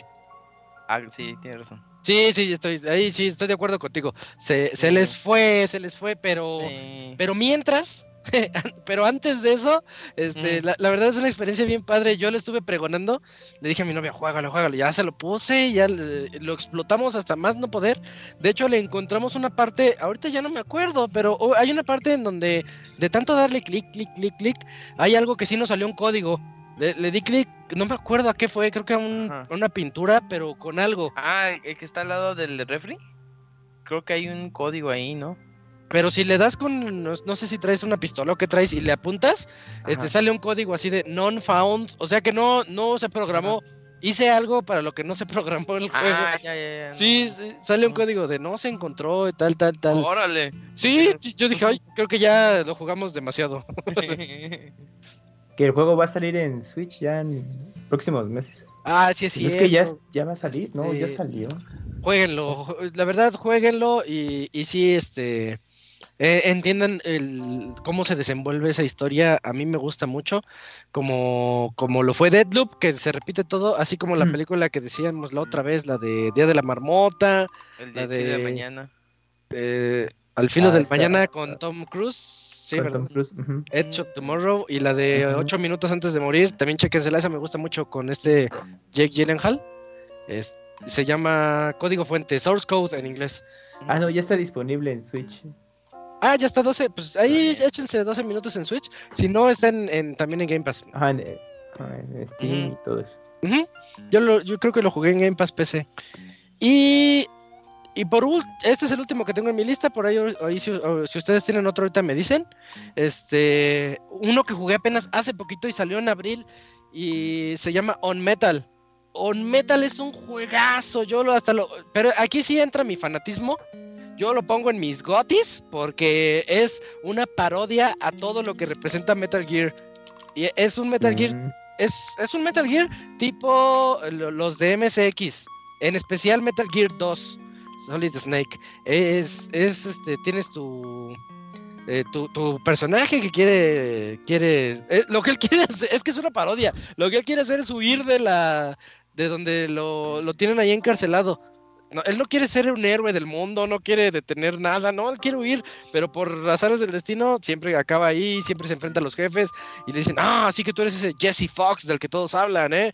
Y pues no, no, es que ni, ni te conozco y pues empiezan las batallas.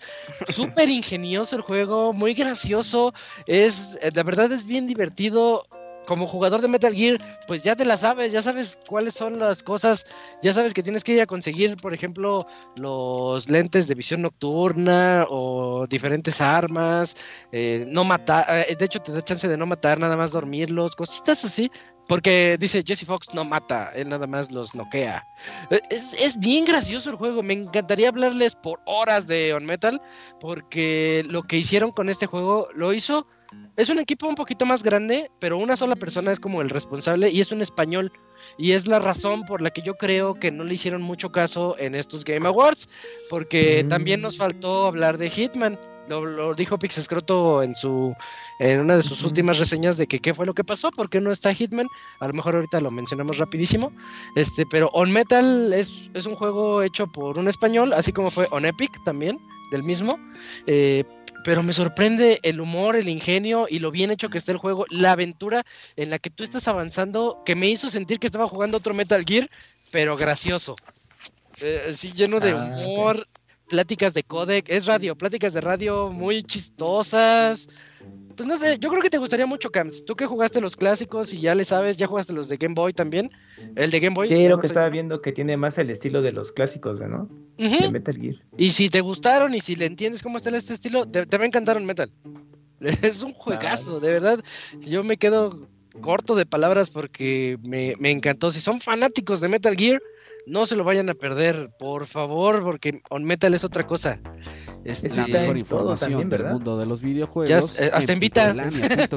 Ah, Eh, ¿está invitado? eh, ¿No eh, salió? ¿Ya? salió versión física y, y digital dudo Ahora. pero salió versión física y, y se acabó. Y ya no me que- yo sí lo quería Ujú. comprar, pero me enteré apenas. pues, porque apenas lo, apenas lo jugué. De haber sabido sí me lo compraba porque me fanatizó mucho el juego. Y está hecho con un amor. No, en serio, de verdad hay una parte en la que yo sí me quedé así de, ah, qué bonito juego, porque hasta te presenta la el, el, arte. Cuando desbloqueas el arte y te pones a ver el arte y te platica es como si te estuviera platicando él, mira, así comenzó el juego, así comenzaron los conceptos. No sé, sentí bonito ver eso y dije, qué bonito trabajo de, de otro fanático, pero uno que se dedica a hacer videojuegos y que, y que lo, lo plasmó aquí. Oye, Isaac, pero el bueno, es que no sé si sí lo mencionaste, pero, o sea, el desarrollador es el mismo de un Epic, ¿no? Sí, sí, sí, sí, dije. Ah, ok, es que pensé que habías hecho la, la relación de que se parecía, bueno, el estilo un Epic, pero No, es ah, el Epic, mismo, es el mismo. Y ahora hizo On Metal. Ah, Y no, no, no, se voló la barda, este, pues como fan que me sé todas, todas las referencias de Metal Gear, verlo Ujú, aquí, hay una parte donde va, va a cruzar y choca, este, el, nuestro protagonista choca con un bote de basura Y un, y un guardia voltea y dice, ¿qué fue eso? Y te da tres opciones. Y una de esas tres opciones es miau. Entonces te haces miau y, dice, ah, es un gato. Y otra es un grrr, y dice, ah, es un dinosaurio. O sea, le valió al guardia. Dice, ah, ese es. Nada más está ahí por hacerte reír. Y lo hace muy bien. Es, es, es otra cosa, Metal. Estoy muy contento Wow. con ese juego. Sí, pues está en todo. Este. Juego menor, eh, Mario Golf, salió Mario Golf, un Mario Golf que no le fue muy bien que digamos, pero ahí está. Nada más me pareció importante mencionarlo. Y ya, acabé mi lista. Si alguien más tiene algún otro ya para, para cerrar Sí. este... Nada más lo voy a decir rápido. El Hitman 3, que Ah, lo acabamos de mencionar. Sí, Hitman Sí. 3, dale, juegazo. Sí, es un juegazo que cierra la saga ya de, de World Assassin. Que pues sí, como decías antes, de que tienes que jugar los tres para que, porque es una historia secuencial. O sea, tienes que jugar el 1, 2 y el 3 para Ajá. toda la historia. Pero aún así, los mapas, si no te importa mucho la historia, los mapas creo que funcionan en sí por sí solos. Eh, lo que invita mucho Hitman es matar el- sigilosamente tu objetivo de maneras que parezcan accidentes. O sea, tienes que estar programando o planeando la muerte del enemigo. Y pues es lo que hace muy único y entretenido este juego de jugar los mismos mapas y cambiar la visión de, de los de ejecuciones, que lo que hace muy divertido. Y esa trilogía la verdad sí me encantó. Otro juego que, que es muy importante para este año fue Shin Megami Tensei 5, que es prácticamente sí, el, el Ah, RPG sí, esperado por mucha banda. Y Sí, es este cierto. Y, me encantó este juego, tiene un gameplay extremadamente di- adictivo, es este enfocado más al, al combate y a la exploración. La historia está muy bien, o sea, porque manejas lo clásico de Shin Megami Tensei de que se pone eh, del lado de Los Ángeles, pero siempre te cuestiona, ¿estás del lado de Los Ángeles porque quieres, porque es tu decisión? o porque te impusieron una idea de que tienes que seguir siempre el bien o quieres seguir el caos que es- te da libertad o sea siempre te ponen esas disyuntivas y dices no mames soy el bueno soy el malo quién soy ¿Tú quién eres, Gerson? ¿Bueno o malo? Yo soy siempre soy bueno Tú estás del lado de la mayonesa. exactamente y del agria este, y no- este y sí pues, ¿Cómo sí, sabes que es agria, amigo? Pues no sé se ve- cuando se ve más amarillo de lo normal dices ay eso sí no le voy a No, y ahí dices no Isaac, Gran comentario, gran comentario. Sí. Cuando, cuando la carita pasas Helmut se ve de derretida, ver. dices, ay, como que no. Que no le voy a entrar a eso. Y, este- y ay, que comí. ay, qué comí. Y este. Y sí, es un RPG que tanto en la historia, en la exploración y en el combate son muy buenos. O sea, la verdad está muy chido. Y ya para terminar con una anti-recomendación, eh, Ah, Disgaea 6 es el peor juego del año. Si ven un señor en la calle y le dice, oye chico, ¿quieres Disgaea 6? Dile, no, no, no, corre y llama a un policía. Porque la Ah, neta, ok, Yo Te tengo a una hacer un recomendación de este año.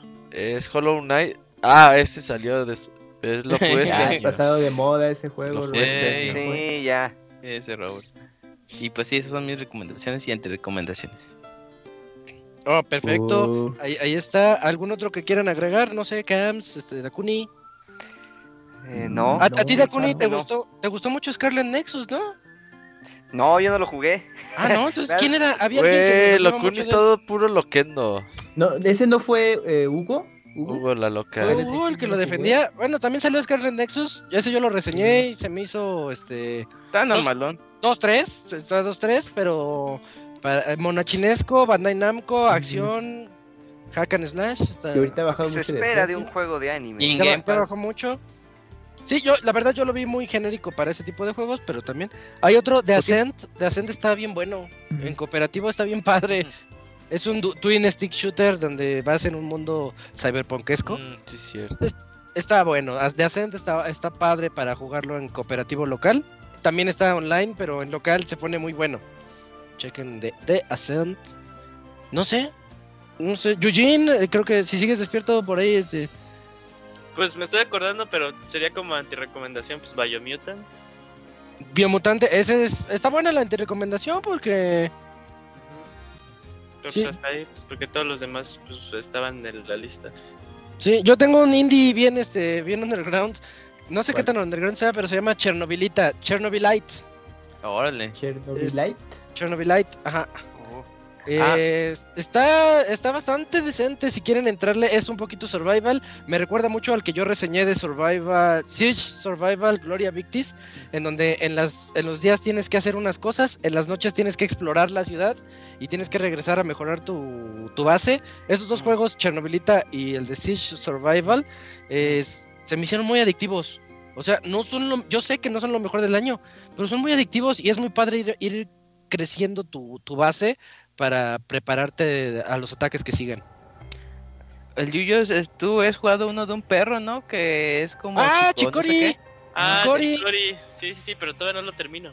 Pero Ah. está bueno, es, es otro de los buenos. Sí, sí, sí, sí, sí, pero sí, todo, todo lo que, bueno, lo, lo que jugué está muy, muy, muy bueno. Ahí ya está en, en, en diría el. Ujú. Sí, chico. No lo dejen ir, de los mejores rankeados de este año, de hecho. Ajá. Comprado. Sí, sí, Chicori le fue muy bien. El que les dije el otro día de Opus eh, Echoes of Star. Song también es- está bueno. El del Opus Day. Ajá. Este, Sí, sí suena Y, algo que jugaría Isaac. claro. Em, y ya. Ya, si, si ya no hay más, más juegos o anti-recomendaciones, creo que ya podemos clausurar el podcast. No solamente el de lo mejor del 2021, sino los Pixel Podcast por este año. Regresamos el otro. ¿Cómo está esa situación, Robert? ¿Por ahí de Pues, finales de enero? Sí, por ahí nos vemos el lunes 24. 28 de noviembre. Nos vemos. ¡Ay! ¡No, En órale! noviembre. Hasta noviembre, un año. Sí, sí, puteado, Robert. No, a ver, pues ya déjenles digo. Que ya tengo sueño. 24 de enero regresamos. 25 Más o es Wind. Waker. Ah, perfecto. Y pues ahí la llevamos. Y a ver, Deadloop, a ver en qué lo metemos. Si semanas antes, semanas después. Ese ahí lo platicamos. Pero ahí jueguenlo, jueguenlo ahorita que está baratito, cómprenlo. Y empiecen a darle. Vientos. Este, pues yo quisiera seguir plática y plática de más y más, pero creo que ya, llega- ya, ya se acabó todo. Nos extendimos un montón en este súper especial de lo mejor del 2021. Eh, si alguien quiere unas palabras, este es su momento. Si no, ya nos despedimos. Su Ah, yo sí. Dakuni, ¿qué Ah, pasó? dale, dale, a ver. No se les vaya a olvidar cancelar HBO Max, es el último mes para cancelarlo. Qué Oye, chafa. Que Esa es buenísima porque yo tengo el de Apple y en enero me lo van a empezar a cobrar.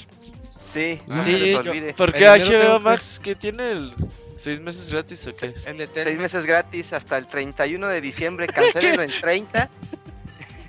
¿Qué en comentario? 30 ya Bye. todos tenemos que estar cancelando. Eh, Bueno, Acaban de poner Dunes. ya está Dune. Ya, ya ¿En vi. Ya la Ah, vi. sí, ya, ya, ya. ya ¿Te gustó, está. Dakuni? Sí, sí, sí me gustó. Ok, está bien. Ahí van a poder ver también Matrix, la 4. En Ah, ya, ya, ya viene. Matrix. En Estados Unidos, día 1, se manchan. Ajá, es la última, de hecho, en Estados Unidos. VPNs. Ajá. Es la última de simultáneo cine. De eso, y- ¿verdad? Sí. Mm, bueno, eh, entonces, bueno, dejémoslo. Entonces, hasta aquí ya este programa de lo mejor del año 2021 con un par de antirecomendaciones. Creo que fue un año muy bueno para todo. En juegos, hablo de juegos, ya no, no de otras cosas, pero hablando de videojuegos, creo que estuvo bastante bien. Hubo punch en todas partes. Eh, pues muchas gracias a todos. En este Pixe Podcast especial estuvimos aquí el Dakuni, Gerson, Eugene, el Camps, el Robert, Isaac. Y pues nos escuchamos a partir del 24 de enero. Cuídense mucho. Gracias, bye. Adiós. Bye, bye. Adiós. Felices fiestas, Navidad, Día de Reyes. Cállate, Camuy, ya.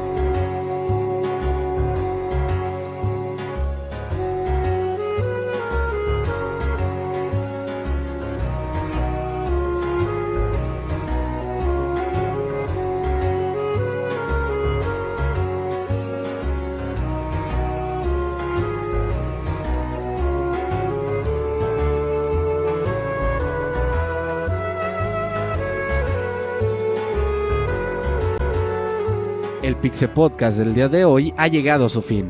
Agradecemos tu compañía a lo largo de esta emisión y esperamos verte de nuevo la siguiente semana. Nos vemos en la próxima.